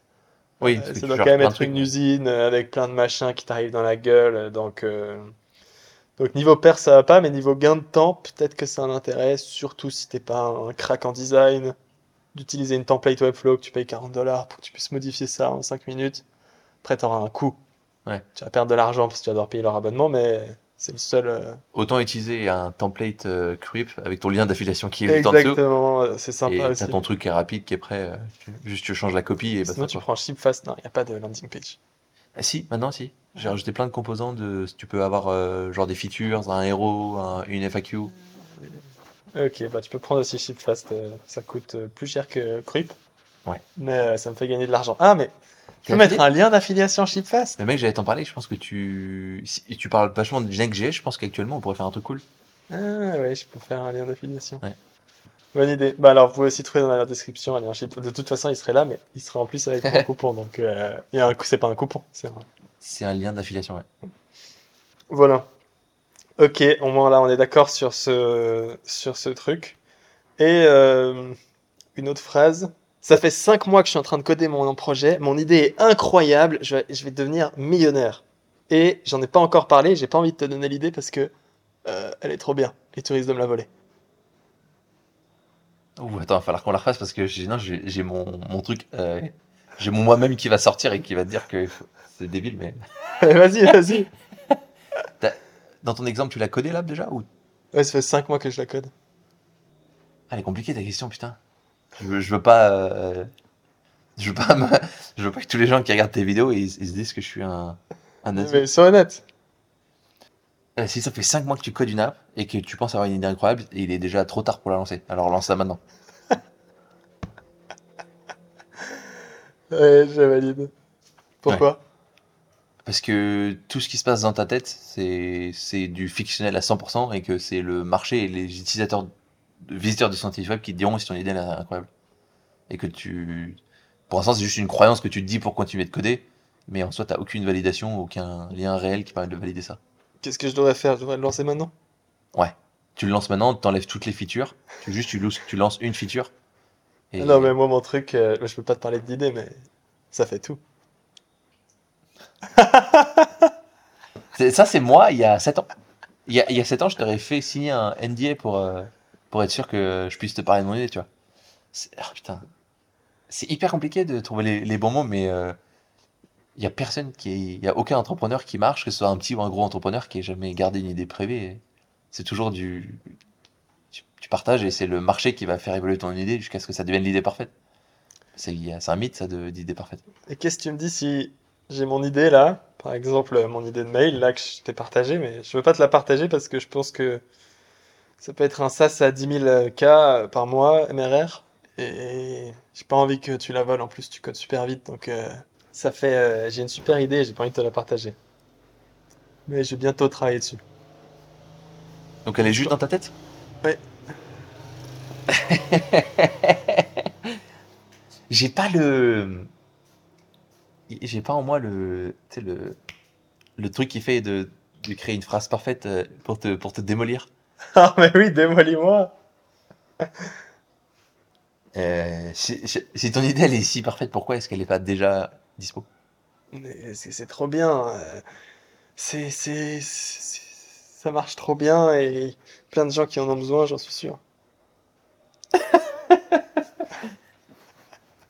Ah, elle était- et c'est terrible ce truc. C'est- Tu le fais bien, tu fais bien le. Je sens que tu as eu des gens dans tes commentaires qui ont dit ce genre de choses. J'en ai eu un il y a pas longtemps. On était avec Anna dans un meet-up et il y a une fille, elle me regarde. On part, on partage de ce qu'on fait.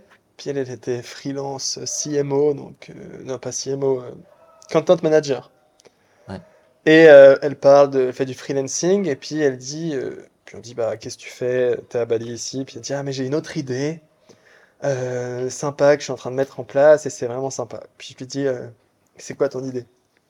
Ah non mais j'ai pas envie de la dire et tout. Je Voilà. dis bah pourquoi?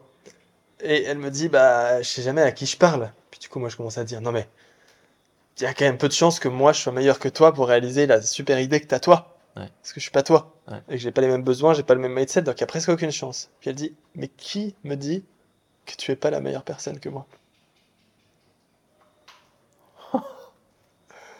Elle devait être marrante cette conversation, vous étiez tous les deux? Oui. Putain, vous avez dû vous marrer intérieurement.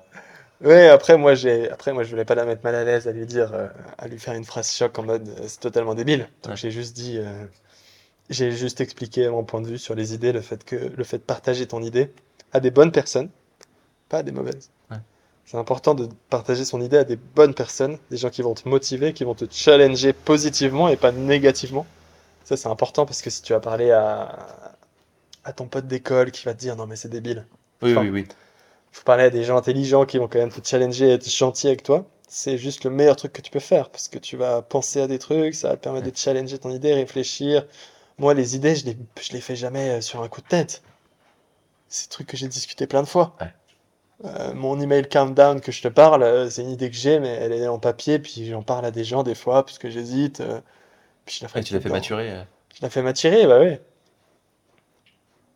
Ouais, ouais, non, les gens qui sont idées. Euh, Private ID. Ouais, je sais, franchement, je, je sais même pas quoi répondre à ça. Surtout toi, avec euh, ton audience, tu pourrais être encore plus flippé. Ouais. Ah non, moi c'est l'inverse. euh, Je... Toi, t'es flippé de partager ton idée avant d'avoir payé le domaine. Non, non, non, je peux partager l'idée. Non, mais Ah. tu- tu m'as dit, des fois, il y a des gens qui te prennent des domaines. Ah oui.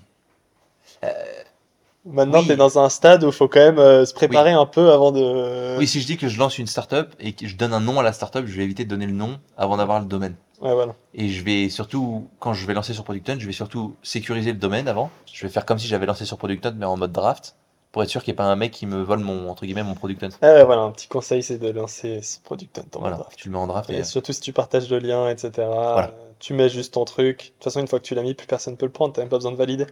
Que c'est toi, le owner Ouais. Hmm. Ouais, voilà. Ok, bon, de toute façon, cette euh, concept d'idée, tout le monde l'a compris. Tout le monde l'entend tout le temps, mais personne l'a compris. Donc, euh, je sais pas, un jour. euh, Ouais. Je pense que ce sera un, un débat infini. Même euh, quand tu auras 50 ans, euh, tu continueras. Ouais, les idées primées. Petite dernière, euh, on peut pas créer un side project en deux semaines en ayant un job. Alors, je suis d'accord sur le, sur le principe. Mais là où je, où je pense qu'il y a une opportunité, c'est qu'il y a une, version très courte de n'importe quelle startup. Tu peux imaginer euh, euh, Facebook Marketplace comme un Google Excel. Tu peux imaginer euh, euh, Tinder comme un listing. Il y a plein de, il y a plein de façons très très simples de, de voir n'importe quelle startup. Même une startup très compliquée. Ouais, je vois. Et de pouvoir faire le, la mini, le mini MVP et le lancer en Ouais. deux semaines. Ouais. Toujours une feature. Il y a toujours une feature. Et si jamais il n'y a pas de feature, parce que je sais pas, tu peux toujours créer une landing page avec un, un pay button. Tu peux toujours créer un, un form qui capture les emails. Il y a toujours une version alternative que tu peux faire. Et suffisamment pour que quand tu le lances, si vraiment ta startup elle a un intérêt, ce qui n'est pas le cas de 99% des startups, mais si c'est le cas, au moins, quand tu vois que tu as des gens qui soient prêts à payer ou qui soient prêts à te donner leur email ou machin, ça va te dire, ok, bon, j'ai un, ta- j'ai un taf, mais c'est peut-être le moment de quitter mon taf, c'est peut-être le moment de passer plus de temps sur ma startup. Un truc qui va donner la motivation de continuer. Toi, si tu as envie de le faire en deux semaines, il faut faire un petit projet. Ouais. Tout petit projet. Ou même pas de projet, essayer de le marketer. Ouais, ouais. Et mais moi, je dirais même, si tu veux, tu peux. Euh, si tu veux, euh, pendant deux semaines, c'est pas la mort. Après, faire ça toutes les deux semaines, c'est pas possible. Mais si demain, tu as une idée et que tu te dis, tous les jours après le taf, à 5 heures, je bosse comme un malade, Ouais. euh, pendant deux semaines, ça aura pas, ça sera pas trop long pour faire un burn-out, tout ce que tu veux. Ouais. En deux semaines, normalement, ça va. Si au bout de deux semaines, tu t'arrêtes. Euh, et, euh, et tu peux le faire, quoi. Non, Enfin, c'est c'est une question de, de volonté et qui vient à la majorité, ou tes croyances limitantes de croire que tu peux pas le faire. Ouais. Mais moi, je l'ai vu, mon app Bull Corrector, j'ai fait ça en 7 heures. Ouais. Donc, n'importe qui peut le faire. Et toi, tu as un double bonus en étant en entreprise que nous, on n'a pas, qu'on n'a plus. C'est que tu peux trouver des idées qui satisferaient les Ouais. besoins de ton entreprise. Et donc, tu vois qu'il y a un petit problème, tu demandes ni à personne ni rien, tu crées ta petite app et tu peux trouver ton premier client, Ouais. qui est ta boîte. Et euh, si ta boîte trouve ça intéressant et si ça peut aider les trucs, tu peux leur faire gratuit. Puis après, euh, il y a, après, il y a des boîtes euh, qui acceptent pas, etc. Faut voir les politiques de ta boîte Ouais. avant de faire ça. Parce que si t'arrives et que tu leur vends un truc, mais quoi? Tu te fous de ma gueule C'est terrible ça. Euh, Mais Mais t'as euh, raison, hein, t'as raison. oui, il faut faire attention. Parce que euh, il y a, en, entreprise, en Suisse, par exemple, t'as... Oui, ils sont plus, ils sont plus sérieux. Non, si dans ton, ton contrat, ça peut être écrit, euh, tous les projets que tu fais en dehors de, de, de- dans le truc, il appartient à l'entreprise parce que tu es sous contrat. Ok. Donc si ils veulent te faire chier, ils peuvent te dire, ça c'est à nous. Ouais. Et légalement, ils peuvent reprendre ton projet. Ça va. Donc, euh, faut faire gaffe, mais euh, voilà, t'as ton premier client, puis au pire, tu quittes l'entreprise et tu fais une pause de deux semaines avant de leur proposer. Ouais. Enfin, tu dis que tu l'as fait quand t'étais plus là. Je viens de démissionner. Mais voilà. Et je pense que tu as aussi un, un avantage quand tu bosses en entreprise, c'est que du coup ton temps est limité. Et du coup, ça te réduit la pro- le- tout- toute la partie o- overthinking. Elle est, elle est vachement réduite. Parce que vu que ton temps, tu as peut-être 4 heures par semaine, bah, tu pourras jamais faire une app avec plein de systèmes de login et plein de pages et de machin. Et le fait d'ajouter des contraintes, ça te permet aussi de shipper une app qui est beaucoup plus simple. Et c'est un avantage parce que nous, on a toute la journée devant nous et tu peux rajouter tant de features que tu veux vu que bah, on a tout le temps illimité. Ça, c'est incroyable. Et ça, ouais. Ça, c'est fou. hein. Et ça, c'est un. On peut parler de ça vite fait. Gérer son temps, euh, pour beaucoup de personnes, c'est un challenge. Ouais. Et savoir quoi faire. Et d'avoir une illimitée de choses, de pouvoir faire à l'infini des choses, ça peut être problématique. Ouais. Parce que tu t'arrêtes jamais. Ouais. Comme toi. Ouais. Ouais, c'est ouais, très très compliqué, ouais. C'est le, le, la règle numéro un, c'est d'avoir réussi à gérer ton temps, où tu, où t'investis. Et prioriser. Ouais. Tu t'imagines moi en plus avec euh, mes six activités euh, Ouais. parallèles. euh, il faut savoir bien prendre son temps, son focus. Et, euh, et puis les features, faut faire attention à pas vouloir faire les choses parfaites, quoi. C'est ça aussi, il faut arrêter d'être les développeurs qui font des machins à la à la n'utilisez pas Axios et tout, c'est aussi les développeurs qui vont vouloir faire les choses parfaitement. Ouais. Et quand tu crées ton projet, faut accepter que ce soit nul, que ça marche pas, que ce soit euh, bancal. euh, Ouais. et, euh, et pêcher, quoi. Faut pêcher, pêcher, pêcher encore et, euh, et envoyer du lourd. Belle C'est conclusion. Belle conclusion. Ouais. Merci Marc. Avec plaisir. C'était cool. Un des plus longs podcasts que j'ai vu et écouté. Et que t'as pas écouté. Et, que- et que j'ai, pas écouté, mais que j'ai fait. Ah oui. Oui, bah en plus, euh, je sais pas combien ça durera à la fin parce qu'il y a eu des pauses. Ok. Faudra voir. Je sais pas combien ça fait vu qu'il y a plein de. Il y a plein de raccords à mettre, ouais. Euh, On a dû faire, on est du- sur du 3 heures ou quelque chose comme ça, non? Ça fait 3h30 là. C'est un Joe Rogan, quoi. Non, mais je pense qu'il y a plein d'enseignements et puis t'as un mot de fin. Euh, non, je pense que n'importe quelle euh, personne qui a un peu de compétences en code et qui regarde tes vidéos, euh, je, bah, en passant 2, 3, 4 heures par semaine sur un side project, je pense que ça peut vraiment changer sa vie. Et, du puis coup, euh, ça peut te rendre bien meilleur. Et puis pour les recruteurs, quoi. ouais, ouais, Tout est en fait, project, tu, ouais. tu gagnes à 150%. Après, faut le vouloir, faut pas forcer, faut pas dire que c'est le seul moyen, mais t'es gagnant de A à Z. Mais Ouais. euh, merci, je te félicite pour tout ce que tu as fait. Je te remercie pour ton temps. Je te remercie pour euh, ton chez toi. Avec plaisir. euh, j'espère que j'espère que ce sera un kiff. En plus, tu as de la chance, ce sera dans très longtemps. Donc tu auras le temps d'avoir oublié notre conversation. Tu pourras la réécouter. Ouais, c'est vrai, c'est vrai. Je pourrais l'envoyer à mes parents aussi, vu que c'est en français. Ils vont kiffer. Ah, génial. Ouais. Ça m'a fait super plaisir. On se dit à très bientôt. Si vous voulez retrouver Marc, euh, si tu veux retrouver Marc, tu peux te rendre sur son Twitter. Euh, Marc underscore Louis Louvelon. Louvion. Mon site web, c'est plus simple. C'est quoi? Marclou.com. marclou.com. marclou.com où il y a sa newsletter que je vous conseille de t'abonner. Shipfast dans la description, mon lien d'affilié, super. Au moins, euh, tu nourris tout le monde.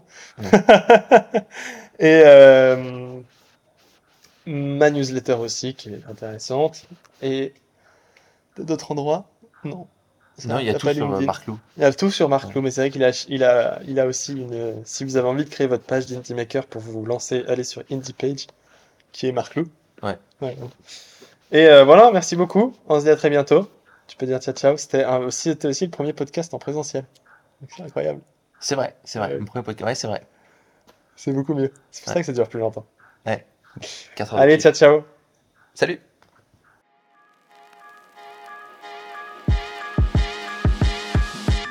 Bravo, tu as écouté cet épisode de Du Code et du Cash jusqu'au bout. Merci de le partager à deux développeurs autour de toi qui veulent aussi lancer leur projet. Tu peux aussi hacker leur ordinateur pour que mon podcast tourne en boucle. Finalement, n'oublie pas de mettre une note de 5 étoiles avec un commentaire fun.